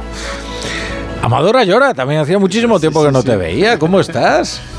Pues eh, bien, he crecido un poco y he engordado también. Has perdido el moreno, has perdido el moreno. He perdido pelo. Bueno, a a John Muller estoy harto ya de verlo. ¿Qué, tal, John Muller? ¿Cómo estás? ¿Qué tal, Rafa? ¿Qué tal, querido John? ¿Cómo estás? No, yo bien. nunca me harto de verte, John. Es Bueno. solo un juego para la audiencia. Es mi trabajo. Y el que veo todos los días, al que veo todos bueno, eh, eh, es como mi, mi Sombra. Mi sombra. Eh, Sí, sí, no, se, se me están ocurriendo todo tipo, todo tipo de símiles y todos inadecuados. Y entonces iba eligiendo y no encontraba. eh, Bueno, nuestro fijo entre los discontinuos, Ignacio Rodríguez Burgos. ¿Qué tal? Buenas noches, querido. Muy buenas noches. Rafa. Es que es verdad que el viernes, como tenemos el cuerpo golfo, solo se nos ocurren maldades. Y entonces, pues, ¿para qué? Fíjate estos cantantes que nos contaba Raúl Granado, que no pueden decir ni siquiera de qué equipo son, como para meterse en otros berenjenales. Pero ¿y por qué no lo pueden decir? Porque eh, además, fíjate, a quien sigue los partidos de fútbol, ¿cómo se les llama? Aficionados. hinchas. Hinchas, aficionados, claro. O sea, cada uno tiene su equipo. Y Sí. hay gente como yo que tiene dos. Porque nos gusta tanto el fútbol que tenemos capacidad de, de- de- de ser aficionados a dos equipos. Claro. Lo que pasa es que hay algunos agentes ¿no? Eh, que les recomiendan que sean como esos concursantes que ganan el Gran Hermano porque son anodinos. Es, eh, usted no exprese ninguna opinión, así no insultará a nadie y todo el mundo comprará sus discos. O al menos no dejará de comprarlos, que es lo más importante. Y sí, pero eso es, como tú bien has dicho, es anodino. Mejor como Shakira. Eso es- ¿Verdad? Claro. es que además yo creo, polémica. creo que en el mundo de Aunque- hoy, Aunque sea, sea en contra, vamos. creo que en el mundo de hoy lo que tiene premio es ser genuino. De Sí. verdad lo creo, ¿eh? Es un eufemismo, ¿no? Polémico. No, genuino, auténtico. Sí, sí. eres Ah, y el mundo por bandera. Claro que sí. Querido Ignacio, vamos con tu mirada cítrica. Pues vamos allá, comenzamos con noticias de esta misma tarde. El gigante de la moda HM anuncia el cierre de 28 tiendas en España. Esto es un roto. ¿eh? Y un ERE que afectará a casi 600 empleos. Un expediente, un expediente de trabajo que llega 24 horas después de otro en Barcelona. Ayer ya anunciaron otro en Barcelona, lo que pasa es que el lunes empezarán a negociar y veremos a ver hasta dónde llegan. La compañía sueca aduce causas organizativas y económicas. Y esta noche en Nueva York, Grifols ha presentado una querella contra Gotham y su director, Daniel Yu. La farmacéutica española reclama un resarcimiento de los daños financieros y reputacionales por el informe negativo de Gotham que cuestionaba la contabilidad y la solvencia de la compañía española. Desde entonces, Grifols ha perdido en bolsa un 30% de valor. Me dicen aeropuerto, porque te pongo a viajar. Me dicen gimnasio. Qué bueno es esto. ¿Qué, qué es? Camilo. Camilo. La verdad es que. Pero no es esto, ¿eh? Que ya Pues, he visto. Cam- Cam- Camilo tiene un poco voz de chica. Yo pensaba que me ibas a decir Ludmila. Porque es un. Bueno. Eh, y ahora, a la velocidad de un jet, Pedro Sánchez anuncia la ampliación de barajas con la oposición de parte de su propio gobierno. Esta es la primera crisis en el gobierno de coalición. Ya veremos para dónde tira el jet. El caso es que Sánchez ha aterrizado en Fitur para anunciar lo que aprobó AENA en noviembre del pasado año y que presentó el ministro del Partido Popular Íñigo de la Serna en 2018. ¿Y qué es? Pues la ampliación del aeropuerto de Barajas. Son 2.400 millones de euros de inversión, pero las mayores resistencias, las mayores turbulencias a las que se tiene que enfrentar Sánchez llegan de su propia socia, Yolanda Díaz. Vamos a convertir el aeropuerto de Madrid en uno de los mayores aeropuertos de la Unión Europea y por tanto del mundo, con vocación de consolidarse como centro de conexiones entre Europa, América Latina y también Asia. Esto no está contemplado en el acuerdo de gobierno y va en la dirección opuesta al mandato que llevábamos a la COP28. Digo porque hay que ser coherentes. Pues eso, la idea es que el nuevo aeropuerto pueda gestionar 90 millones de pasajeros en el 2031 que ya son unos cuantos. ¿eh? Pues sí. Oye, y donde ha habido algo más que turbulencias es en las carreteras francesas. Seguimos con mucha preocupación. La, la, huelga y las protestas contra el gobierno de Macron y los bloqueos protagonizados por los agricultores franceses que están afectando también a los transportistas españoles. Y es que cada día unos 20.000 camiones españoles cruzan la frontera con Francia no para llegar solo a Francia, sino para llegar al resto de Europa. Pues bien, cosas de la geografía, la servidumbre de estar donde estamos colocados, que estamos genial, pero hay que pasar por los Pirineos, lo que tiene. Pues bien, hoy ha sido un viernes negro en las autopistas galas con las protestas y barricadas de los agricultores franceses. Por cierto, quieren negociar mañana con el primer ministro galo. Ya veremos a ver si, se, si negocian y ya veremos a ver qué les ofrecen. Los grandes perjudicados, los transportistas españoles, como apuntan desde ASTIC, la Asociación de Transporte Internacional. La situación, por ejemplo, ahora mismo a partir de Lyon es imposible pasar ya. Eh, está bloqueado Toulouse, está bloqueado Burdeos, varias ciudades también del norte de Francia, más al norte de Normandía y en el centro. Y por tanto, pues eh, lejos de aflojar, parece que la cosa se pone cada vez más difícil. También hemos estado muy atentos a la EPA con el balance anual que cierra con, no sé, con 783.000 empleos más y 193 parados menos, eso sí.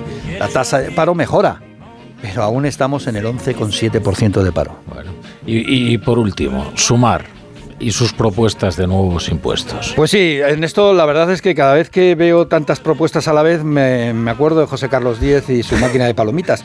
Pero bueno, que siguen saliendo ahí las, sin parar las palomitas.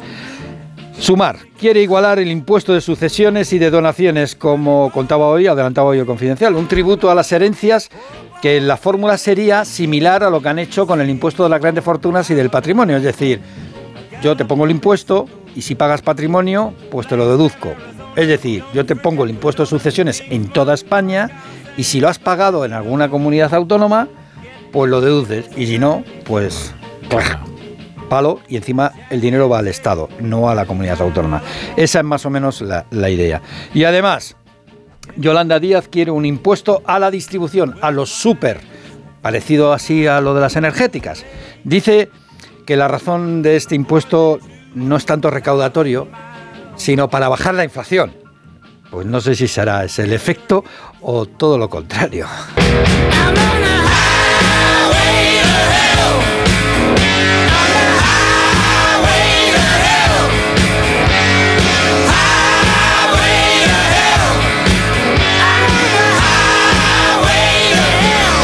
No lo ve, pero Ignacio Rodríguez Burgos está haciendo como Angus Young. Los pantalones el famoso paso de Angus Young. Con los pantalones cortos. Mientras se va así con su paso de Angus Young, eh, vamos a repasar otras noticias del día con Pedro Pablo González. Los españoles creen poco probable que mejoren sus ingresos y piensan en restringir el gasto durante 2024. Eso indica GFK, que es una consultora alemana que analiza las percepciones de los habitantes de 29 países europeos. Recuerda, eh, la consultora germana que los altos tipos de interés y la inflación no están ayudando a reactivar el gasto de los hogares en nuestro país. Y esto se ha vuelto a ver si analizamos los dos últimos meses del 2023 y la impresión que dice han sacado de las encuestas a los españoles es de freno para este año. Bueno, los creadores del cohete Miura desarrollarán el primer lanzador español de microsatélites. Sí, el proyecto arranca con una dotación presupuestaria de 45 millones de euros, de los cuales al menos 40 se van a destinar a la fase de desarrollo del proyecto. Recordemos que en este último año se ha lanzado el primer cohete suborbital con tecnología 100% española y se ha firmado además el primer acuerdo de colaboración española con la misión Artemis de regreso a la Luna. Huelga en Renfe y Adif el próximo 9 de febrero. Sí, Comisiones Obreras eh, tomen nota, convoca el paro este 9 de febrero para protestar por el desbloqueo, dicen, de los acuerdos sobre la eliminación de las categorías de ingreso y piden la implementación de la jornada de 35 horas. Y vendrá precedido, atención, este martes, día 30, concentración de trabajadores de Adif ante el Congreso de los Diputados cuando se esté tramitando la votación de la el- ley de amnistía. El día 30, nada menos. Pues eh, ahora eh, Miguel Roch, eh, que fue durante años corresponsal en Bruselas y luego tuvo el buen gusto y buen tino y sabiduría de volverse a España, porque allí bueno, la verdad es que no hay quien viva, nos va a explicar qué importancia y qué sentido tiene que Charles Michel haya decidido renunciar a presentarse a las elecciones europeas y que por tanto prolongue su mandato como presidente del Consejo Europeo hasta agotarlo a finales de este año. Pues esto se resume básicamente en que la Unión Europea no quiere ver a Víctor Orbán ni en pintura, porque desde que Charles Michel anunció esta decisión, lo que pasa es que cuando tú aplicas el reglamento de la Unión Europea, que ya sabéis que la Unión Europea es muy de aplicar los reglamentos y, y de, y de tenerlo todo muy detallado, pues lo que dice es que quien debería asumir la posición de Charles Michel si él renuncia para acudir a las sedes europeas es Víctor Orbán, porque es el siguiente presidente de la... Entonces, claro, eh, desde que anunció eso, todo el mundo empezó a hacer cuentas. desempolvaron el, el manual, el tomo 14, el de la página 7, epígrafe 24, de qué pasa cuando esto pasa, y vieron, uy, eh, tenemos a Víctor Orbán aquí. Y, y claro, eh, ha habido mucha presión, mucho, muchas quejas y Charles Michel ha decidido, yo creo que sabiamente, reconsiderar. Lo que no sé si es tan sabiamente es haberlo anunciado un viernes a las 7 de la tarde, porque ha amargado la vida de muchos de los, nuestros compañeros corresponsales en Ah, Bruselas. porque hoy. se fastidie. Tampoco. Está todo el día quejándose. Suárez siempre se queja de trabajar. Eh, bueno, es interesante porque, eh, bueno, aquí en España sabéis que todo lo pasamos por la Turmix nacional y entonces estábamos especulando sobre si Pedro Sánchez estaría optando para llegar a ese puesto. Esto es- había especulaciones, es verdad. ¿eh? Y, pero antes, bueno. antes de las elecciones, ¿no? Sobre todo. Ahora también. Sí, sí. Bueno, hombre, te- le va- te está- tiene que darle un tiempo Puigdemont, ¿no? Digo yo. O Puigdemont a él. Sí, eso es lo que me quería decir. sí, sí. Ah, vale, vale, vale. Eso es lo que quería decir, que ahora te tiene que portar bien Puigdemont un poquito. bien. Bueno, Bueno- que- que con el permiso de García Castellón, claro. García Castellón está escribiendo autos como un grafómano, ¿eh? Está reescribiendo la ley de amnistía. No, quien la está reescribiendo, eh, quien la está reescribiendo son los redactores de la ley. Es que iba a decir Pedro Sánchez. Ojalá fuera Pedro. No, no, seguramente Gonzalo Boye. Es estará que diga, "Vale, esto, esto nos da un trabajo. García Castellón. Bueno, vamos a poner Es un unos- partido de póker entre ambos, entre García Castellón y Boye. Sí. Claro, uno mueve ficha y el otro. Claro. No, pero en el póker no hay fichas, o sea, fichas de Sí, es un apostar. partido de damas. No, no. Vamos a afinar esa metáfora, John Muller. Son el Tommy Jerry de, de la política española. O el correcamino y el coyote. Y el coyote, eso es. Vamos con unos anuncios. La brújula. La torre. Onda cero. Reimagina tus vacaciones. Reinicia. Mira hacia tu interior y verás las Islas Baleares. Revive la emoción de descubrir lugares asombrosos y nuevas sensaciones. Reconecta contigo y disfruta de un entorno único para vivir la cultura y el deporte al aire libre. Reencuéntrate en las Islas Baleares. Alma Mediterránea. ¡Vigor, gor, gor, gor, gor, gor, Toma Energisil Vigor. Energisil con maca contribuye a estimular el deseo sexual. Recuerda, energía masculina, Energisil Vigor. Bienvenido al Dream of de mis hijos están como una moto y necesitan desfogar. Con cientos de metros para volverse locos. Con toboganes. Con Mira mamá de bomba. Y con Mira cariño, sin niños. Cada momento tiene su crucero. Déjate asesorar y ahorra hasta un 60% por reserva anticipada, con niños gratis y sin gastos de cancelación. Consulta condiciones y reserva ya en la semana del crucero de viajes El Corte Inglés. Vuelve el concurso que ha revolucionado la televisión. El único donde todos los concursantes son millonarios. ¡Qué nervios! Todo a una. Vuelve Atrapa un Millón con Manel Fuente. ¡Más emociones imposible! Nueva temporada. Si consiguiéramos un millón de euros, ¿qué haríamos? Mañana a las 10 de la noche en Antena 3. La tele abierta. Ya disponible solo en A3 Player. Con este estrés no consigo concentrarme. Toma Concentral. Con su triple acción de lavacopa, rodiola y vitaminas, Concentral consigue aliviar el estrés ayudando a una concentración más estable y duradera. Concentral, consulte a su farmacéutico o dietista. ¿Sabes qué es el branded content? ¿O cómo será el mundo cookieless? Si tienes preguntas sobre comunicación publicitaria, visita comunicatalks.com, un espacio de la Asociación de Agencias de Medios creado para resolverlas. Porque saber comunicar es una parte muy importante de tu empresa y también de la nuestra. Agencias de Medios, para que la comunicación funcione.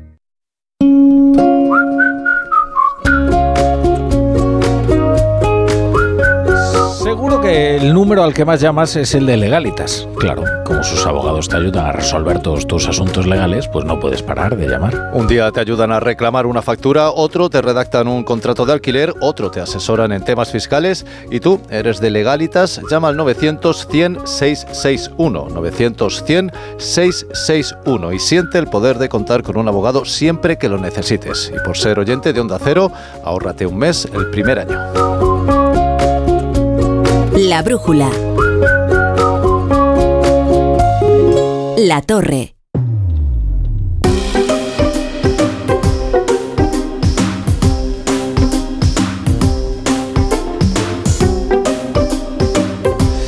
Tertulia de la Brújula con Ignacio Rodríguez Burgos, Amador Ayora, John Muller y Miquel Roch. ¿Qué importancia concedéis al anuncio de esta inversión milmillonaria en Barajas que lo convertirá en el aeropuerto de mayor capacidad declarada de Europa? ¿Consideráis que es una buena noticia o que no? Porque disparará nuestra huella de carbono y por tanto nos hará mucho menos amables con el planeta. ¿Cuál es vuestra opinión?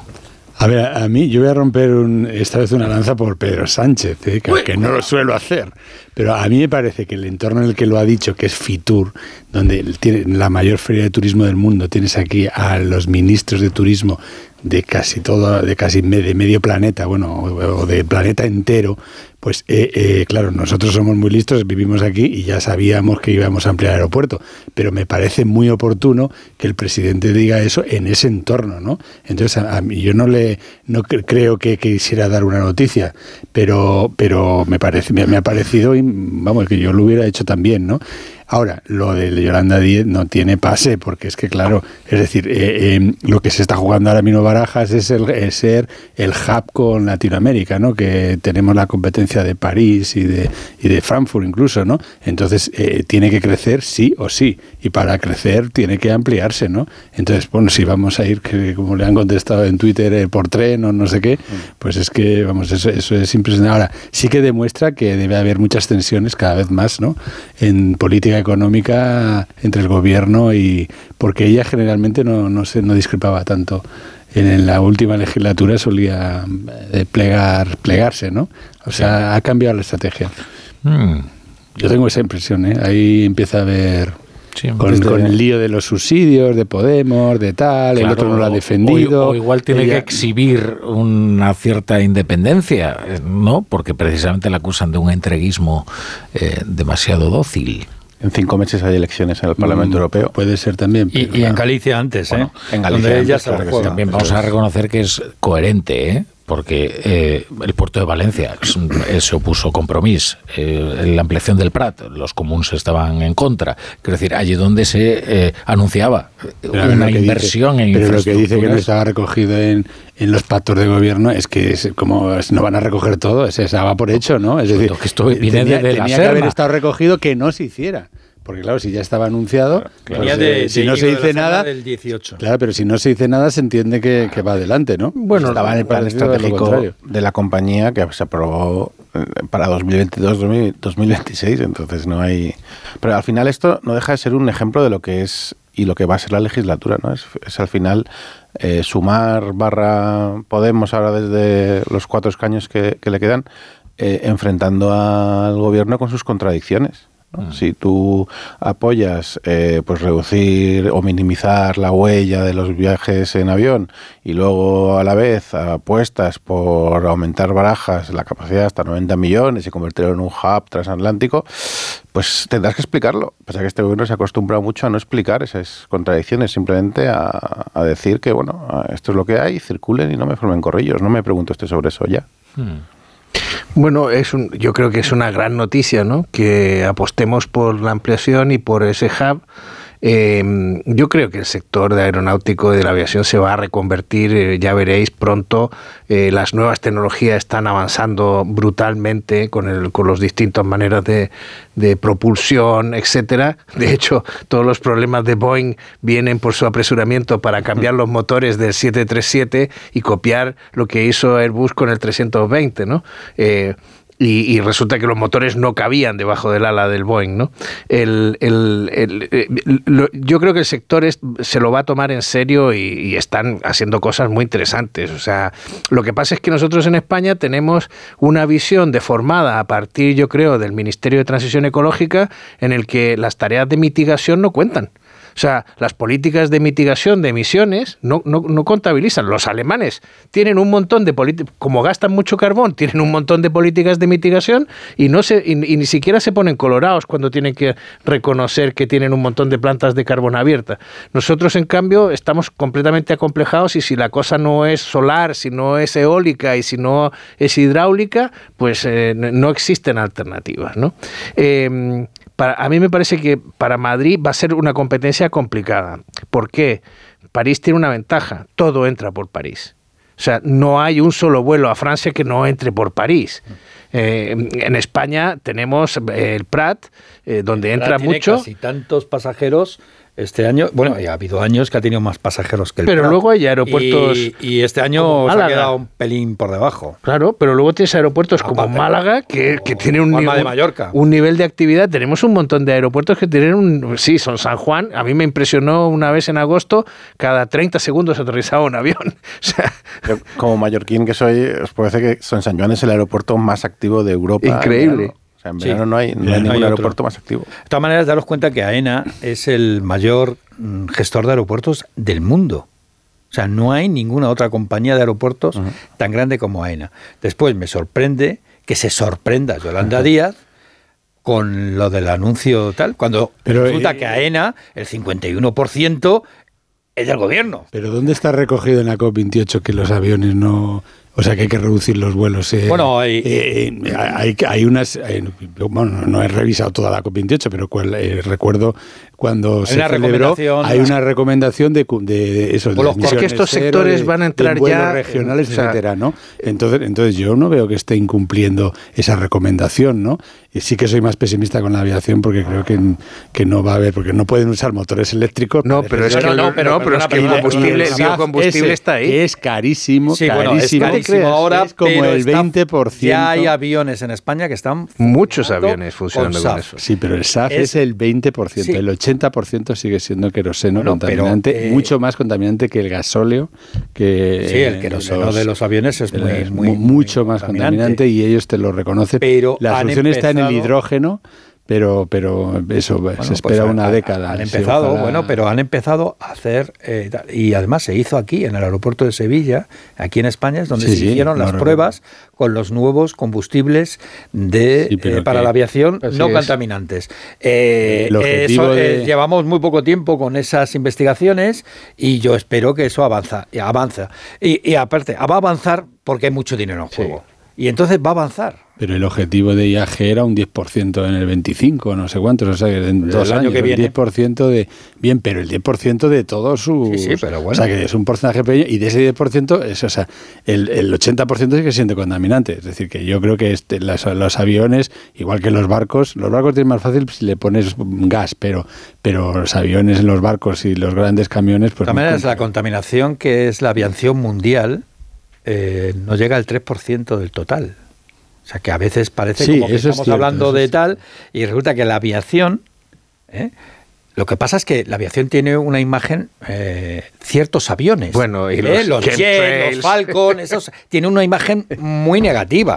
¿Sabes? Porque para dos, tres, cinco personas, pues utilizas un Falcon, ¿no? O, un- o otro tipo de jet. un- Hombre, utilizas un Mira, Falcon para haber- ir a hacer un barco. Podría a- haber criticado a, claro, a Sánchez, que usa a la mucho el. Falcon, claro. Tres horas. Usó el Falcon para ir tres en horas. contra de, de los criterios de Davos, de- o sea, de la COP28. Por- Por eso se extiende a, a todo, pero bueno. Pero yo creo que Yolanda Díaz sí tiene un punto cuando mm, señala esa contradicción del gobierno, porque en el, en la COP, o sea, en, en el pacto de gobierno sí que hay un acuerdo para eliminar todos los vuelos eh, inferiores a dos horas y media, se- o sea, si hay alternativa en tren. Entonces, Eso es el espíritu de ese... Si el no hay alternativa en tren. Claro, pero el Pero ¿en espíritu dónde de... no hay alternativa en tren? Claro, pero digo, el espíritu de ese acuerdo es, eh, es, es que el, el avión es un medio de transporte eh, superfluo a, a restringir como mínimo. A ver, la ampliación de barajas no se hace para, para quitar los vuelos o, o- o va a fomentar los vuelos regionales. Es decir, la ampliación de la baraja se hace para vuelos internacionales y no está recogido eso en ningún acuerdo del gobierno, ni de la COP, ni de nada. La O sea, ampliación de barajas afecta a las cuatro terminales. Y en las cuatro terminales hay vuelos nacionales, pero vamos, que yo creo que estamos de acuerdo. para vuelos digo- regionales. O sea, no, no veo aumentando el tráfico con Cantabria entre Madrid. O sea, van A mí lo que me parece hablando interesante de- es que ser un yo hub creo que internacional. detrás de todo esto, al final, en la izquierda española anida el deseo de declarar su fe en el decrecentismo. Lo que pasa es que faltan aquí personajes eh, y conocimiento económico y líderes que sean capaces de poner el tema. El otro día Nature hizo un editorial sobre el decrecentismo. O sea, eh, es que en la izquierda mundial está muy metida esta idea de que, de que el futuro o es decrecentista o no hay futuro. Entonces, mm, mi impresión es que Yolanda coquetea con esto, pero le faltan pergaminos para, para apostar definitivamente por ello. Y entre otras cosas, porque yo creo que si hay un país que no es decrecentista es España. Y bueno, y además. Me gustaría nunca- saber cómo va ella historia- Galicia. Me gustaría saber cómo va ella Galicia. Eh, porque como vaya en tren, eh, vamos, tardará. ¿Cómo va Bueno, a ir a la ahora ya campaña? no, ahora ya no tanto, tres Bueno, horas y ¿no? pico te tarda Eh, Santiago, ¿eh? bueno, ahí, ahí está Ourense, ¿eh? Y luego tienes que coger. Bueno, va mejor, y, y- y- Galicia. y esa, y la mayoría son albias, ¿eh? Pues que lo he ido hace, hace poco. O sea, y por cierto, que sufrí una avería. Dos horitas. Y, y que- bueno, y logré. Bueno, era, era la noche que pensábamos que la pasábamos en el tren. o sea de todas que- maneras, el decrecentismo es una ideología que curiosamente viene del- de, de los informes del Club de Roma de, de los 70. años 70 de Europa y que han sido ahora acogidos por la izquierda, en muchos casos por la izquierda comunista, cuando nunca los comunistas y nunca el comunismo aceptó el decrecentismo. Todo lo contrario, fueron los, inventa- los inventores de justo lo contrario, de Stakhanov. Del gran salto hacia adelante. Del gran salto adelante o del stajanovismo. estaban es decir, fabricando cemento ganar la batalla de la producción. Ese era el eslogan de Salvador Allende en Chile. Ganar la batalla de la, producción. la gran zafra cubana. ¿Os acordáis? El gran Eh, salto adelante de Mao fue precisamente Eso, bueno, es que en esa época el decrecentismo casi era una ideología de ricos, porque era una cosa como, oye, va a haber cuatro camisas azules en, todo, en, en producción en todo el mundo, con lo cual yo quiero tener una y no quiero que los pobres quieran tenerla. En esa época era una ideología de ricos. En Yo esa- creo. Bueno, lo en sigue esa época. ahora, porque yo no conozco a ni un pobre decrecentista. De verdad te lo digo, ¿eh? John Muller ni a uno. Eh, Bueno, ahora ricos decrecentistas Mira, muchos. mm, en la historia del capitalismo también hay fases y... Ah. Bueno, hablemos, hablemos eh, de la historia del capitalismo y del presente del capitalismo y de la ira que crece en los campos y de lo que está ocurriendo en Francia, que solo es la expresión más violenta, sonora, turbulenta de un fenómeno que está recorriendo todo el continente, ¿no? Y que está llegando a España, ¿eh? Sí, Los agricultores franceses, españoles están planteando ya la posibilidad de, de salir a las calles porque se le ha encarecido mucho los costes y, y- y- y- y los márgenes y bueno y además la mano de obra que, que es escasa y que, y que encima con la subida del SMI etcétera pues es carísima no o sea que Sí, en, en España, de hecho, en 2022 ya hubo una muy grande aquí en Madrid. No sé si os acordáis que vinieron eh, tractores, En camiones. Extremadura comenzó, acordaos de los problemas que hubo en Extremadura en los campos. Nosotros dimos hace poco que el- el- el- la producción en origen de alimentos ha crecido en el cuadro año un 14%, que me pareció que eso se va a trasladar eh, de alguna manera. Eh, creo que era en tasa interanual, no, no, no, no sé si era en tasa el último trimestre. Eh, eh, eso se va a trasladar a la cesta de la compra, o sea que, que va a haber otra vez otra ola inflacionista de... en- espero que, bueno, como no está acompañada con energía no va a ser lo mismo, ¿no? Pero, pero sí que se hay, sí que hay presión, ¿no? Pero al final ahí yo creo que los camioneros españoles están siendo un poco daño colateral de ese malestar que hay en, en Francia en general, en concreto, y en, y en la Unión Europea en, en particular. Si recordáis, hace no tanto, el año pasado, un partido de, de agricultores holandés fue eh, el, el más votado en unas elecciones regionales Y, y el motivo era también pues que la- lo- los impuestos, o sea, la- el crecimiento, de, el incremento de los impuestos que les habían hecho y la- el incremento de las restricciones a usar cierto tipo de, de, de pesticidas y de, y, de, y, de, y, de, y de emisiones. Entonces, claro, eh, este, este problema es muy de fondo, afecta a toda la Unión Europea y, y yo creo que lo veremos, lo veremos eh, crecer. Esta tarde, eh, si el, el- el nuevo primer ministro francés ha anunciado que va a frenar en una subida de impuestos que había anunciado al gasóleo no, o sea, el gasóleo que usan los tractores y los y los vehículos agrarios, pero ya le han dicho que no es suficiente, que quieren más. Entonces, Es que vuelve, volvemos Es un al tema. estreno complicado ¿eh? para el nuevo primer ministro francés. Volvemos al tema que estábamos hablando, o sea, otra vez las restricciones climáticas relacionadas con el medio ambiente, con el cambio climático. A este sector lo tienen en transformación también. Y, y es un sector donde es verdad que hay mucha tecnología también, no hay que despreciarlo en ese sentido, pero, eh, pero es un sector que tiene peculiaridades que hacen muy complicada la reconversión. Fíjate, en, en España además con la fragmentación del sector. Otros países tienen ocho grandes cooperativas que agrupan a todo su sector agrícola, creo que Holanda, por ejemplo. En España hay cientos, o sea, 600 creo que hay, o 700. No hay Eh, un pueblo que no tenga como mínimo dos cooperativas. Claro. Y, y entonces, es, pero es un sector que son- enfrenta son- problemas la- la muy importantes. Son individuales, eso es lo que dice. Y, y luego, pues que tiene, que tiene la, la peculiaridad de que el agricultor vive y tiene una cultura en torno a su trabajo, no como los que vamos y venimos de una oficina.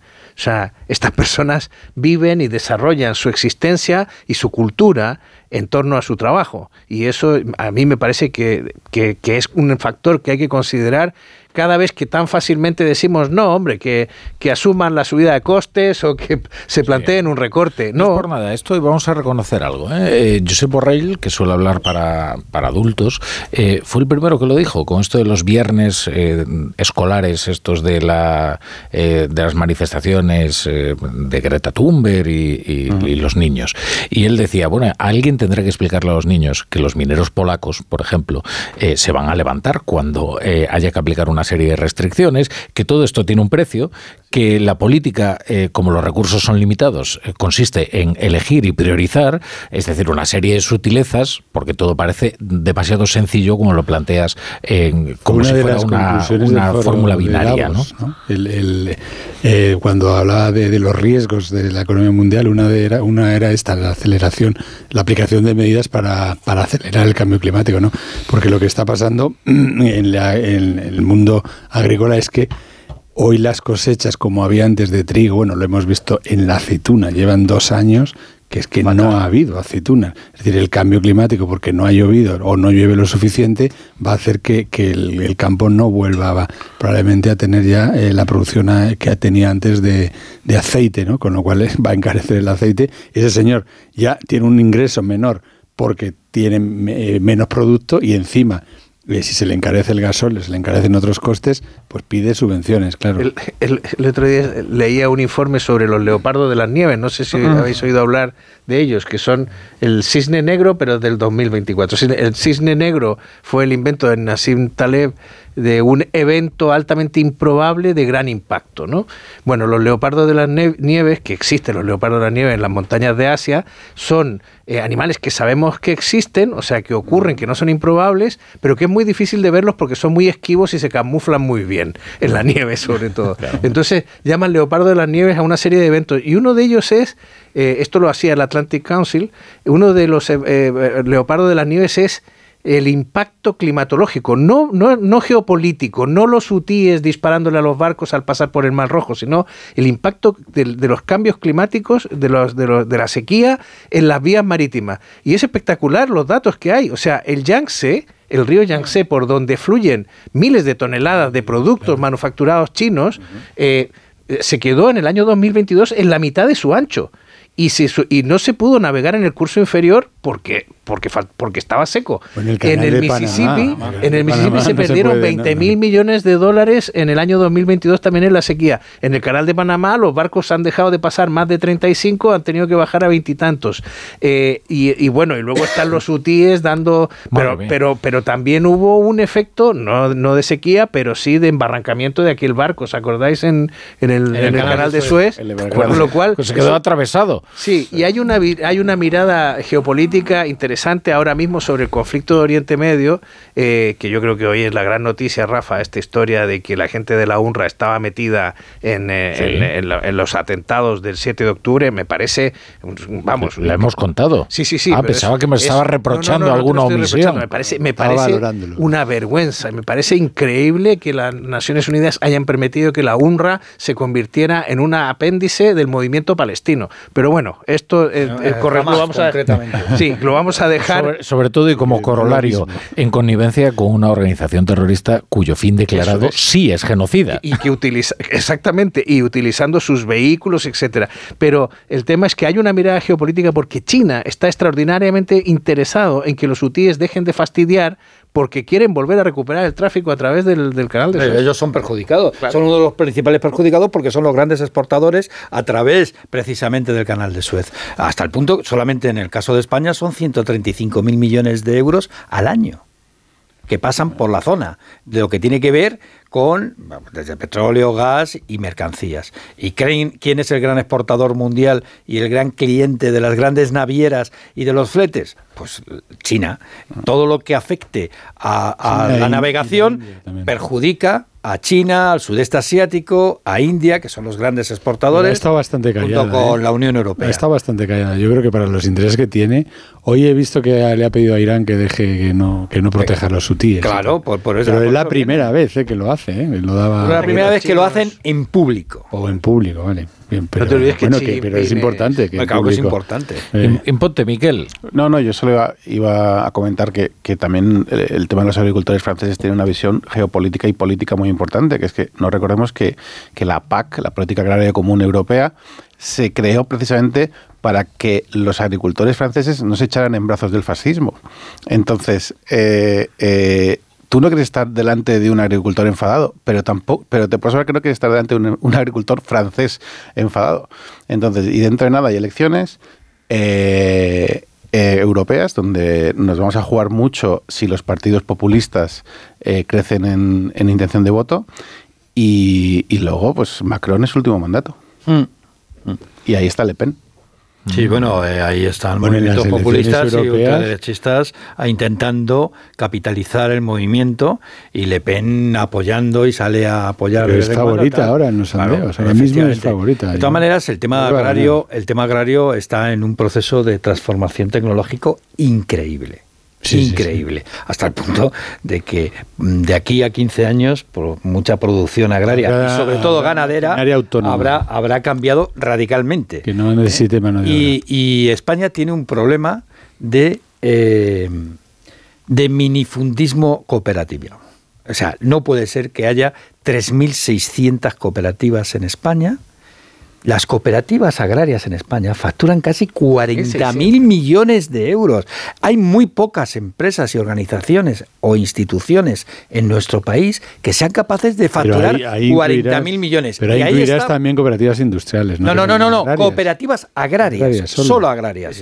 ¿eh? Hay cooperativas agrarias en España que controlan, por ejemplo, el 25% Sí, en del, aceite de oliva que se vende en Estados sí, Unidos. en. Eso sí, con marca italiana.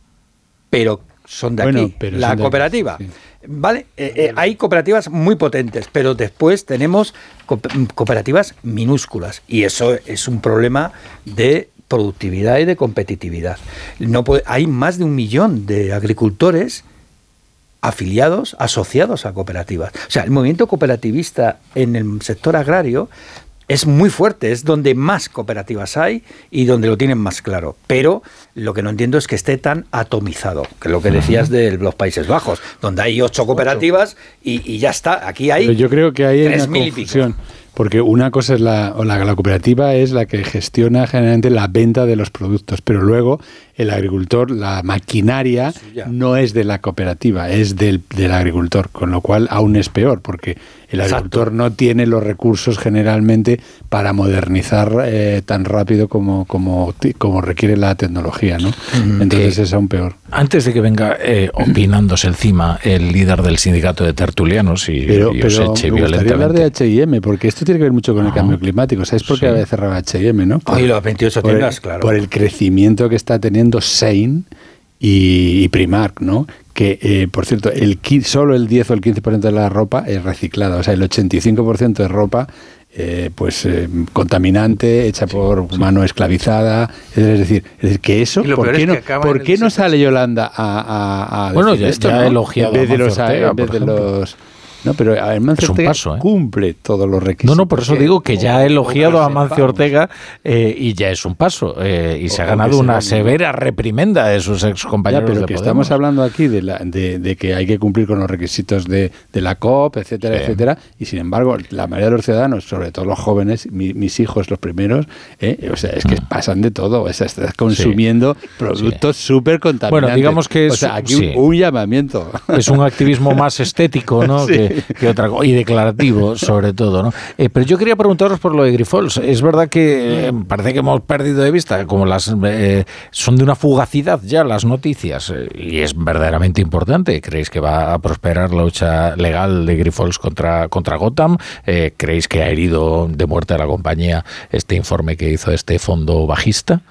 Yo, yo creo que, que la- el, el informe lo que ha hecho ha sido enfrentar o, s- o- o poner el foco sobre una situación de opacidad que sí que había en, en. Grifols y que hay entre Grifols y su, uno de sus principales accionistas y, y que entonces eh, eh, el mercado ha empezado a fijarse en eso y ha provocado una caída de 3.000 millones de euros en dos o tres semanas, que se dice pronto. Eh, ¿Quién tiene razón? Pues habrá que verlo. Eh, eh, pero, pero de momento el mercado le da la razón a Gotham. ¿Por qué? Porque ahora Grifols vale 3.000 millones menos de lo que valía el 9 de enero. Entonces, si ahora la compañía es capaz de dar esas explicaciones y de recuperar la confianza del mercado, eh, pues tendría que volver a los, a los 10.000. 8.000 o 9.000 millones que valía antes. sí. De todas formas, a mí me parece muy importante distinguir entre el caso, por ejemplo, de Gowex de hace, de hace siete años, que, que eso ahí sí que era humo, y aquí Grifols no es humo, o sea, hay un modelo de negocio, hay unos ingresos, hay una estructura, es una de las pocas compañías, si no la única, que según la CIA es, estra- es, es estratégica en España, o sea, a nivel global. Entonces, lo, lo que pasa es que tiene 9.000 millones de deuda y hay que pagarla. Pero eso sí, hay que tener en cuenta una cosa, lo que es estratégico es la compañía, no sus accionistas. Es decir, si en, algún- en Sus algún momento. Grifols cae, pues, eh, o sea, eh, quien debe caer son los accionistas, no la compañía. O sea, quien hay que salvar es a la, co- a la compañía.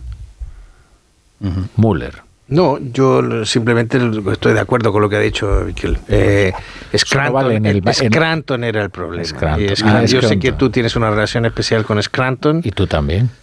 es verdad. Es verdad. Es verdad, No, es verdad. Vamos a aclararle a Sí, la sí, audiencia. aclararlo, Con aclararlo. Scranton, la ciudad de Pensilvania, Sí, no sí, de... donde, donde, se, donde se supone que está se desarrolla la serie mítica que a ti te obnubila tu No, no me tu nubila, no me hace gracia, entonces visité Scranton. Eh, eh, tú tienes más vinculación biográfica. No, yo solo tenía un profesor de ahí. Por eso, es que... eh, Y no sé era Joe Biden. Ya, pero vamos a aclarar que nuestra vinculación es eh, con esa ciudad, Scranton, no Sí, con sí, el banco. No con, el fo- no con la empresa de la empresa controlada esta, por los grifos. no, porque cualquiera nos acusa. Pero esa era la, lo- la cosa opaca que estabais me Claro. comentando. O sea, esa relación con Scranton, ¿qué tiene que ver Scranton? ¿Por qué se ha llevado parte del negocio más apetitoso Scranton? Esas son las cuestiones ahí, que el eh, mercado. yo estoy de- estando de acuerdo con eso. A mí lo que me sorprende es que cuando aplicas eh, las reglas de auditoría, eh, eh, no ha habido todavía, o sea, ni, ni la CNMV ni la auditora, todas defienden que eh, pese a toda esta ingeniería financiera con Scranton eh, eh, y tal, no se han incumplido las reglas de la auditoría. Entonces, entonces y, y no se ha demostrado que de momento incumpla o haya hecho algo fuera de la ley. Entonces, quizá la ley eh, pe- permite estas, este, La tipo, ley permite esto. este tipo de ingenierías, Hubo un ¿no? presidente de banco que dijo la contabilidad es un chicle. Eso es. Es sí. creativa. Bueno, y lo vimos en, en subprime, estas, las famosas hipotecas basuras, ¿no? Es decir, es decir que eh, si eso es así, va a tener un problema Gotham, Pero- porque porque le- efectivamente le pueden exigir. Pues, aparte de, que, de que está la historia de él, de él que estaba en la, no me ha dado tiempo antes de venir a la radio, pero eh, en la que en la demanda incluye eh, eh, quién es el, el fundador de, de Daniel Yu. el Daniel, Daniel este que por lo visto estuvo en prisión, que ha tenido, o sea que es un pájaro y que solo hay una foto de cuenta, perfil. un pájaro de cuenta. Miguel, remata. Sí, solo un, un punto. Eh, eh, un euro puede estar contablemente en dos sitios a la vez, pero un euro no, no puede pagar a la vez la deuda de Grifols y la deuda de Scranton. Pero, es el gran sí, punto. a eso O sea, me refería. El papel lo aguanta todo. Pero, pero, Cuidado, pero la ley viene. de auditoría internacional lo permite. lo permite. ¿Qué viene? Y, y se hacen las El hoteleras piquete. en- en El, las el líder del ejemplo, sindicato de lo los tertulianos opinándose encima y va a entrar aquí en este estudio y os va a desalojar, pero además por la fuerza. Y os vais a enterar de lo que es de verdad una huelga violenta. Claro, Amadora llora, Amadora llora, Miquel Roch, John Muller, Ignacio Rodríguez Burgos. La brújula. La torre. Onda cero.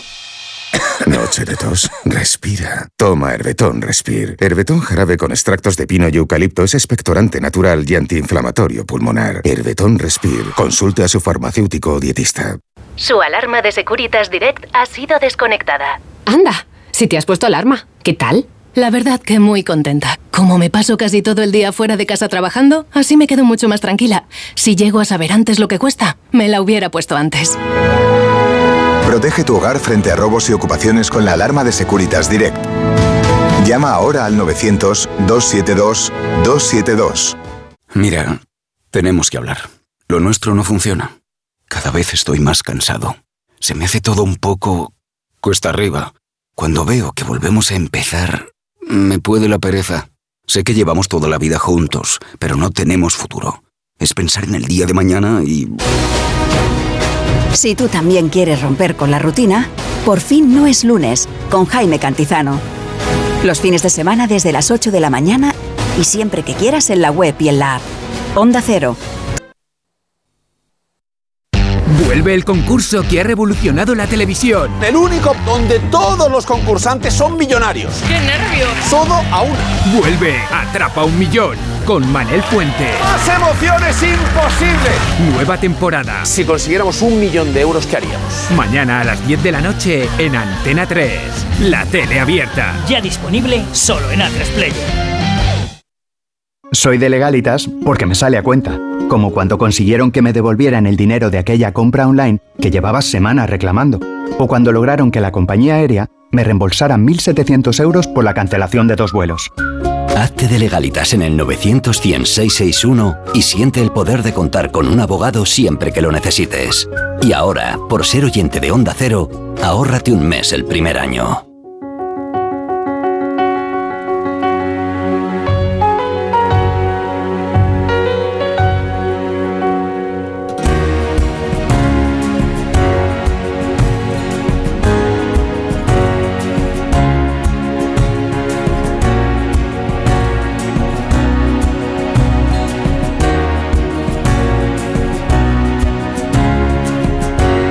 La brújula.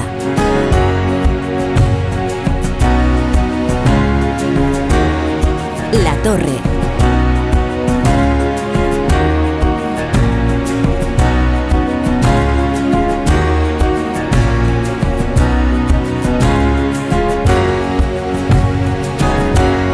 Onda Cero.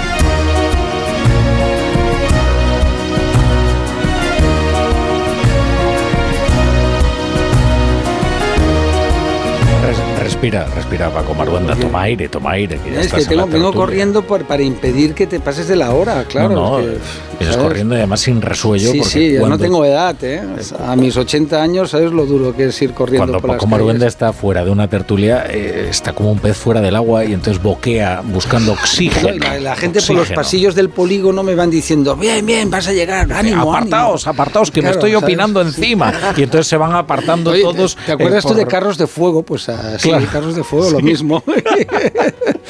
es que tenía, ¿cómo era? Eh, alas en sus pies. Sí, y, sí, eh, sí. maravillosa introducción de Carros de Fuego. Era buena, era. Sí, mientras sonaba la música de Evangelis, pues va corriendo Paco Maruenda, y entonces Sí. se van apartando. Por pasillo. todos. He de decirte que hay varias cosas en mi vida que no he hecho bien. Ni correr, ni la música, ni la pintura no, no servía para ello. Eh, En esto hay dos frases.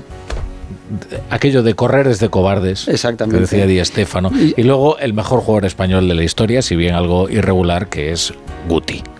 ¿Eh? Y Guti le decía a su madre, como le decía, su madre le decía, tienes que correr más para que no te silben. Y dice, si no es correr, mamá, si es saber colocarse en el campo. bueno, y hoy tenemos también con nosotros Hoy tenemos con nosotros al, al Antonio Gramsci. eh, eh, Leonel, es que viene con sus gafas de intelectual marxista, Gramsci. eh, que es eh, que lo asemejan a, a Antonio Gramsci, y es eh, Graciano Palomo. ¿Qué tal? ¿Qué tal? ¿Cómo estás? Pues Graciano? Granchi decía... Salud. salud y libertad.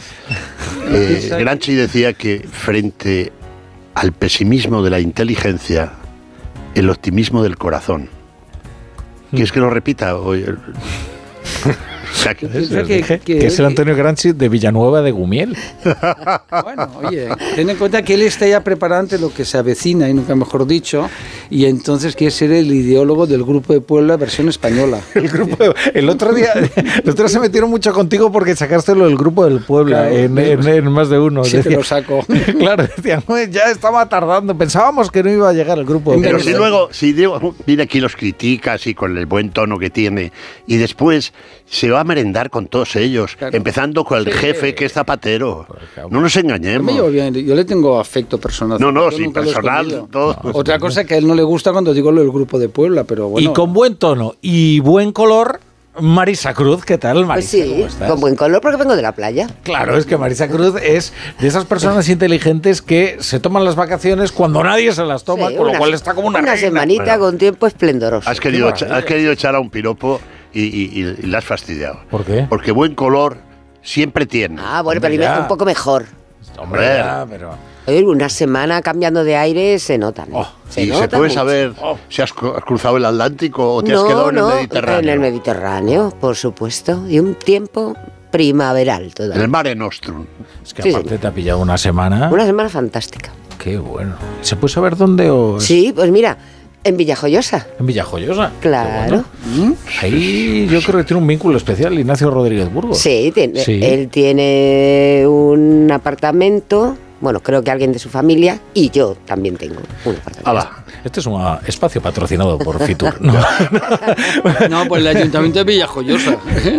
en, Fitur, en Fitur está ocurriendo todo. ¿eh? Es El centro del mundo es IFEMA. Ahora hablamos de ello. Pero ahora escuchad el menú de la tertulia de José Miguel Azpírez.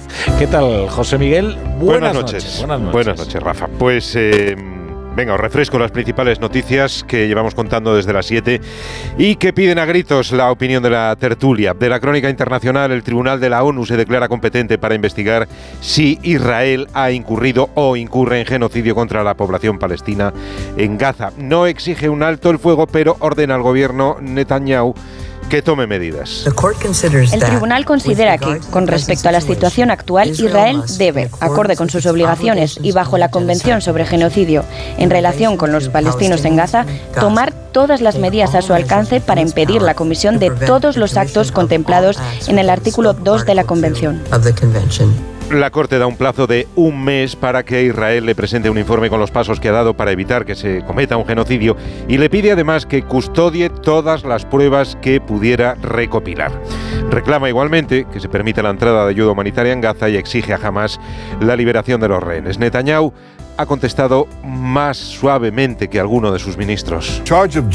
La acusación de genocidio formulada contra Israel no solo es falsa, sino también escandalosa. Y la gente decente en todas partes debería rechazarla.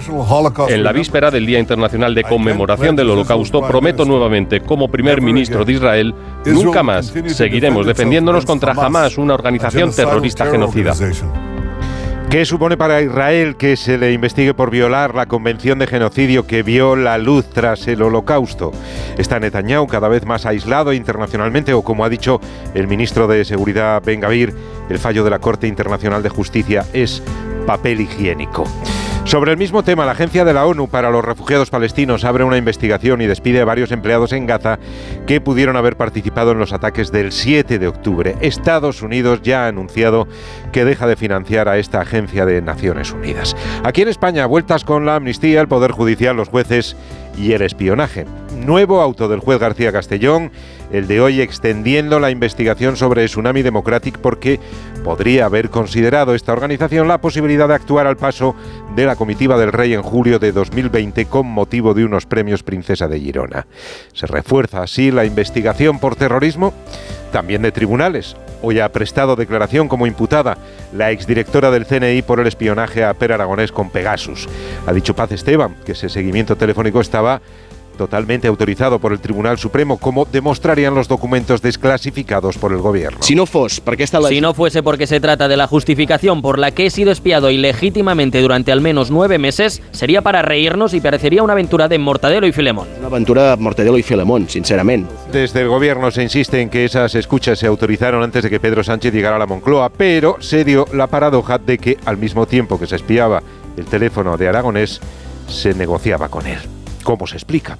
Y desde Bruselas, el comisario de Justicia, Reinders, acepta el papel de mediador y convoca al Gobierno y al PP para facilitar la renovación del Consejo General del Poder Judicial y negociar un nuevo modelo para elegir a los miembros del órgano de gobierno de los jueces.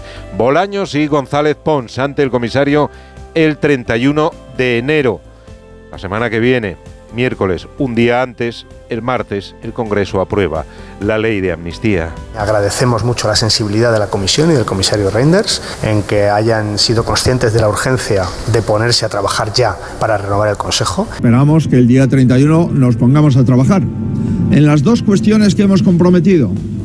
Renovar el Consejo y simultáneamente presentar ante las Cortes una ley en la que la independencia del Poder Judicial quede garantizada. ¿Conseguirá Reinders desbloquear la situación? ¿Habrá acuerdo para renovar el CGPJ o es misión imposible? Y noticia política de esta tarde. La secretaria de organización de Podemos, Lilith Bestringe, deja su cargo en el partido y su escaño en el Congreso. El motivo se desconoce.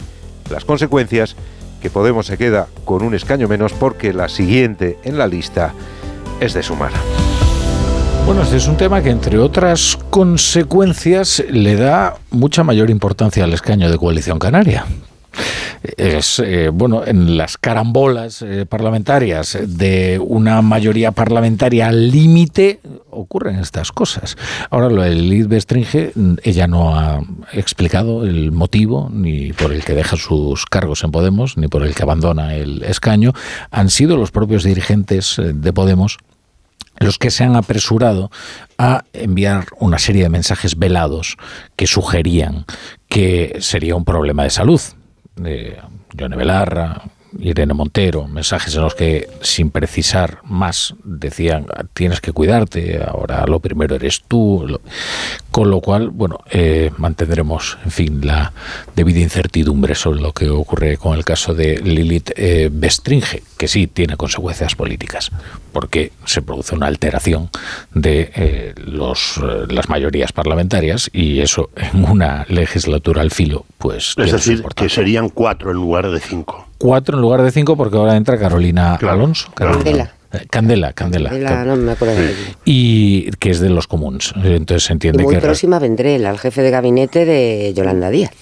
En, claro, responderá a la disciplina de Yolanda Díaz. Pero todo depende de lo que pase en Galicia. Es decir, claro, si eh, Yolanda cosecha un sonoro fracaso en Galicia, hombre, su liderazgo pues queda totalmente cuestionado. Es decir, si en tu propia tierra, si donde tú vienes te rechazan, pues claro, es muy difícil eh, eh, conseguir, porque eh, al final podemos pasar un poquito lo mismo. Pues claro, al final el resultado de que era una cosa muy de Madrid, muy de Madrid, Cataluña, porque en Valencia estaba, como recordaréis, Compromís, en Galicia las mareas, es decir, el resultado, vamos a ver, es decir, hay mucho partido y todo eso complica la vida a Sánchez, aunque él está feliz, porque como está en Moncloa, ¿qué más le da? Bueno, y, Yolanda también está feliz. Y, aunque se lleve un batacazo en las gallegas, en el gobierno, ella va a seguir feliz. ¿no? mientras esté ahí. Hoy la he visto por primera vez en carne mortal. Eh, no sé cómo he podido ah. pasar estos seis años sin verla en carne mortal. Hoy la he visto. ¿Dónde? Pues donde está sucediendo todo. Fitur. Y Por cierto, ya que estamos en Fitur y si el director me lo permite, entramos en materia. Eh, desde hace 10 días, más o menos, eh, Moncloa, cuyos pasillos y secretos conoce muy bien Marisa Cruz, eh, llevaba aporreando los teléfonos de los grandes del IBEX, anunciando que hoy, que por favor estuvieran, vamos, por favor, no, que estuvieran presentes cuando el jefe del gobierno iba a hacer un anuncio cósmico hoy. Y dos de ellos, cuyo nombre no lo voy a decir por razones obvias. ¿Quién es? Por razones obvias, pero que es fácilmente colegir, ver la foto o ver las imágenes, sino que no han estado. Dos de los grandes respondieron al edecán, alto edecán que les llamó, que él iba a hacer un Carlos Sainz. ¿Qué te parece, señor Latorre? Alto edecán, eh, si es alto de, de, altura. He dicho alto edecán, tómelo Ah, usted como quiera. Vale, elevado eleca, Bueno, edecán. resumiendo, Pero si es alto, sería Oscar López. que el es un- anuncio- es, eh, la única persona más alta en el gabinete que Pedro Sánchez. Eh, y en cuanto a los empresarios, pues bueno, sí. no bueno, y dos de los grandes, tampoco hay tantos. Eh. Desgraciadamente. Eh, pero bueno, que son realmente importantes, ¿eh? no solo sus grandes negocios, eh, el- la caja la llenan fuera, no aquí. Bueno, y a lo que iba. ¿Y el, cuál era el anuncio cósmico? Un hub que todo el mundo, el mundo hacía tres meses que lo había publicado. Bueno, porque AENA lo había anunciado ya y, y- y previamente el PP ya había planteado. Sí, sí. eh, eh, eh, el ministro este de la Serna fue el primero Sí, que. sí, el que primero. No, el de la SER, Íñigo. Eh, De todas maneras, creo que ha apuntado algo en la economía Amador Ayora que tiene valor ¿eh? y que yo juzgo así. Eh, es verdad que esto se conocía, pero también que no está mal que en la feria de turismo, al que acuden no. todos los operadores y que tiene una enorme repercusión, se haga ese anuncio, se presuma de ello y se reitere que eh, vamos a tener un aeropuerto em, espectacular y con una enorme inversión. Sobre todo de cara, de cara a Asia, que es en los mercados. Claro, o sea, decir, Pero que- se- que- el anuncio ha quedado cojo. ¿Por qué ha quedado cojo? que hay oportunidad política, pero también hay una oportunidad de interés general, digamos. Sí, no, bueno, Y yo, pero- mira, en eso... Pero ¿por qué ha quedado cojo? Porque efectivamente Madrid, y, y ha recordado civilinamente el que le ha preparado la ficha al presidente del gobierno, que el aeropuerto de Barajas representa el 10% del PIB de la Comunidad de Madrid. El 10%. Pero no ha dicho nada del otro gran hub. Nada. Por lo tanto, no se va a hacer, que es el de Barcelona. ¿Y por qué no ha dicho nada? Porque está en contra Esquerra y, y los comuns, o como demonios se llamen ahora, eh, los eh, Podemos Sumar eh, Catalán. No ha dicho- de eso no ha dicho absolutamente nada. Con lo cual, bueno, pues oye, que esos 2.500 millones se sumen otros 2.500 millones si los catalanes no quieren. Pasa que pensemos que con, con Sánchez nada es creíble o no, depende. Es decir, porque él se pasa haciendo, vida haciendo promesas. eh, os acompañáis, acordáis en la campaña de las viviendas, ya no hemos vuelto a saber nada, por lo menos yo. Las 180.000, esas que iban Bueno, y- aumentando. Van aumentando Y, de las, cada y las viviendas canarias menos. Nada, entonces al final que pregúntale a los que sufrieron el volcán cómo está la cosa, ¿no? Pues porque ya fue un montón de veces, es el presidente que más veces ha visitado esa isla desde la época de los guanches, ¿no? No habrá nadie que haya visitado más una isla y el tipo pues no pasa nada, es decir, lo bueno del sanchismo, yo le- me- la verdad es que me fascina, entre que tiene el control de los medios de comunicación, que la, la la propaganda de Moncloa es de una potencia brutal y que a él no le importa mentir, pues consigues salir bien de cualquier problema. Eso tú lo haces en Francia y te salen, como están saliendo los camioneros ahí a protestar, ¿sabes? Y aquí no pasa nada. Es decir, él puede ir... La mentira está más eh, Sí, gravemente sí. sancionada. sí, aquí es algo, es moneda común. Es verdad. Lo, Bueno, lo que sucede con, con- con la inversión para, el para ampliar el aeropuerto de Barajas no, no- no es que per se sea enorme, que lo es. Es que además mueve muchísimo dinero, con lo cual yo sí vaticino que esa se, la, la llegaremos a ver. No sé si exactamente en los plazos que dicen, porque todas estas cosas luego pues, se hacen más largas, no sé qué, pero yo creo que sí la llegaremos a ver. Y también creo que a continuación veremos la de Barcelona. Porque se... Eso ya... Eh, eh, es que, esto- a ver, es que no estamos hablando de aquí a un año, ¿eh? No, si lo veremos seguro, Marisa. Vamos, ojalá lo veamos. Eh, sobre todo tú que estás por los 20. Pero, eh, tal. 20 por 3. Eh, eh, vamos a ver. Sí, lo veremos, El problema, no sé, lo que tengo mis dudas es que lo inaugure Sánchez. Ah, bueno, a mí me da igual que lo inaugure, porque lo inaugure otro. Tampoco De- lo que no tengo duda es que al del Prat se opondrán los comunes, al de Madrid eh, se va a oponer eh, Y más Y Madrid, lo mismo. eh, y, a- y en Valencia, al puerto de Valencia, compromiso. Esto ya sabemos que la voluntad de crecentista, pues hace Pero es de progreso, es que es que de se opongan, progreso, eh, son de curiosamente progreso. son de Progreso. pero se oponen a cualquier, A cualquier. infraestructura que signifique un progreso y una dinamización de la actividad económica. Bueno, así nos va a los catalanes. Porque... Anuncios. Y enseguida regresamos. Has dejado en silencio.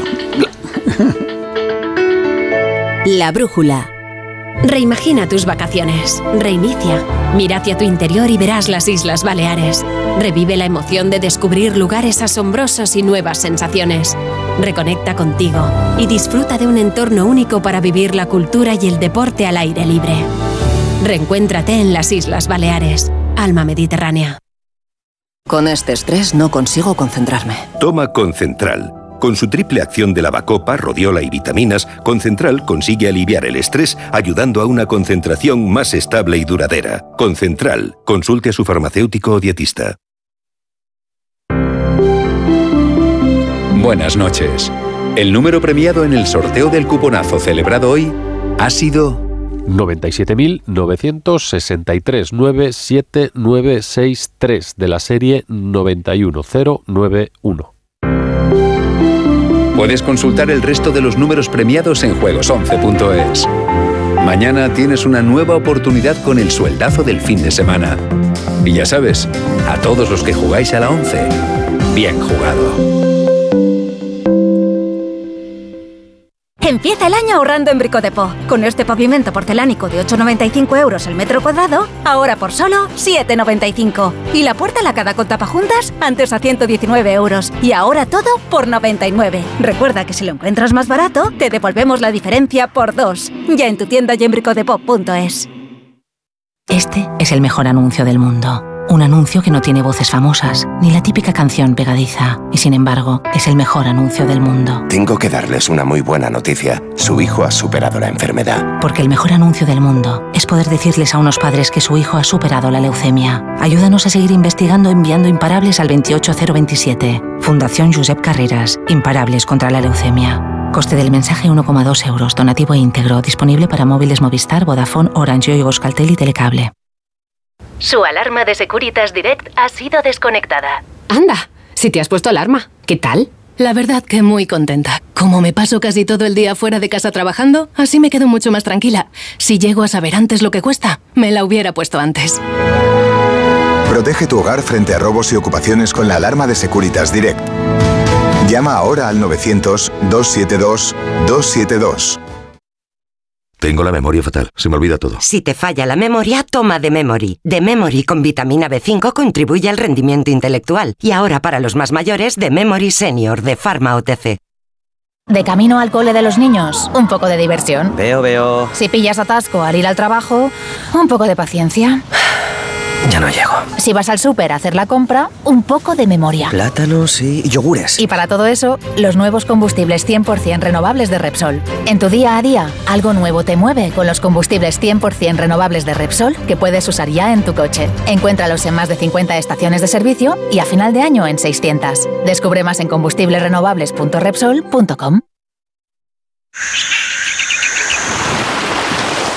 Si lo que necesitas es oír esto, necesitas la Semana del Caribe de Viajes El Corte Inglés con Tour Mundial desde solo 900 euros. Hasta 5% de descuento hasta el 4 de febrero. Con Fastpack de Tour Mundial, precios sin sorpresas en una selección de hoteles. Consulta condiciones. Disfruta del Caribe con Viajes El Corte Inglés.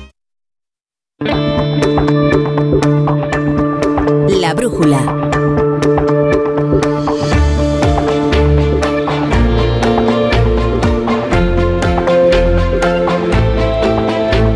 Torre.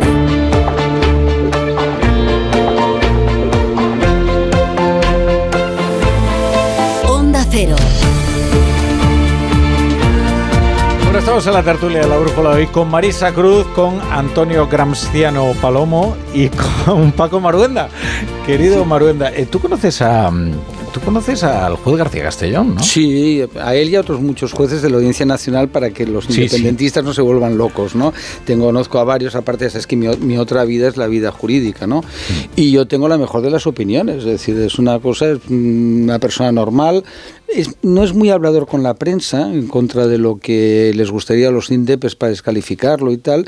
Y, por ejemplo, él eh, tomó una decisión que yo no, no, no comparto, he hecho con todo el cariño, es procesar a Jorge Fernández Díaz y tal, que es amigo personal mío. Pero, vamos, yo no lo critiqué, me parece lo mismo que ahora. Esa decisión, no, la, la más reciente que tomó, además, el mismo día, ¿eh? Que, eh, que uno de los autos eh, criticadísimos, eh, que fue la de imputar a, Francisco Martínez, el que era el número dos de Jorge Fernández Díaz, eso el gobierno no lo consideró inoportuno, ¿verdad? no consideró que fuera una intromisión política inaceptable. ¿no? Él ha sufrido muchas críticas, ¿no? Y algunas que yo cuando las leo me quedo como sorprendido porque la gente que no es del mundo de la justicia, pues muestran a veces su gran ignorancia, ¿sabes? Pues cuando dicen, no, los procedimientos, la gente que se cree que un procedimiento, un juez de la Audiencia Nacional lo resuelve pim pam pum fuera, ya está, ya lo resuelto, ya, ya está, ¿no? hombre, pues tiene, son procesos largos y luego que son independientes, ¿no? Es decir, la, la mayor parte de los jueces que yo conozco, insisto, conozco a bastantes de distintas instancias, son muy independientes. Algunos piensan, bueno, pues este votará, tengo jueces que tienen sensibilidad de izquierda. A mí no me gusta poner la etiqueta porque es un poco fastidioso, ¿no? Y son independientes, oye, pues si ven un delito, llevan adelante un procedimiento. Y luego, claro, exigir, eh, claro, un juez actúa porque hay una denuncia, es decir, es evidente, hay una querella que presenta a alguien que se siente afectado. Claro, cuando es la izquierda y es alguna de sus asociaciones y chiringuitos, pues les parece muy bien, ¿sabes? Porque como van contra el PP y estas cosas, pues son maravillosas. Cuando es alguna asociación o alguna institución prestigiosa de juristas o cuando son perdón, afectados, pues estarán en su derecho a presentar eh, esa demanda y entonces que se resuelva de una forma u otra. Si presuponer lo que va a hacer un juez, y a lo mejor cuando acabe la instrucción, pues García Castellón decide pues archivarlo, ¿no? O decide tirarlo adelante. Bueno, pues que le dejen en paz. Sí, mira, yo, yo que le conozco hace muchos años, de hecho le incorporé yo como profesor. Eh, de práctica jurídica en la Universidad Europea de Madrid. Y entonces estaba en la Audiencia Nacional y bueno, ya venía con una fama precedida porque él es de Valladolid y como juez de en Valladolid llevó un caso muy famoso de un asesinato de una niña.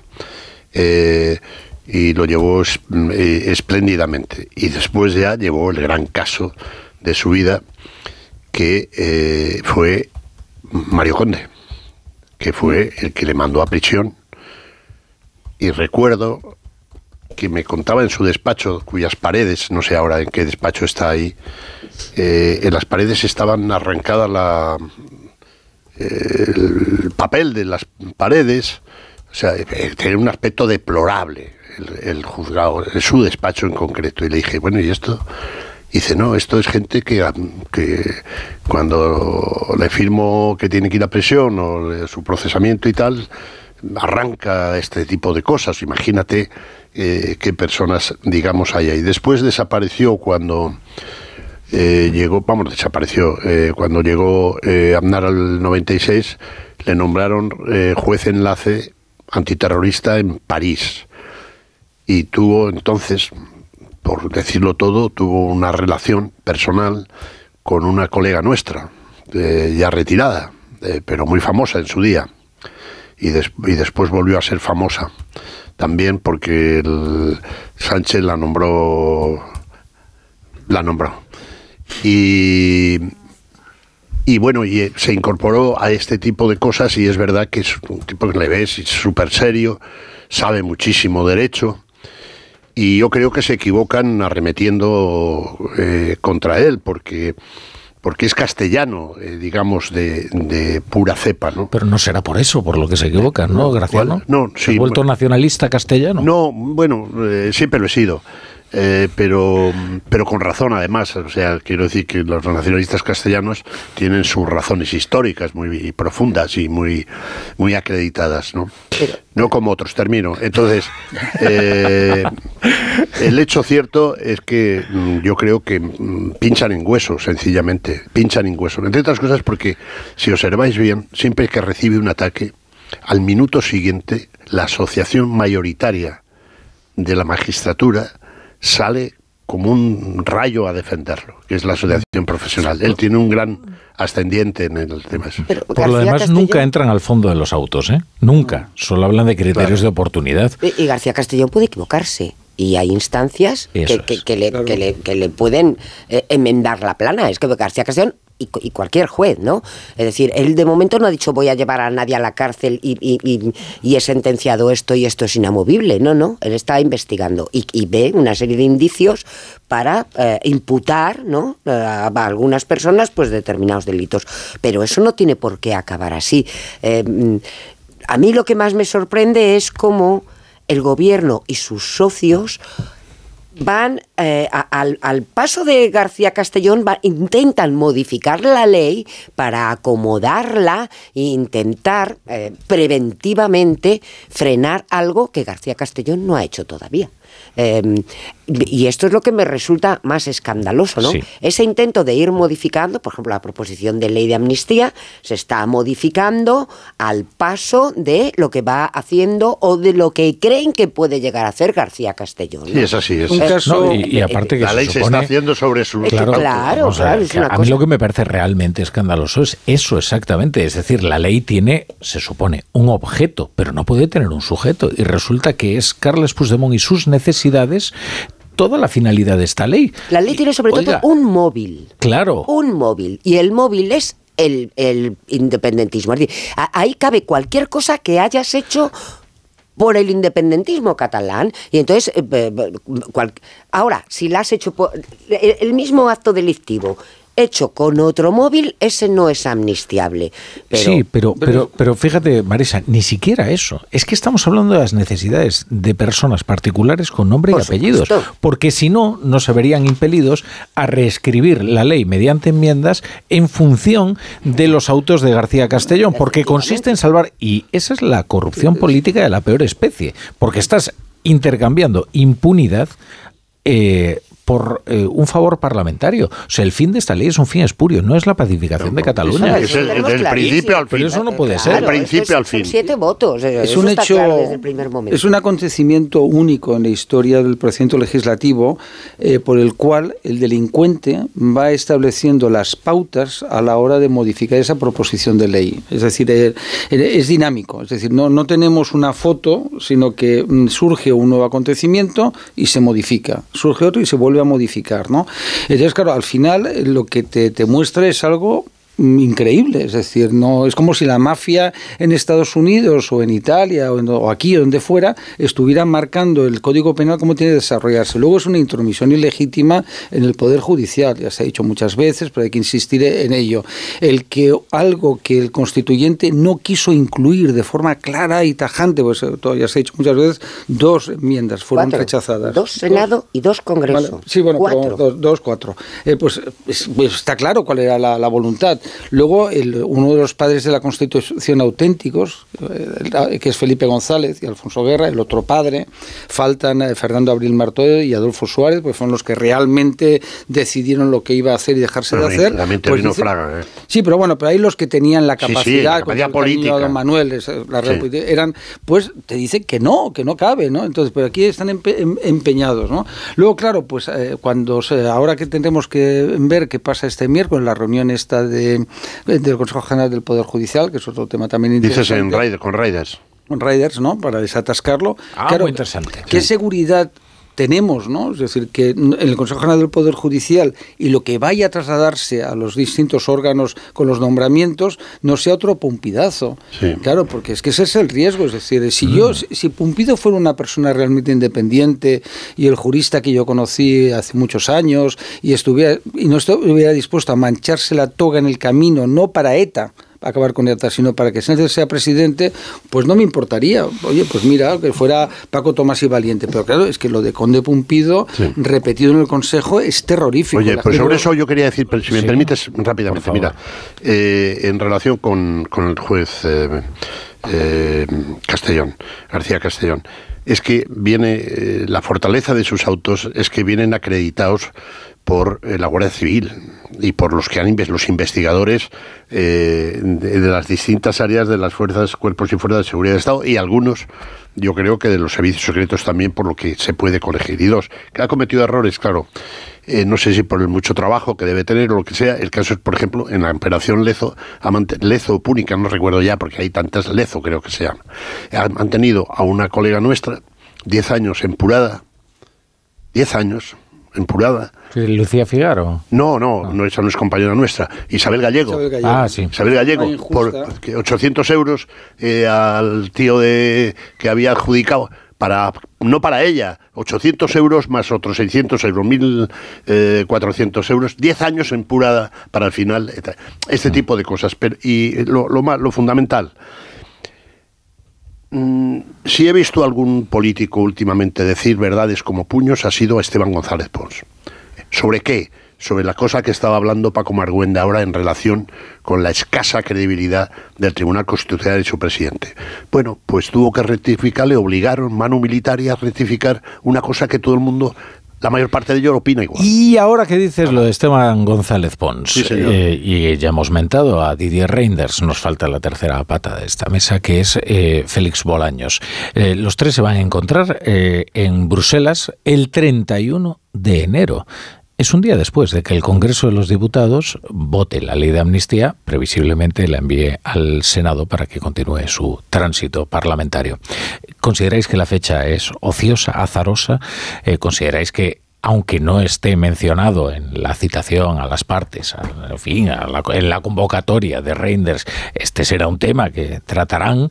¿Y qué posibilidades hay de que haya un acuerdo con la mediación de la Unión Europea para la renovación del CGPJ? Bueno, que, que el tema eh, de la amnistía, que justamente se aprobará, yo no tengo ninguna duda de que se va a aprobar en el Congreso y será remitida al Senado el día 30, que pueda salir en la conversación con Reinders, pues es bastante probable, entre otras cosas porque Reinders está especialmente interesado y él mismo ha dicho que está pendiente, que, que no se pronunciará hasta que la ley no esté cerrada, porque claro, como aquí se- la proposición de ley se va modificando cada semana, pues el pobre dice, no, bueno, vamos a ver. Hoy, hoy que leía que, esté- que- que incluso se pueden presentar enmiendas en, en el mismo pleno, o sea... Claro, las puedes mantener vivas, sí, sí. Y por supuesto no dudéis de que en el Senado va a haber enmiendas y veto. Y veto. Lo que pasa que eso eh, regresará al Congreso y, en, y en un- en una mañana pues se ha levantado ese veto y se han levantado esas enmiendas, ¿no? Pero efectivamente Reinders el pobre dice, bueno, va, no me metan a mí en líos, vamos a esperar a que esto esté medianamente cerrado y entonces me pronunciaré sobre el tema. Pero, mm, pero también ha dicho que está muy pendiente de eh, intentar controlar que esa ley no afecte a derecho europeo. Y ahora mismo, eh, eh, según los letrados de las Cortes, sí afecta a derecho europeo. Vamos a ver cómo se va puliendo, pero de momento sí Los afecta. informes de Fernández Fontecha, eh, 45 años de letrado, que vivió la Constitución Los de Fernández Fontecha y los de Pilar Revuelta. Sí, pero Fo- Fontecha, desde luego, em, yo he tenido ocasión de charlar con él y desde luego es- está asustado, asustado. Entre otras cosas dice que así empezó la, así cayó la República de Weimar y vino lo que vino, por una cosa muy similar a esta. Eh, bueno, pero eh, estamos en el tema europeo que, que tanto nos ocupa y preocupa. Bien.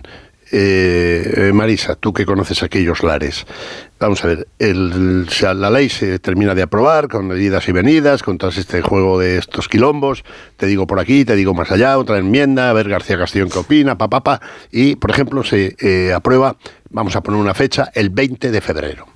Al día siguiente, o eh, en una semana como muy tarde, se publica el Boletín Oficial del Estado. Y entra en vigor, y entra en vigor. ¿Y la Unión Europea cuándo va a decir, aquí estoy yo?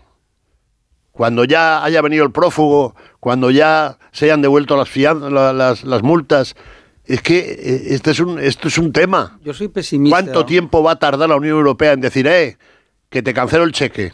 ¿Cuánto? Bueno, yo, yo, yo, creo que la Unión Europea sigue el tema día a día, ¿eh? Mm, no, o sea, no, no, no van a esperar y dos años después. Bueno, pues eso te pregunto, que yo no lo sé. Eh, claro, Quiero decir. Yo creo que Reinders está, bueno, la comisión está sobre ese tema, pero además es que ca- cabe la posibilidad que yo estoy casi segura de que se va a activar, que va a ser la de la presentación de la cuestión prejudicial. Ah, esa es, esa es la cuestión. Yo, yo- a mí me Esa parece es la que cuestión. eso está claro. Es muy importante. Esa es la Y, cuestión. y eso tiene efectos suspensivos.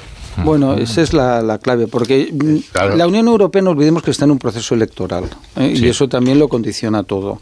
Y ya mucho me ha parecido que Reiners haya hecho esto el miércoles, etcétera, etcétera, ¿no? Es decir, con titubeando casi, ¿no? Porque en el gobierno creían que la Unión Europea iba a hacer de Poncio Pilatos y se iba a lavar las manos. Que mucho te parece mucha implicación por Sí, que me parece un gesto casi, yo diría, si me permites la ironía, heroico, ¿no? Es decir, virtudes heroicas, ¿no? Casi... Oye, por de pronto le ha permitido Sí. a Alberto Núñez Feijóo presumir de Eh, iniciativa. eso es. Efectivamente, Fue una ¿no? iniciativa de Feijóo. Claro. E- Entonces ahí eh, tenemos varias cuestiones, ¿no? Por una parte está el Consejo General del Poder Judicial, la amnistía, ¿sabes? Es todo revuelto y tú te puedes fiar de alguien que hace lo de la amnistía. Es decir, tú puedes confiar en la palabra de alguien que miente descaradamente. Yo es que lo siento, pero ¿cómo te vas a fiar? Si es que Pedro Sánchez eh, pues tiene estas teorías eh, particulares de que de la realidad, la verdad, la mentira y se hace un lío como si creyendo que es Aristóteles, ¿no?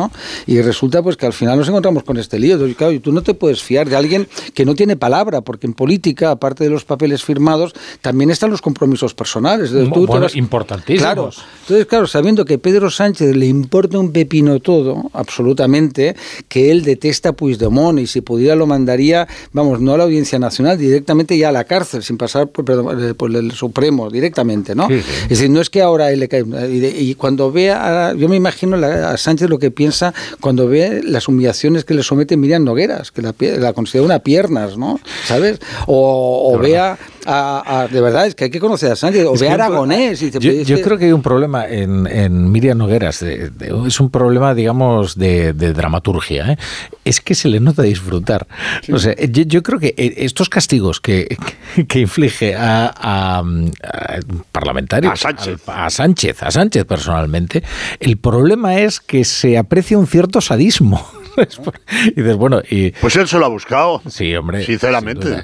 Porque, mando, pues que yo vuelvo a reiterar, eh, es que Puigdemont no es nada. No es nada. Es lo que le ha querido hacer Sánchez. Que es mucho.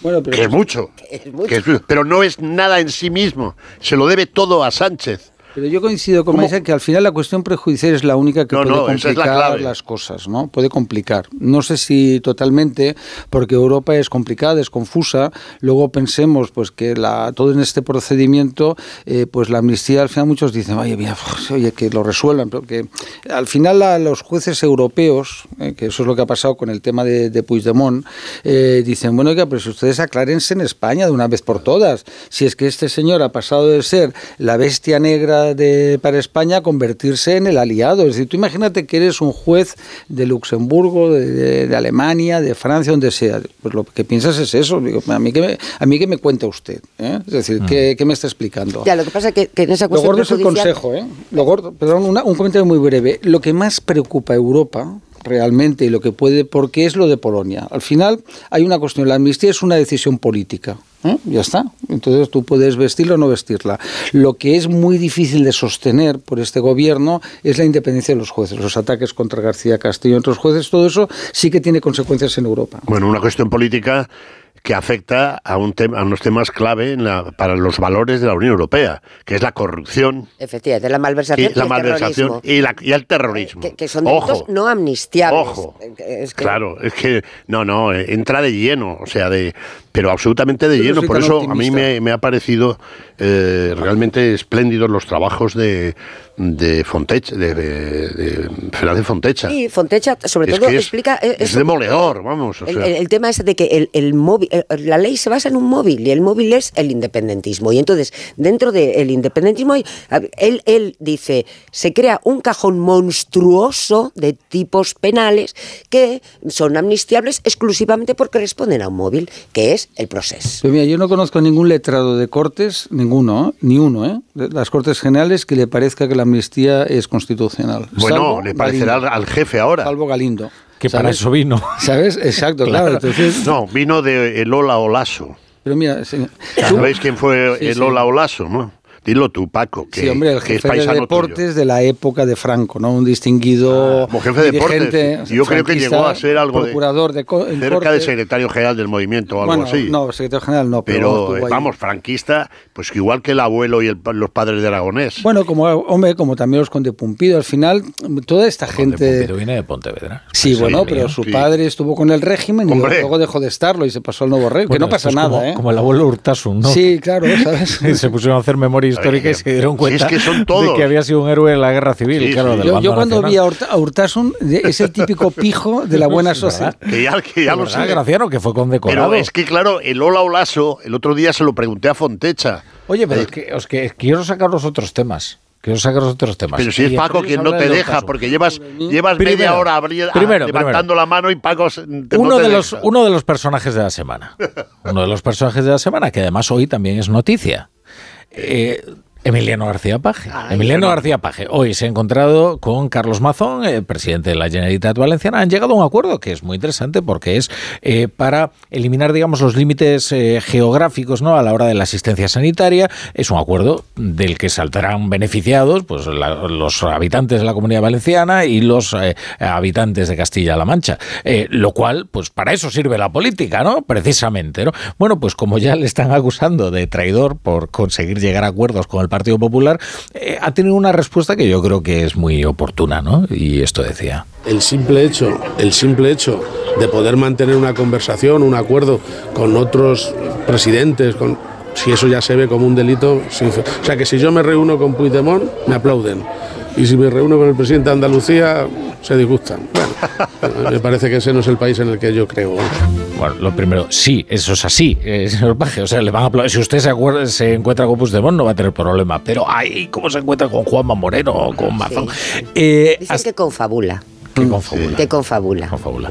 Eh, eh, cuando se reúnen con Puigdemont no confabulan. Yo me vais a disculpar, yo he criticado mucho esto de la salmodia del PSOE bueno y entonces eh, estas, eh, estos raptos de dignidad de Emiliano García Paje y sin embargo ya no lo critico porque creo que algo ha cambiado y que efectivamente su crítica ha sido dura, suficiente, le ha colocado a él también en un lugar comprometido y la guerra es abierta dentro del Partido Socialista, sí. no se lo van a perdonar. Pero, mm, Rafa, vamos a ver. No sé la edad que tiene, que tiene sesenta y tantos. No, 60 de Sí. esta. 60 60, años. sí. Eh, lleva ya no sé cuántos años en, en el machito. Como me cae bien, no voy a decir mamandurria, en el machito. Vale. Eh, creo que no tendrá problemas para pagar el recibo de la luz a final de mes. Pues si vas camino de héroe, no te quedes a la mitad. ¿Y qué más quieres que haga? No te quedes a la mitad. ¿Cómo? Sí, claro, puede hacer muchas cosas. Porque puede hacer muchísimas más cosas. Es decir, eh, él tiene autoritas y potestas entre los parlamentarios de su comunidad autónoma, No. sí o no. Graciano, Pues no. entonces, pues, No. pues entonces me callo. ¿Tú te No acuerdas tiene- aquel comité federal? Eh, De ningún parlamentario, pero ni él ni nadie, o sea... Si tiene siete y, le, y toca, No. la- toca el clarinete y le dice, ¿Qué? no. Pero que, Graciano, que le cambiaron todas las listas. Ellos remitieron unas listas al Comité Federal, los que de Castilla-La Mancha, los de Aragón, si los radiamos aquí en directo y tú estabas, Sí, además. Y dijimos, Eh, y- y oye, se cuidado, sientan ahí como- comunicado. Sí, pero como hoy he leído en el periódico de. Paco Marguenda que puede derribar a Sánchez, quería saber que, que No me sé. lo explique. Bueno, Marisa y Paco, contadme. No, no, lo que, que, que no tiene ninguna autoridad Pues sobre... entonces- pero ni él ni ningún presidente autonómico. O sea, eh, vamos a ver, cuando, cuando se... Ah, a- Al margen ya de que el acta es personal, es que estamos hablando de gente eh, que, que no se ha visto, mucha gente que no se ha visto en otra nada más que estar sentado en el Congreso de los Diputados. Vamos, como que van a dejar el acta así por las buenas porque lo diga un presidente autonómico. Vamos, ni en broma. Eh, ahora mismo... En el PSOE no se atreverán a, a hacer eh, nada taxativo contra él, como a mm, sancionarle, expedientarle o echarle como hicieron con Nicolás Redondo Hijo. Esto no se van a atrever porque Emiliano García Paje tiene una mayoría absoluta, como la copa de un pino. Sí, pero fíjate que hoy la sorpresa que he visto con las imágenes, yo no, no, no daba crédito, es a- al, al ex juez, o ex juez en esencia, Fernando Grande Marlasca, que son dos apellidos diferentes y no con K, dar lecciones sobre la historia del Partido Socialista a Paje. Sí, eso tiempo Marlasca, que toda su carrera hasta aquel... ¿Era del PP? Era del PP. No, que, que además no Era es del del. Partido Socialista. No, pero bueno, dándole eso por un lado. Y Santos Cerdán, o como se llame, Santos es el nombre, ¿no? Sí. Y Cerdán es el apellido. Vale. Señor Cerdán, perdonando la vida a Paje, que acaba de ganar en unas circunstancias dificilísimas por mayoría absoluta. Pero esto... Ese, esto- ese perdón, eh, perdonarle la vida es bla, bla, bla, bla, bla, bla, bla, bla, bla. Porque mm, Santos Cerdán no ha ganado nada y Emiliano García Paje tiene una mayoría absoluta. Sí, Eh, Esta es la diferencia. Sobre todo porque ahí nadie ha ganado nada. Paje es una persona digna, ya está, simplemente es un socialista, yo ideológicamente no coincido, sería irrelevante si coincidiera o no, que él cree unas cosas y que se encuentra pues que este partido socialista es el partido socialista sanchista obrero español y es verdad le molesta mucho a Sánchez pero es cierto es decir ha, ha tirado todos sus Claro, de principios obrero poco. a la papelera bueno pero De obrero- obrero PSOE, poco, ¿no? ¿eh? y al final eh, ha, ha renunciado a todos sus principios, es decir, es igual, ¿no? Es decir, porque al menos había un socialismo ético, ¿no? Que a mí me gusta, el de Julián Besteiro, ¿no? Y otros dirigentes, ¿no? Y un Felipe González de algunas etapas, lo del GAL no lo comparto, lógicamente, no, pero no, lo compartí entonces ni lo compartiré Hay ahora. muchos, hombre. Y luego Zapatero hizo también cosas positivas, otras negativas, es decir, que había un socialismo, oye, pues bien, razonable, ¿no? Oye, Felipe en el año 1996 ni se planteó seguir en el gobierno, ni se planteó, había ganado Aznar y dijo, bueno, pues ahora le toca a Aznar, ya está. Y supongo que no le debería hacer gracia dejar la Moncloa por sentido No, no, común. sí, sí que le hacía gracia. Bueno, no ya sé. quiso dejar a... Pero la a- diferencia sobre todo es que había un partido, un partido vivo, Sí, sí. un partido en el que en el que la gente hablaba, en el que se discutía. Yo recuerdo Pepe Bono cuando explicaba cómo eran las ejecutivas con Felipe González, que se las estaban preparando desde tres días antes cada uno de ellos para plantear con argumentos lo que quisieran decir. Y él él comenta muchas veces lo ha dicho, aquello era porno duro, porque allí sí realmente se discutía. Muchas veces al final se hacía lo que decía el jefe, fe- pero había discusión, había viveza. Ahora no hay nada de eso, no hay nada en absoluto de esto. Mm, Claro, eh, cuando, cuando tú has domesticado a- a- al partido de tal, pues ya apague y vámonos. O sea, ya, da lo mismo, da lo mismo. No hay ninguna voz eh, crítica, salvo Paje y alguno, porque no, no se atreven. Porque han- ha bajado tanto el nivel de la clase política, hay algunos por convicción, porque es verdad que Sánchez tiene una cosa, bueno, ni sorprendente ni no sorprendente, que tiene un liderazgo, eso hay que asumirlo.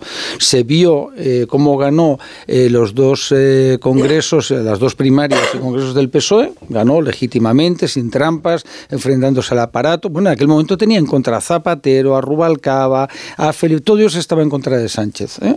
y consiguió ganar. Y luego hay gente, y es verdad, en el gobierno, que creen en Sánchez. Decir, a mí me parece, y, gente, y gente que no solamente por el cargo, es decir, gente que cree por convicción, etcétera. Pero luego, pues el resto, tú ves el Congreso de los Diputados y es un erial intelectual, ¿no? Es una cosa que dices, bueno, esto es la política y piensa... Yo creo que efectivamente su liderazgo, eh, su liderazgo empieza cuando duerme cambia el colchón de la Moncloa. Dejémonos de historias. Es decir, en las elecciones había sacado 82, eh, cuando gana la moción de censura tenía 82, o no sé si, me- si soy muy generoso, 82 escaños, que era la peor mm, resultado desde 1977, desde el 15 de junio del 77, que fueron las primeras elecciones. Felipe González sacó 123 escaños en las primeras elecciones democráticas, cuando todavía estaban los espadones, etcétera, etcétera. Y ahora que utiliza, eh, si liderazgo es, y en eso, si liderazgo es utilizar el poder sin piedad, te digo que sí. Pero el poder no me refiero solo a Ferrat, que le importa un huevo. No, no, el poder que te da tener el boletín oficial, tener eh, eh, todo el, enorme sector público, el 70% de la economía española, que es el sector público. Nada más hay que ir a ver a Fitur. Si mañana os acercáis y eh, veis a Fitur para organizar un viaje, veréis cómo ahí, del turismo estoy hablando, el 70% de lo que está representado ahí es público. Solo el 30% es, es, eh, es, no es privado. Entonces, no ha habido otro. Acaba de quitar por in- inútil a su gran amigo, el de Correos, porque ha dejado aqu- aquello con, con- con más agujeros que un queso de Gruyère y le acaba de, se acaban de inventarse otra sociedad pública eh, teóricamente bajo teóricamente bajo la égida de Puente del, del in- inmarcesible vallesoletano para dárselo y tal cual. Es decir, en eso reconozco que no ha habido otro primer ministro desde la restauración democrática que haya utilizado con tanta jeta. Pero esto es muy importante. Es muy importante. No, porque, vamos a ver. Aunque es eh, importante, ¿no? ¿Qué es eh, el sanchismo? Dice, ¿qué es el sanchismo? Bueno, muchas cosas, pero entre otras, Poder puro. a nivel, eh, desde el punto de vista orgánico, desde el punto de vista orgánico, eh, el sanchismo en realidad es un estrechamiento del partido. O sea, eh, eh, pasa a ser un partido de militantes, que no es lo que era el Partido Socialista, que era un partido de votantes, con- que aspiraba a una mayoría social. Eh, ahora aspira a ser una minoría suficiente y a blindar el poder del secretario general mediante un, eh, una concesión de poder absoluto a la militancia, ¿no? Y eso es lo que a él le blinda. Y ya vemos que los acuerdos eh, él los somete a la militancia y le dicen que adelante. Si mañana dice la amnistía, adelante. Si mañana dice que no, que manda al, al acorazado Brunete a por Puigdemont, pues adelante. Bien, eso es lo que está ocurriendo. Eh, claro, ese estrechamiento del partido se nota evidentemente en su poder territorial que el PSOE nunca antes había sido un partido con tan poco poder territorial. marginalidad Se ha pura, quedado en, un, marginalidad. co- en un cogollito, cogollito gobernante en Moncloa Distrito Central, porque en, en Madrid ni siquiera eh, son capaces de Eso aspirar a nada. Entonces, todo el partido está sometido al interés puro y duro de su secretario general. Claro, ¿cómo consigues sostener todo eso sin que no se te monte una revuelta fenomenal? Repartiendo. Exacto. Repartiendo. Acogiendo a todos los derrotados, porque Sánchez se porta muy bien con los derrotados, lo que no perdona es el éxito. Claro. Y entonces, eh, por esto, no es eh, algo azaroso el que, ni casual, el que, que precisamente el que sobra dentro del partido es el único capaz de tener una mayoría absoluta. es perfectamente lógico. Pero bueno, tenemos que cambiar, Harvard tiene que cambiar la primera lección de ciencia política, que es, eh, a tenor de lo que está ocurriendo en la vieja eh, Iberia, o sea, en la vieja España, es decir, que el liderazgo no es autoritas y potestas, no, que es capacidad de reparto, pero no del que es lo suyo, sino que lo que es de todos. En eso no ha habido otro primer ministro que yo haya conocido, no sé tú Marisa, que también has conocido a casi todos, que tenga esa suprema, no habilidad, que eso está tirado, sino que tenga ese descaro tan extraordinario. Acordaros que su primer nombramiento fue nombrar administradora única a una señora que tenía, que era de- del siglo XIX y que fue declarado anticonstitucional. ¿Pasó algo? No. Y todo así. Entonces, eso, Paco, lo podemos llamar liderazgo. Yo lo, yo lo llamaría otra cosa. Es que son dos, estamos confundiendo dos cosas, ¿no? Es decir, por una parte hay gente, en mi opinión por lo menos, valiosa profesionalmente que está con él por convicción, como Me- le me- pasaba a Stalin, a Lenin, a a Hitler, seis. a Mussolini, sí, vamos, no voy a citar nombres. Cítame a seis. Eh, pero hazme caso que sí, tú lo sabes, ¿no? Es decir, no, no son... Oye, Teresa Rivera no es una piernas, es una técnica de administración civil del Estado con Ah, una posición durísima. civil, sí, sí. bueno, claro, pues oye, es una posición dura como tú sabes y es una persona preparada. Oye, Nadia Calviño, que a mí no me gustaba, es una persona preparada y podemos ahí ir sumando gente. Sí, digo, los hay, porque, sí, porque yo para, para criticar a Sánchez tenemos muchas cosas, pero hemos de reconocerle que hay gente, por la Sí, razón que sea, oye, Álvarez es un diplomático respetado, aunque te sorprenda, entre los diplomáticos de derecha. Sí, sí, no, no, yo te lo digo, pero tengo amigos también como vosotros, diplomáticos, que te dicen, bueno, que es una persona, oye, Urtasun, que nos cae, no nos caerá bien, número uno es su promoción. Eh, ¿de número qué? uno, ¿Qué de diplomático. Es diplomático. Número uno. ¿Y no sabes que, que un lustro son cinco años? Oye, yo te digo. A ver, por mejor- favor. Oye, pero vamos, que es diplomático. en el escalafón diplomático. Pues, pero de ¿qué- la- qué se ha dedicado a la oposición es política. esa? Oye, pues porque se ha dedicado a la política. Número uno de Oye, su ver, Oye, de verdad, no, no podemos No, que tiene negar. Yo creo que oye, no, razón, hay ¿eh? cosas de verdad, esto, ¿eh? sinceramente, no podemos Pero negar su- Su evidencias. valía, su valía intelectual o profesional Oye, o por pero su oposición. El ministro de las pensiones, que da las pensiones, no es ningún piernas. Oye, otra cosa es que sea. Es va desde luego. que Oye, no, ¿eh? Vamos, Escribán no es un piernas, objetivamente. No, no. Eh, Margarita ¿Por qué Robles. está? ¿Y por qué está? segundo, un segundo. Porque ha hecho ministro. No, Escucha, pero, escucha. oye, Margarita Robles, ¿qué te parece? Magistrada del Tribunal Supremo, una jurista brillante, muy brillante, ¿no? Oye, pues está ahí. Por... ¿Qué va a votar en la amnistía? Escuchad, Pues escuchad no la sé, sintonía, la sintonía, la sintonía está anunciando que vamos a leer los periódicos, nos ponéis los cascos porque sois unos coquetos, que no queréis que os estropee el peinado y entonces nos sobre escucháis la sintonía.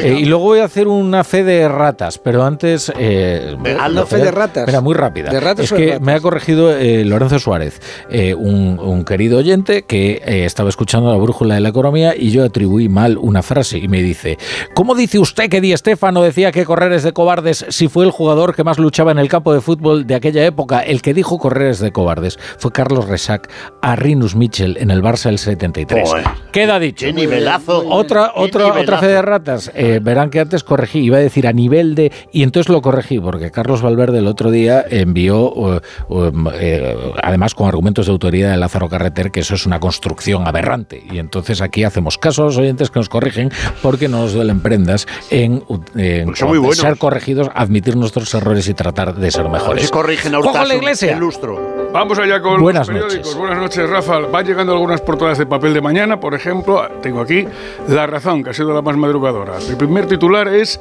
Esquerra Republicana de Cataluña amenaza la estabilidad del gobierno por el espionaje. El Ejecutivo asegura que no tenía conocimiento de las escuchas del CNI a Aragonés con el programa Pegasus. En ABC, Reinders sienta al Partido Popular y PSOE para despolitizar el Consejo General del Poder Judicial. El comisario de Justicia convoca a Bolaños y Pons el miércoles en Bruselas, pese a la negativa del ministro a reformar el sistema de elección. Hay otra noticia que debajo preocupando para si toda la página con este titular Podemos y Sumar quieren impunidad para el vandalismo ecologista. Belarra recibe en el Congreso a los líderes de Futuro Vegetal, acusado por la policía de organización criminal y de ser una amenaza para la paz social. En el adelanto del español. Esquerra Republicana de Cataluña ver tramposa, entre comillas, la desclasificación de Pegasus y dice que le reafirma en su desconfianza al PSOE. Y en el Economista una noticia que quizá haya que estar pendiente de ella en los próximos tiempos. Cinco factores ahondarán en los próximos años la crisis de China. El PIB, el inmobiliario, la demografía, el comercio y las empresas sufren problemas. Bueno, queridos, pues vamos, a, qué bien lo paso yo los viernes con vosotros. ¿eh? La verdad es que lo paso Pues, pues, pa- Esto es pues si no fuera a trabajar. Pues tráenos más días y lo pasamos a viernes todo. Ya, pero luego tengo otros, tengo otros tertulianos que alimentar.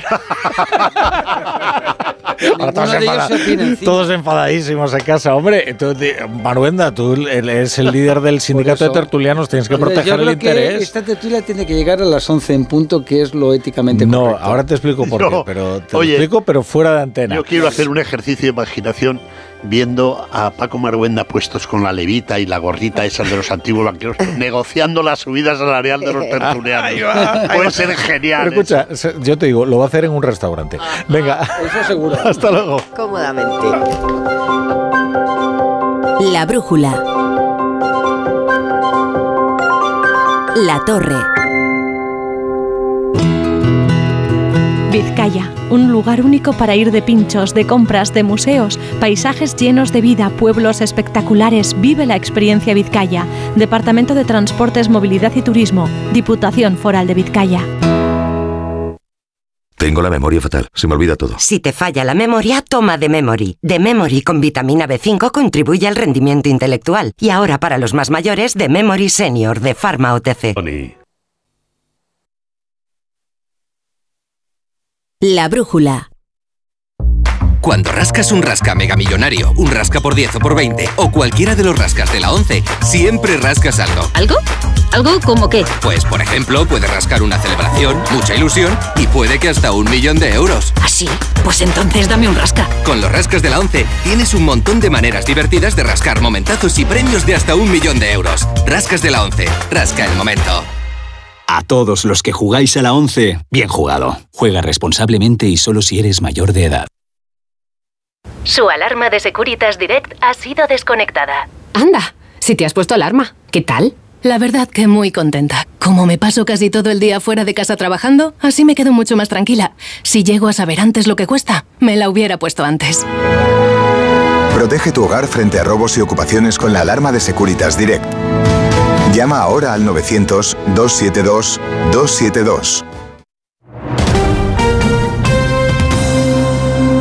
Onda Cero.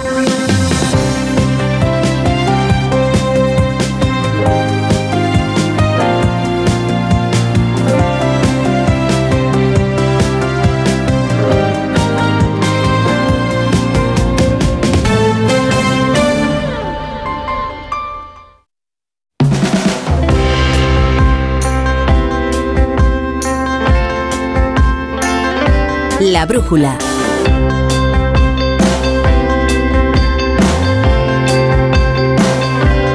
La torre.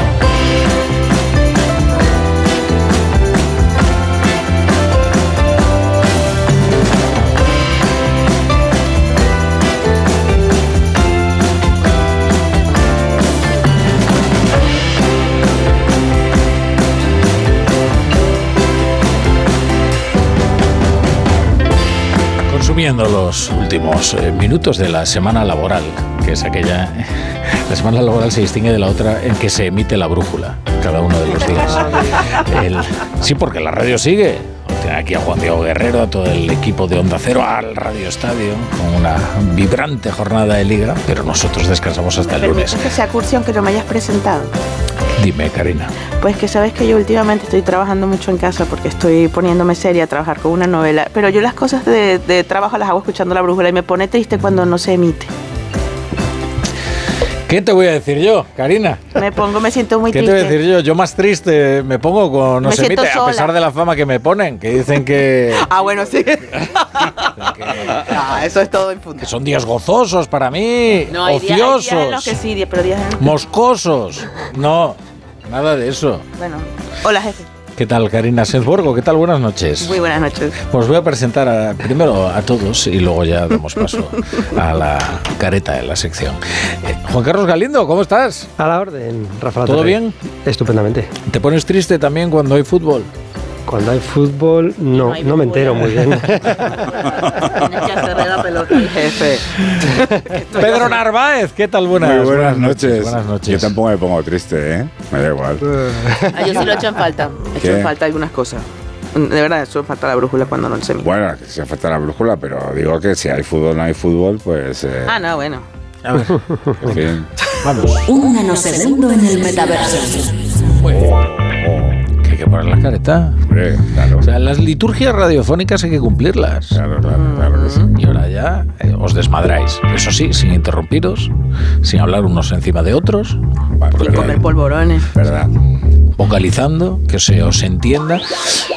Eh, hoy no venís a hablarme de los Oscar y yo pensaba que ibais a hacer un análisis pormenorizado de las nominaciones de, de lo- de esta edición de los Oscar y me habéis decepcionado. Bueno, yo te escuché. Habéis elegido temas que Te no escuché esta semana eh, hablando con, creo que vuestro especialista en crítica de cine, Martos. que además de- desterró la posibilidad alguna, cualquiera, de que Bayona se llevase algo Hmm. con, con su película. Vamos, pero lo mandó directo al foso. O sea, como que olvídenlo. Tiene contendores demasiado fuertes. es que hay temas que llegan un poquito manidos al viernes, ¿no? Entonces nosotros intentamos refrescar. Pero podemos, yo, Bien, yo bien, puedo, bien puedo, puedo, Pero puedo- podemos hablar, claro. Podemos hablar. Yo estoy muy molesta con, con que no hayan nominado a la directora de Barbie, porque es la operación de marketing más exitosa en, ta- en taquilla. Y es que la academia hace cosas raras y de repente la, la excluye, ¿no? Ah, no Ah, pero la, la academia no es una cosa ahí, son, son los, los otros directores. De- esa- y son muchísimos como para que haya ahí. Es verdad que, Bueno, hay, son es verdad que hay cinco, lobby. Son cinco. Son cinco. Son Yo digo cinco, muchísimos pero que votan. Lo que pasa es que Pero eh, es- Ahí, ahí yo creo que tenían, que tenían, yo creo que tenían muy claro ya que, eh, que Margot Robbie iba a salir nominada, por ejemplo, y, y ahí ya sabes que se gasta mucha pasta en hacer Mm. promociones Claro, y tal. claro. Y sin embargo con ella no, le, no, lo, no lo hicieron. Yo creo que, lo, que, que Que a mí- pensaban que ya el gol estaba marcado. ¿Tú crees? Es que a mí me- no- y eh, lo, de, lo de ella me, lo de ella me sorprende menos que lo de la directora. Porque además es que la película, yo sé que Barbie tiene eh, puntos encontrados y hay gente que le parece un horror le parece nefasta, pero a mí me pareció una operación de marketing tremenda. Ah, Pero está muy bien que sea nominado él. Fíjate una película que va de, de la película feminista del año, ¿no? Bueno, una de, una, o una, una de ellas es la Y, que y la, nominan al Maromo. Y entonces bueno, Claro. nominan al Maromo. efectivamente. Bueno, la verdad es que el Maromo no tiene atributos porque eh, ya sabes cómo Ken. pues- No la he visto, la película. ¿No la Tampoco visto? creo que Bueno, pues consigáis que- destripármela No, teniendo en perdóname, cuenta que es- se trata no, de Barbie. verdad que es- eh, eh, yo no sé por qué. Pero, como- hubo como hombre, tanto- Ken, pues, que- pues que lo desnudas y no, tiene nada. no era inofensiva, a mí no me pareció una película tonta, ni mucho menos. diga, yo suelo llegar a la ceremonia de los Oscars siempre muy bien preparado, pero este año eh, he sido un poco. eh, Me he demorado ¿no? en, mi, en mi trabajo y ahora pero tengo que tiene- hacer como los malos tiempo. alumnos y recuperar el tiempo perdido a marchas forzadas. ¿no? Eh, voy a ir a ver el sábado la de Pobres Criaturas de Yorgos Lantimos. Eh, veré, ¿Se estrena creo hoy? que. Fijaos, eh, fijaos mi- mis prejuicios cómo operan. Es, es mi favorita ya para no te gusta. Oscar y no la he visto.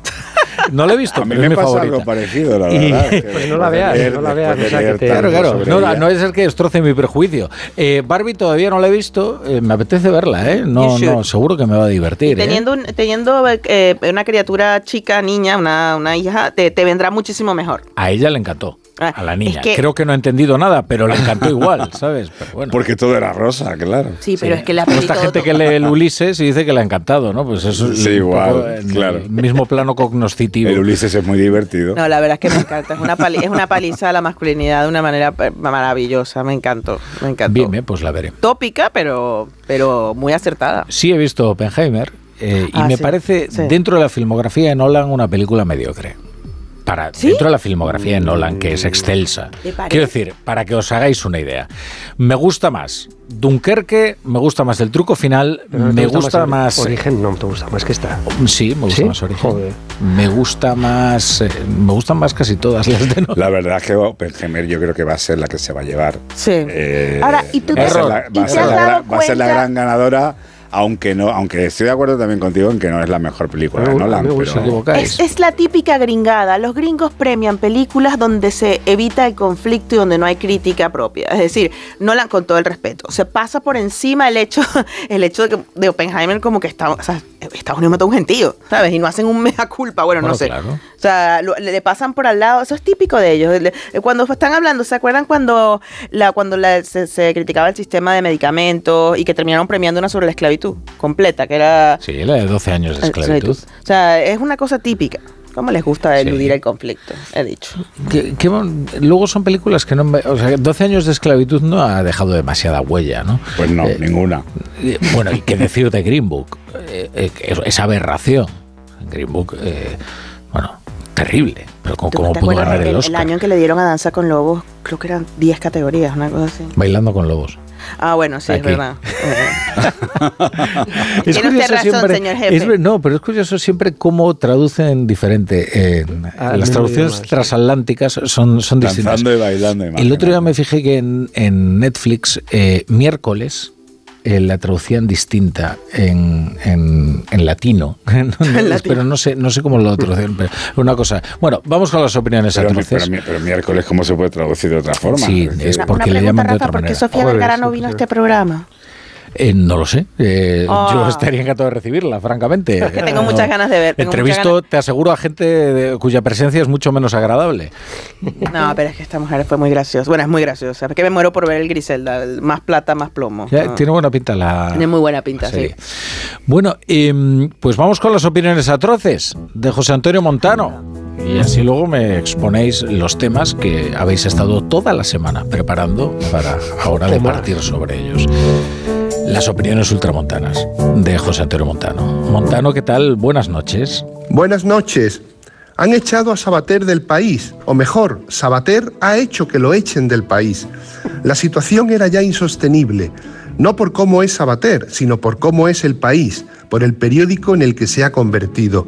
Sabater sobraba en el país, como sobrábamos los viejos lectores, aquellos para los que el país era ante todo el periódico de Sabater.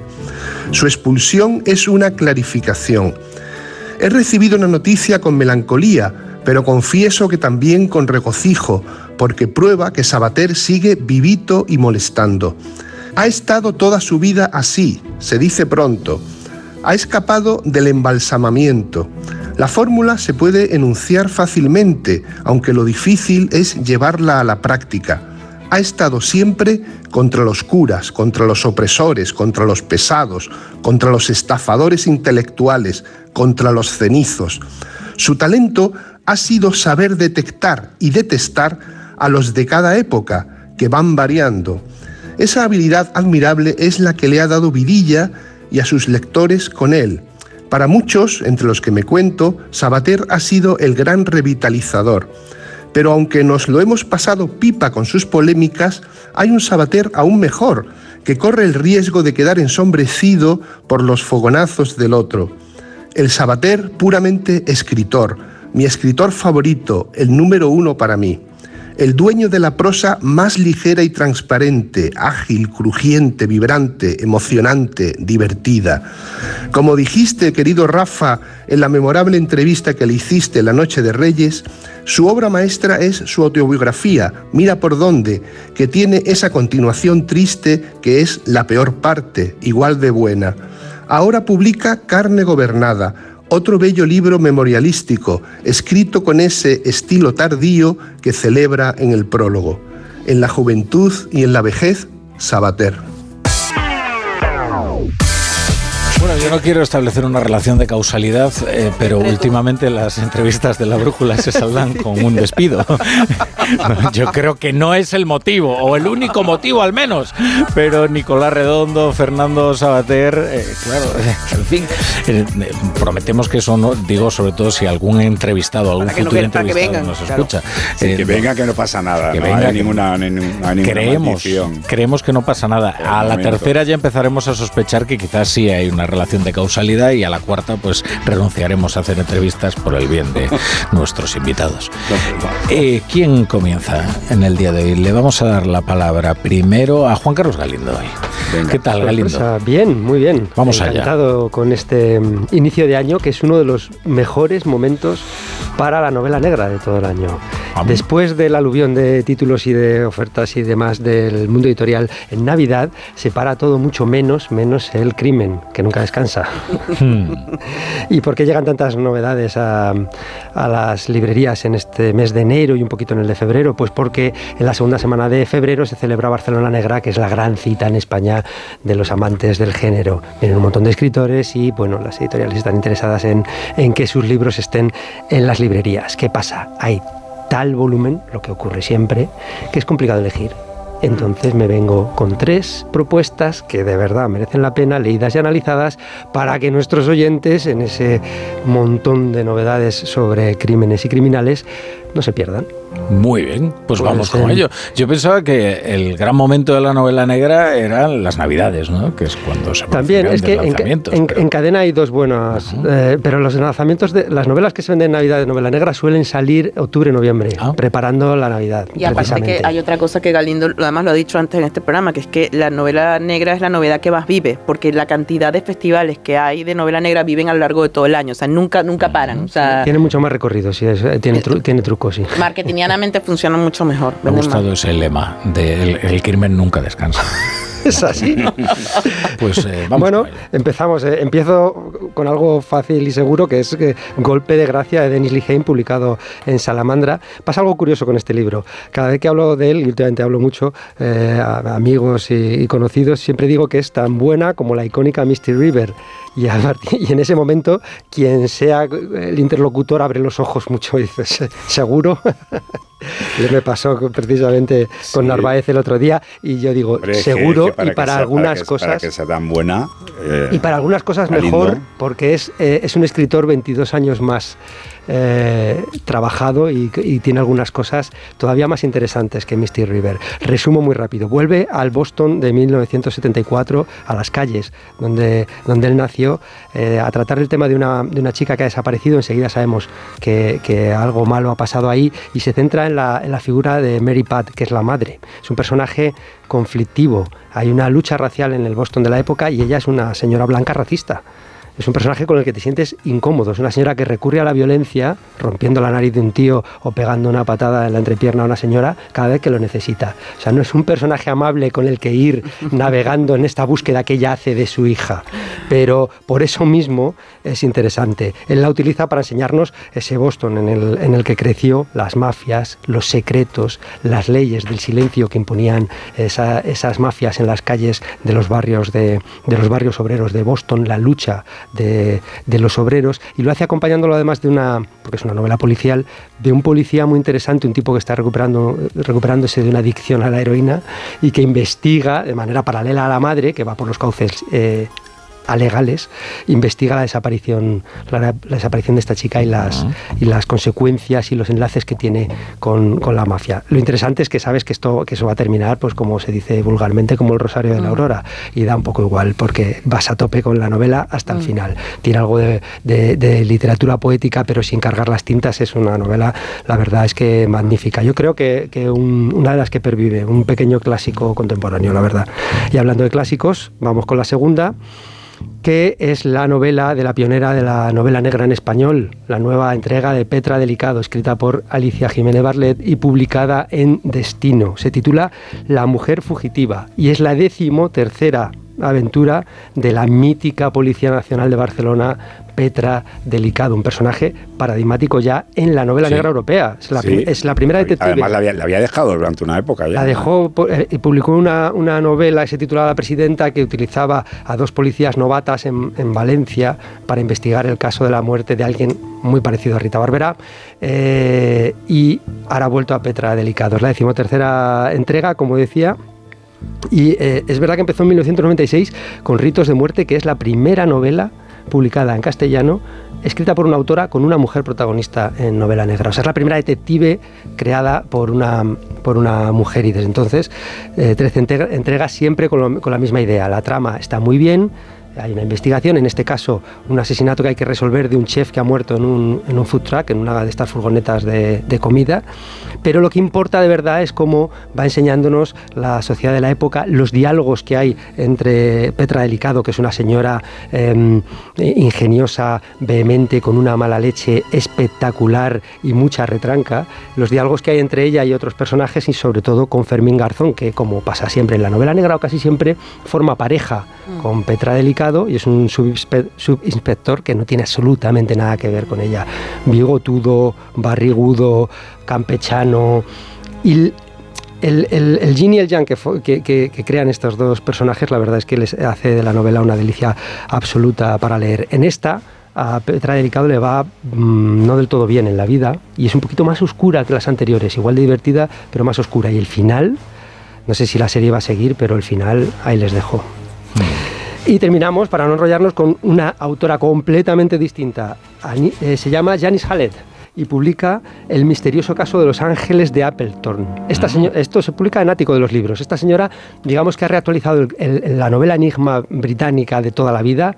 Vamos a ver cómo se resuelve este crimen, vamos a ir dando las pistas al lector, pongamos eh, a prueba la habilidad del lector para resolverlo, pero con un cambio completo y una actualización del lenguaje y de la estructura de la novela, de manera que la organiza a través de eh, mails, mensajes de teléfono, eh, declaraciones de gente en, en juicios y arma un puzzle tremendo en, la- en el que consigue que todas las piezas encajen y sobre todo enganchar mucho. Yo me suelo reservar un par de tardes para leérmelas porque es de, es de las novelas que es difícil parar con ellas. Muy bien. Y difícil que salgan bien. Eh, Sí, a muy mí, difícil. yo soy de los que se impresiona cuando les dices que una novela de Dennis Lehane va a superar a Mystic River. A mí me encantó, la verdad. Mm. ¿eh? Pues leedla y me comentáis. Bien, bien, Que leerla, claro.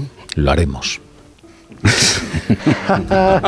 es que el otro día me hizo un regalo eh, Pedro Narváez, Eh, pero requiere tanto tiempo, hay que invertir tanto tiempo en él. que todavía no lo has disfrutado. Eh, ¿no? Claro, es que no- no eh, va a ser difícil que encuentre el momento. Bueno. Cuéntalo, cuéntalo tú, qué regalo lo me has hecho.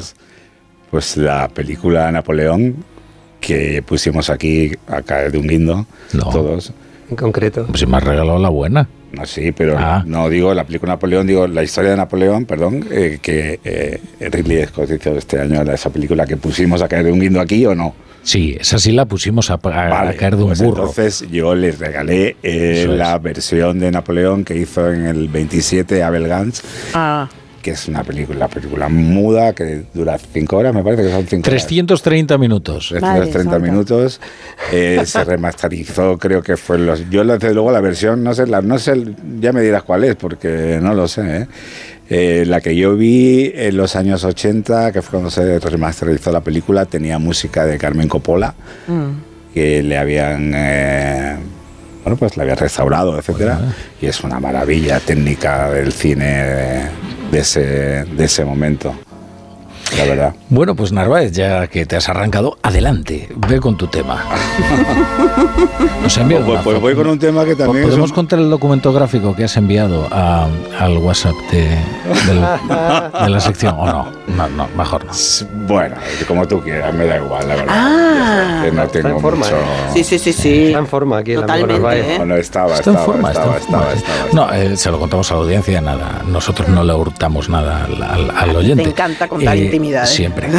Eh, Sí, está subido, está subido al, al ring eh, Pedro Narváez eh, con unos guantes eh, y, y también casco de, de sparring. Sí, también, también. Con lo cual se atizó. Bien, bien, bien. Eh, y sí, tiene planta de boxeador. Hombre, no, eh, esto se juzga No, yo siempre, por la guardia, ¿no? siempre, Sí. he sido- siempre he sido un, tiri- un poco, poco tirillas, la verdad. En, el, en el colegio no me metía yo en muchas peleas porque las perdía, claro. Aunque no me llevaba collejas tampoco, porque supongo que por mi personalidad también, ¿no? Así, respondona y tal. Entonces, pues no se metían conmigo. Pero no me metía porque, porque sabía que Bueno, el el iba- resumen. iba, iba a perder. Entonces dije, bueno, pues eh, Rafa La Torre, que se me ha llamado al, al- al- al programa, me ha aceptado finalmente. Eh, pues habrá que prepararse físicamente para estar a la altura, por si una noche hay que estar a las once y media en la puerta, ahí para daros un poco de Por si, unas... viene- eh, por si vienen los haters, Narváez, los todo. haters, efectivamente. Eh, bueno, eh, ¿qué, ¿de qué nos vas a hablar hoy? Pues hoy también tiene que ver con algo que te gusta, eh, te gusta, que es el boxeo. Y es eh, un libro que ha salido sobre la biografía de, de Urtain. Se, llama, eh, se llama Urtain, retrato de una época. Eh, lo escribe Felipe Luis de, de Manero y lo edita eh, Pepitas. Pepitas de calabaza. Pepitas de calabaza, efectivamente. Eh, dijo de Manuel Alcántara de Urdain en una de sus maravillosas crónicas que supongo que conocerás eh, perfectamente. Aquellas que editaron eh, en Libros del Cao, ¿puede Eh, ser? puede ser. Teodoro León Gross y Agustín Rivera. Una edición maravillosa, con una entrevista inicial de Garci que es Muy casi buena. lo mejor de- del, del sí, las libro. cosas que dice Manuel, don Manuel, eh, son, mara- son maravillosas. Pues decía de, de que no sabe capear temporales, sino desencadenarlos. Era lo que, lo que hacía en ese momento Urtain. Si el boxeo, eh, que hemos hablado muchas veces, tiene, tiene mucho de, de tragedia, eh, el propio Alcántara también lo decía en ese, en, en ese libro, que sin el hambre eh, no existiría el, el- el boxeo o al revés. Eh, la historia más trágica de todas quizás sea la de, la de Urtain, ese personaje que no era un gran boxeador, sino que era un señor que pegaba porrazos ahí a diestro y siniestro. Y los encajaba muy bien. Los encajaba muy bien, efectivamente. Levantaba piedras eh, de 200 kilos, eh, cortaba troncos era Aiz- Aizkolari en su, en su aldea, en su aldea vasca. Llevaban el morrosco de, de Cestona. Y, nada, cuenta mm, en paralelo, en eh, la caída de Urtain como persona, pero también un poco en la, la época, aquel final del franquismo, eh, como sociológicamente también eh, fue, fue bueno, pues cayendo y creando mitos nuevos, ¿no? Sí. Urtain eh, pues eh, tuvo algún combate más o menos que podía ser eh, reseñables, como el que tuvo con Peter Weyland, que fue un gran acontecimiento en España, porque, claro, un alemán enfrentándose contra el español, y entonces, pues, eh, pues esta cosa de que España, aquella España de los años de, aqu- de aquellos años, ¿no? Diciendo que, bueno, que eh, España iba a ganar a Alemania, ¿no? Como ganó Eurovisión, por ejemplo, en, aquel, en, en aquel- en aquellos años, ¿no?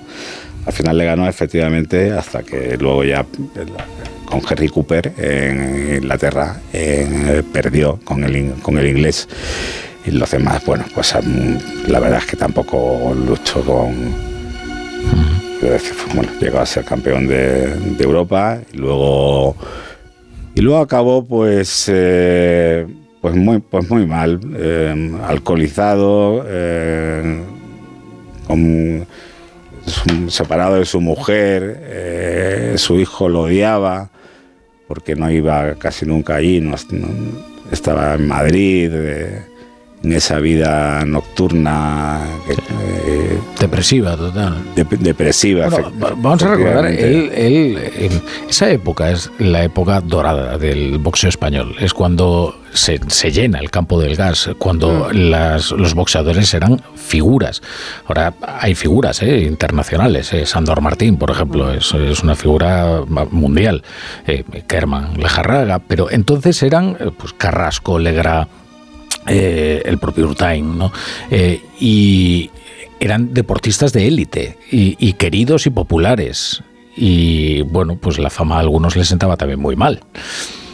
Legrand, por ejemplo, era un, un tipo, o es un tipo completamente distinto. No tiene nada que con ver. un carisma eh, muy especial, eh, muy divertido, muy alegre. Urtain era un personaje mucho más trágico, mucho más ensimismado. Sí, Pedro Carrasco también tenía además una buena técnica, fue un buen eh, Buenísimo. Muy buen boxeador y no tenía efectivamente y no le dio tampoco por no fue por ese camino errático por el que anduvo un Urtain, ¿no? A mí lo que me molesta un poco, eh, Rafa, es que eh, se asocien muchas veces eh, tragedias como la de Urtain, que es una tragedia personal, con, con el propio boxeo. Sí, pues se ha hecho ¿Sabes? mucha literatura con ello. Se ha hecho mucha literatura del, del- del- del héroe caído, del gladiador, ahí ya, en fin. Mm, Es verdad que, vamos a ver, hay algo. eh, eh, esa figura ¿no? que sale de los barrios, de barrios muy marginales y mm, que el éxito le viene de golpe, eh, y sin tener además tampoco ni la formación, ni la estabilidad, ni la compañía para poder digerirla, y de repente le viene la riqueza, el- Sí. las mujeres, el, y, y pierden un poco. Sí, sí, de Hay un personaje muy interesante al respecto de eso, eh, Julio César Chávez, el, el mejor boxeador Sí. mexicano de la historia, eh, con perdón de Canelo y de quienes le siguieron, pero que es una. Él explica muy bien su alcoholismo. ¿Cómo se lo sabe, eh? Todo esto podría hablar ¿Cómo le mucho gusta, de eso. eh? ¿Cómo le Oye, vamos a poner un Espera. testimonio, un testimonio, un testimonio. Bueno, De verdad has dicho, y por una vez, por todas, adiós al, bo- al boxeo, al mundo del boxeo. Bueno, yo de momento no he dicho adiós al boxeo y tampoco al mundo del boxeo. He dicho yo que yo me retiro del boxeo, pero no adiós al boxeo. ¿Has dicho qué? Que estás harto del boxeo. No, que he dicho que se acabó el boxeo para mí, pero no adiós al boxeo. ¿Qué quiere decir se acabó el boxeo para ti? Mm, Pues quiere decir de una manera o de otra que yo ya no puedo practicar más el boxeo ¿Por para qué mí. no? ¿Por qué no? Porque ya creo que soy bastante viejo ya. ¿Cuántos años tienes? 34. Y esos son muchos años. Hay boxeadores que están consiguiendo títulos mundiales con algún añito más que tú. Sí, pero sin duda ninguna aquellos que están consiguiendo los títulos en, en estos años son porque antes también fueron. Entonces yo... eh, 34 no años es bastante joven ¿eh? para un boxeador. Eh, y entonces también lo era. Eh, eh, sobre todo entonces, ¿no? Esto era el año 77, Urtain muere en el 92. El 92. 92. Cuatro días antes de que empezaran las Olimpiadas. Se tiró de un décimo piso, como sabes. Sí. Ah, Bueno, eh, es novela. El libro No, nuestro. no, es, es- es- es, eh, Biografía. Una biografía, bueno, muy personal. La verdad es que está bien, está eh, muy bien escrita. Yo la, rec- la recomiendo, la verdad. Eh, aunque, como te he dicho antes, eh, no creo que deba unirse tanto la idea de la tragedia personal con lo que es el, deporte en sí, ¿no? Lo que es el boxeo. Ahí discrepo con el, con el autor, pero el, el libro está bien si se quiere uno conocer de la historia de, de Urtain y lo va escribiendo a golpes, a golpes cortitos y, y buenos. Karina Sedborg.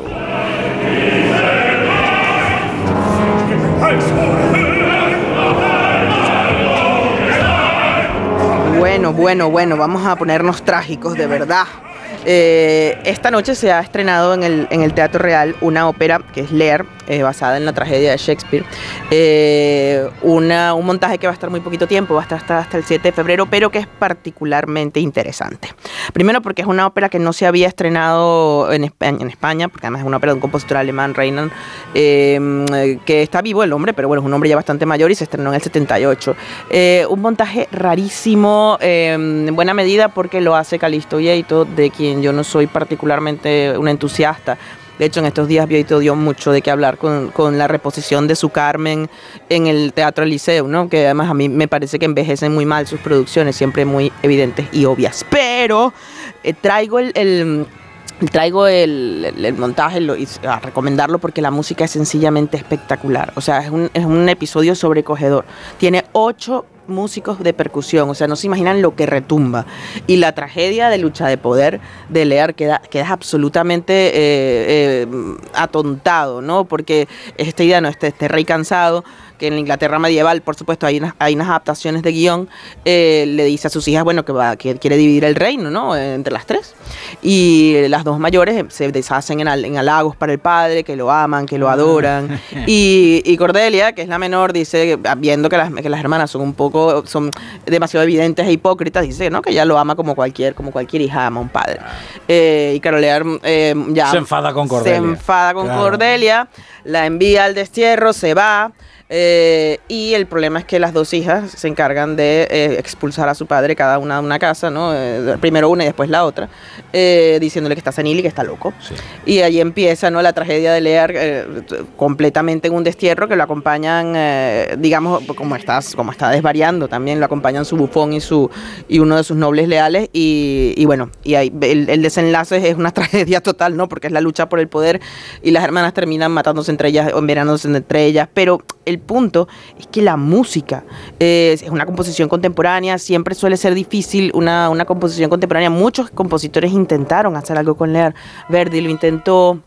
Debussy lo intentó, pero quedaron inconclusas, ¿no? Porque realmente era, era la magnitud del personaje de la tragedia, es impresionante. Y es tan buena la ópera que, insisto, sobrevive a las majaderías del señor Vieito, con todo el respeto, maestro. Eh, pero yo no entiendo a mí este, este síndrome del- del- del- del- de las gabardinas en todas partes, de, bueno, no. Los calzoncillos sucios. Exactamente. Me voy a- me voy a, me voy a declarar fan de Calisto Vieito, ¿eh? Eh, bueno, Soy- lo soy, lo soy. Lo- no, no, no, yo lo sé. Yo eh, puedo, recomen- puedo reconocer que él es muy, él es muy exagerado, hiperbólico, pero algunas veces Rafa te trata como si fueras un espectador tonto y te pone las cosas demasiado obvias. Pero bueno, eh, como me dijo Rubén Amón, eh, que me lo conseguí en el No, no, aquí ensayo. no se puede citar me dijo, a Rubén Amón como me argumento de dijo, autoridad. O sea. deja los prejuicios. me dijo, estás llena de prejuicios con Vieito. Yo le digo, sí, lo estoy, pero Ah, no, bien, bien, entonces está bien la cita. pero a sí. pesar, a Sí, pesar, bien, a bien, pesar de eso, de verdad que les Perdón, recomiendo enormemente perdón. que vayan, porque además son muy pocas funciones. Son cuatro y cuatro. Creo, eh, y hay que reconocer una cosa, que es que el Real, yo creo que está haciendo algo interesante, ¿no? Eh, está. El, el repertorio que lleva, lleva tres, creo yo que están en estado de gracia. Por ejemplo, un- obras clásicas del repertorio como Rigoletto, con una lectura como la de Miguel del Arco fascinante, ¿no? O una apuesta como esta, creo yo, con una, con un, con un- con una, una dirección musical impresionante, ¿no? Y otra cosa que a mí Vieto no me guste, no, no me gusta nada, pero, pero hay que, cre- creo que vale la pena, creo que es una cosa que, que vale la pena ir a ver y, y sobre todo porque, porque bueno, porque, porque creo que es uno de los coliseos eh, líricos que, que está más, más, es más osado, incluso que muchísimas otras, que muchas otras capitales, y me parece interesante que eh, subrayarlo. Quiero aprovechar el- este momento para decir dos cosas. Una, Jero García, que nos estaba escuchando, eh, le manda a Rafa un saludo. Porque dice que él era aprendiz de Jedi, que era un gran aprendiz de Jedi. Em, así que No, era Padawan. Era. Solo. eso, eso por un lado. Y lo otro, quiero mandar un, un caluroso saludo al ministro de Cultura, al señor Hortazun. Ayer se falló el premio Alfaguara, que lo ganó Sergio del Molino. Oh. Y no es cualquier. Enhorabuena, Sergio. Ah, y no es cualquier premio, era la 60 edición del, del, del, del, del aniversa- de la editorial que ha atendido puentes históricamente con, con América Latina. Eh, y bueno, con una, una, una ausencia que a mí me parece absurda dentro de un hombre que está obsesionado con descolonizar, cambiar, está cambiar piezas de sitio. Un saludo al señor ministro. Estaba ocupado descolonizando algún museo, el Museo de Pontevedra. no, pero ¿sabes estaba? Él, él está- él no estaba, pero estaba Francine Armengol, que ha dado uno uno de los discursos más lamentables, eh, plañideros sobre las identidades que he visto.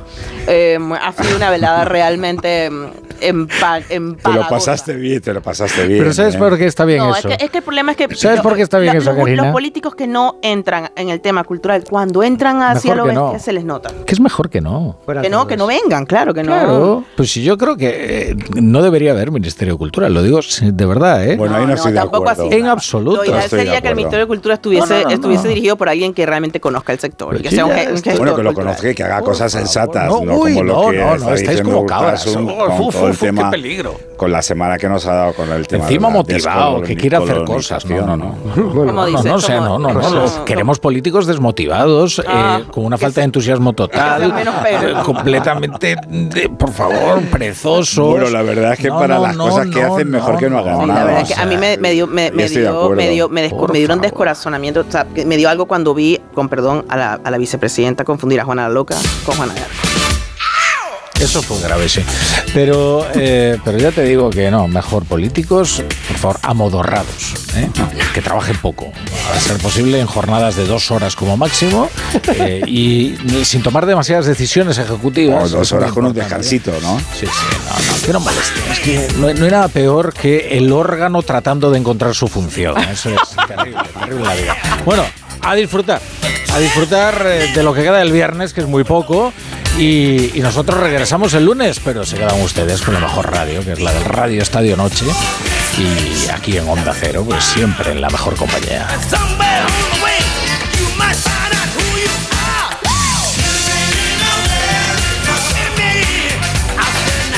La brújula.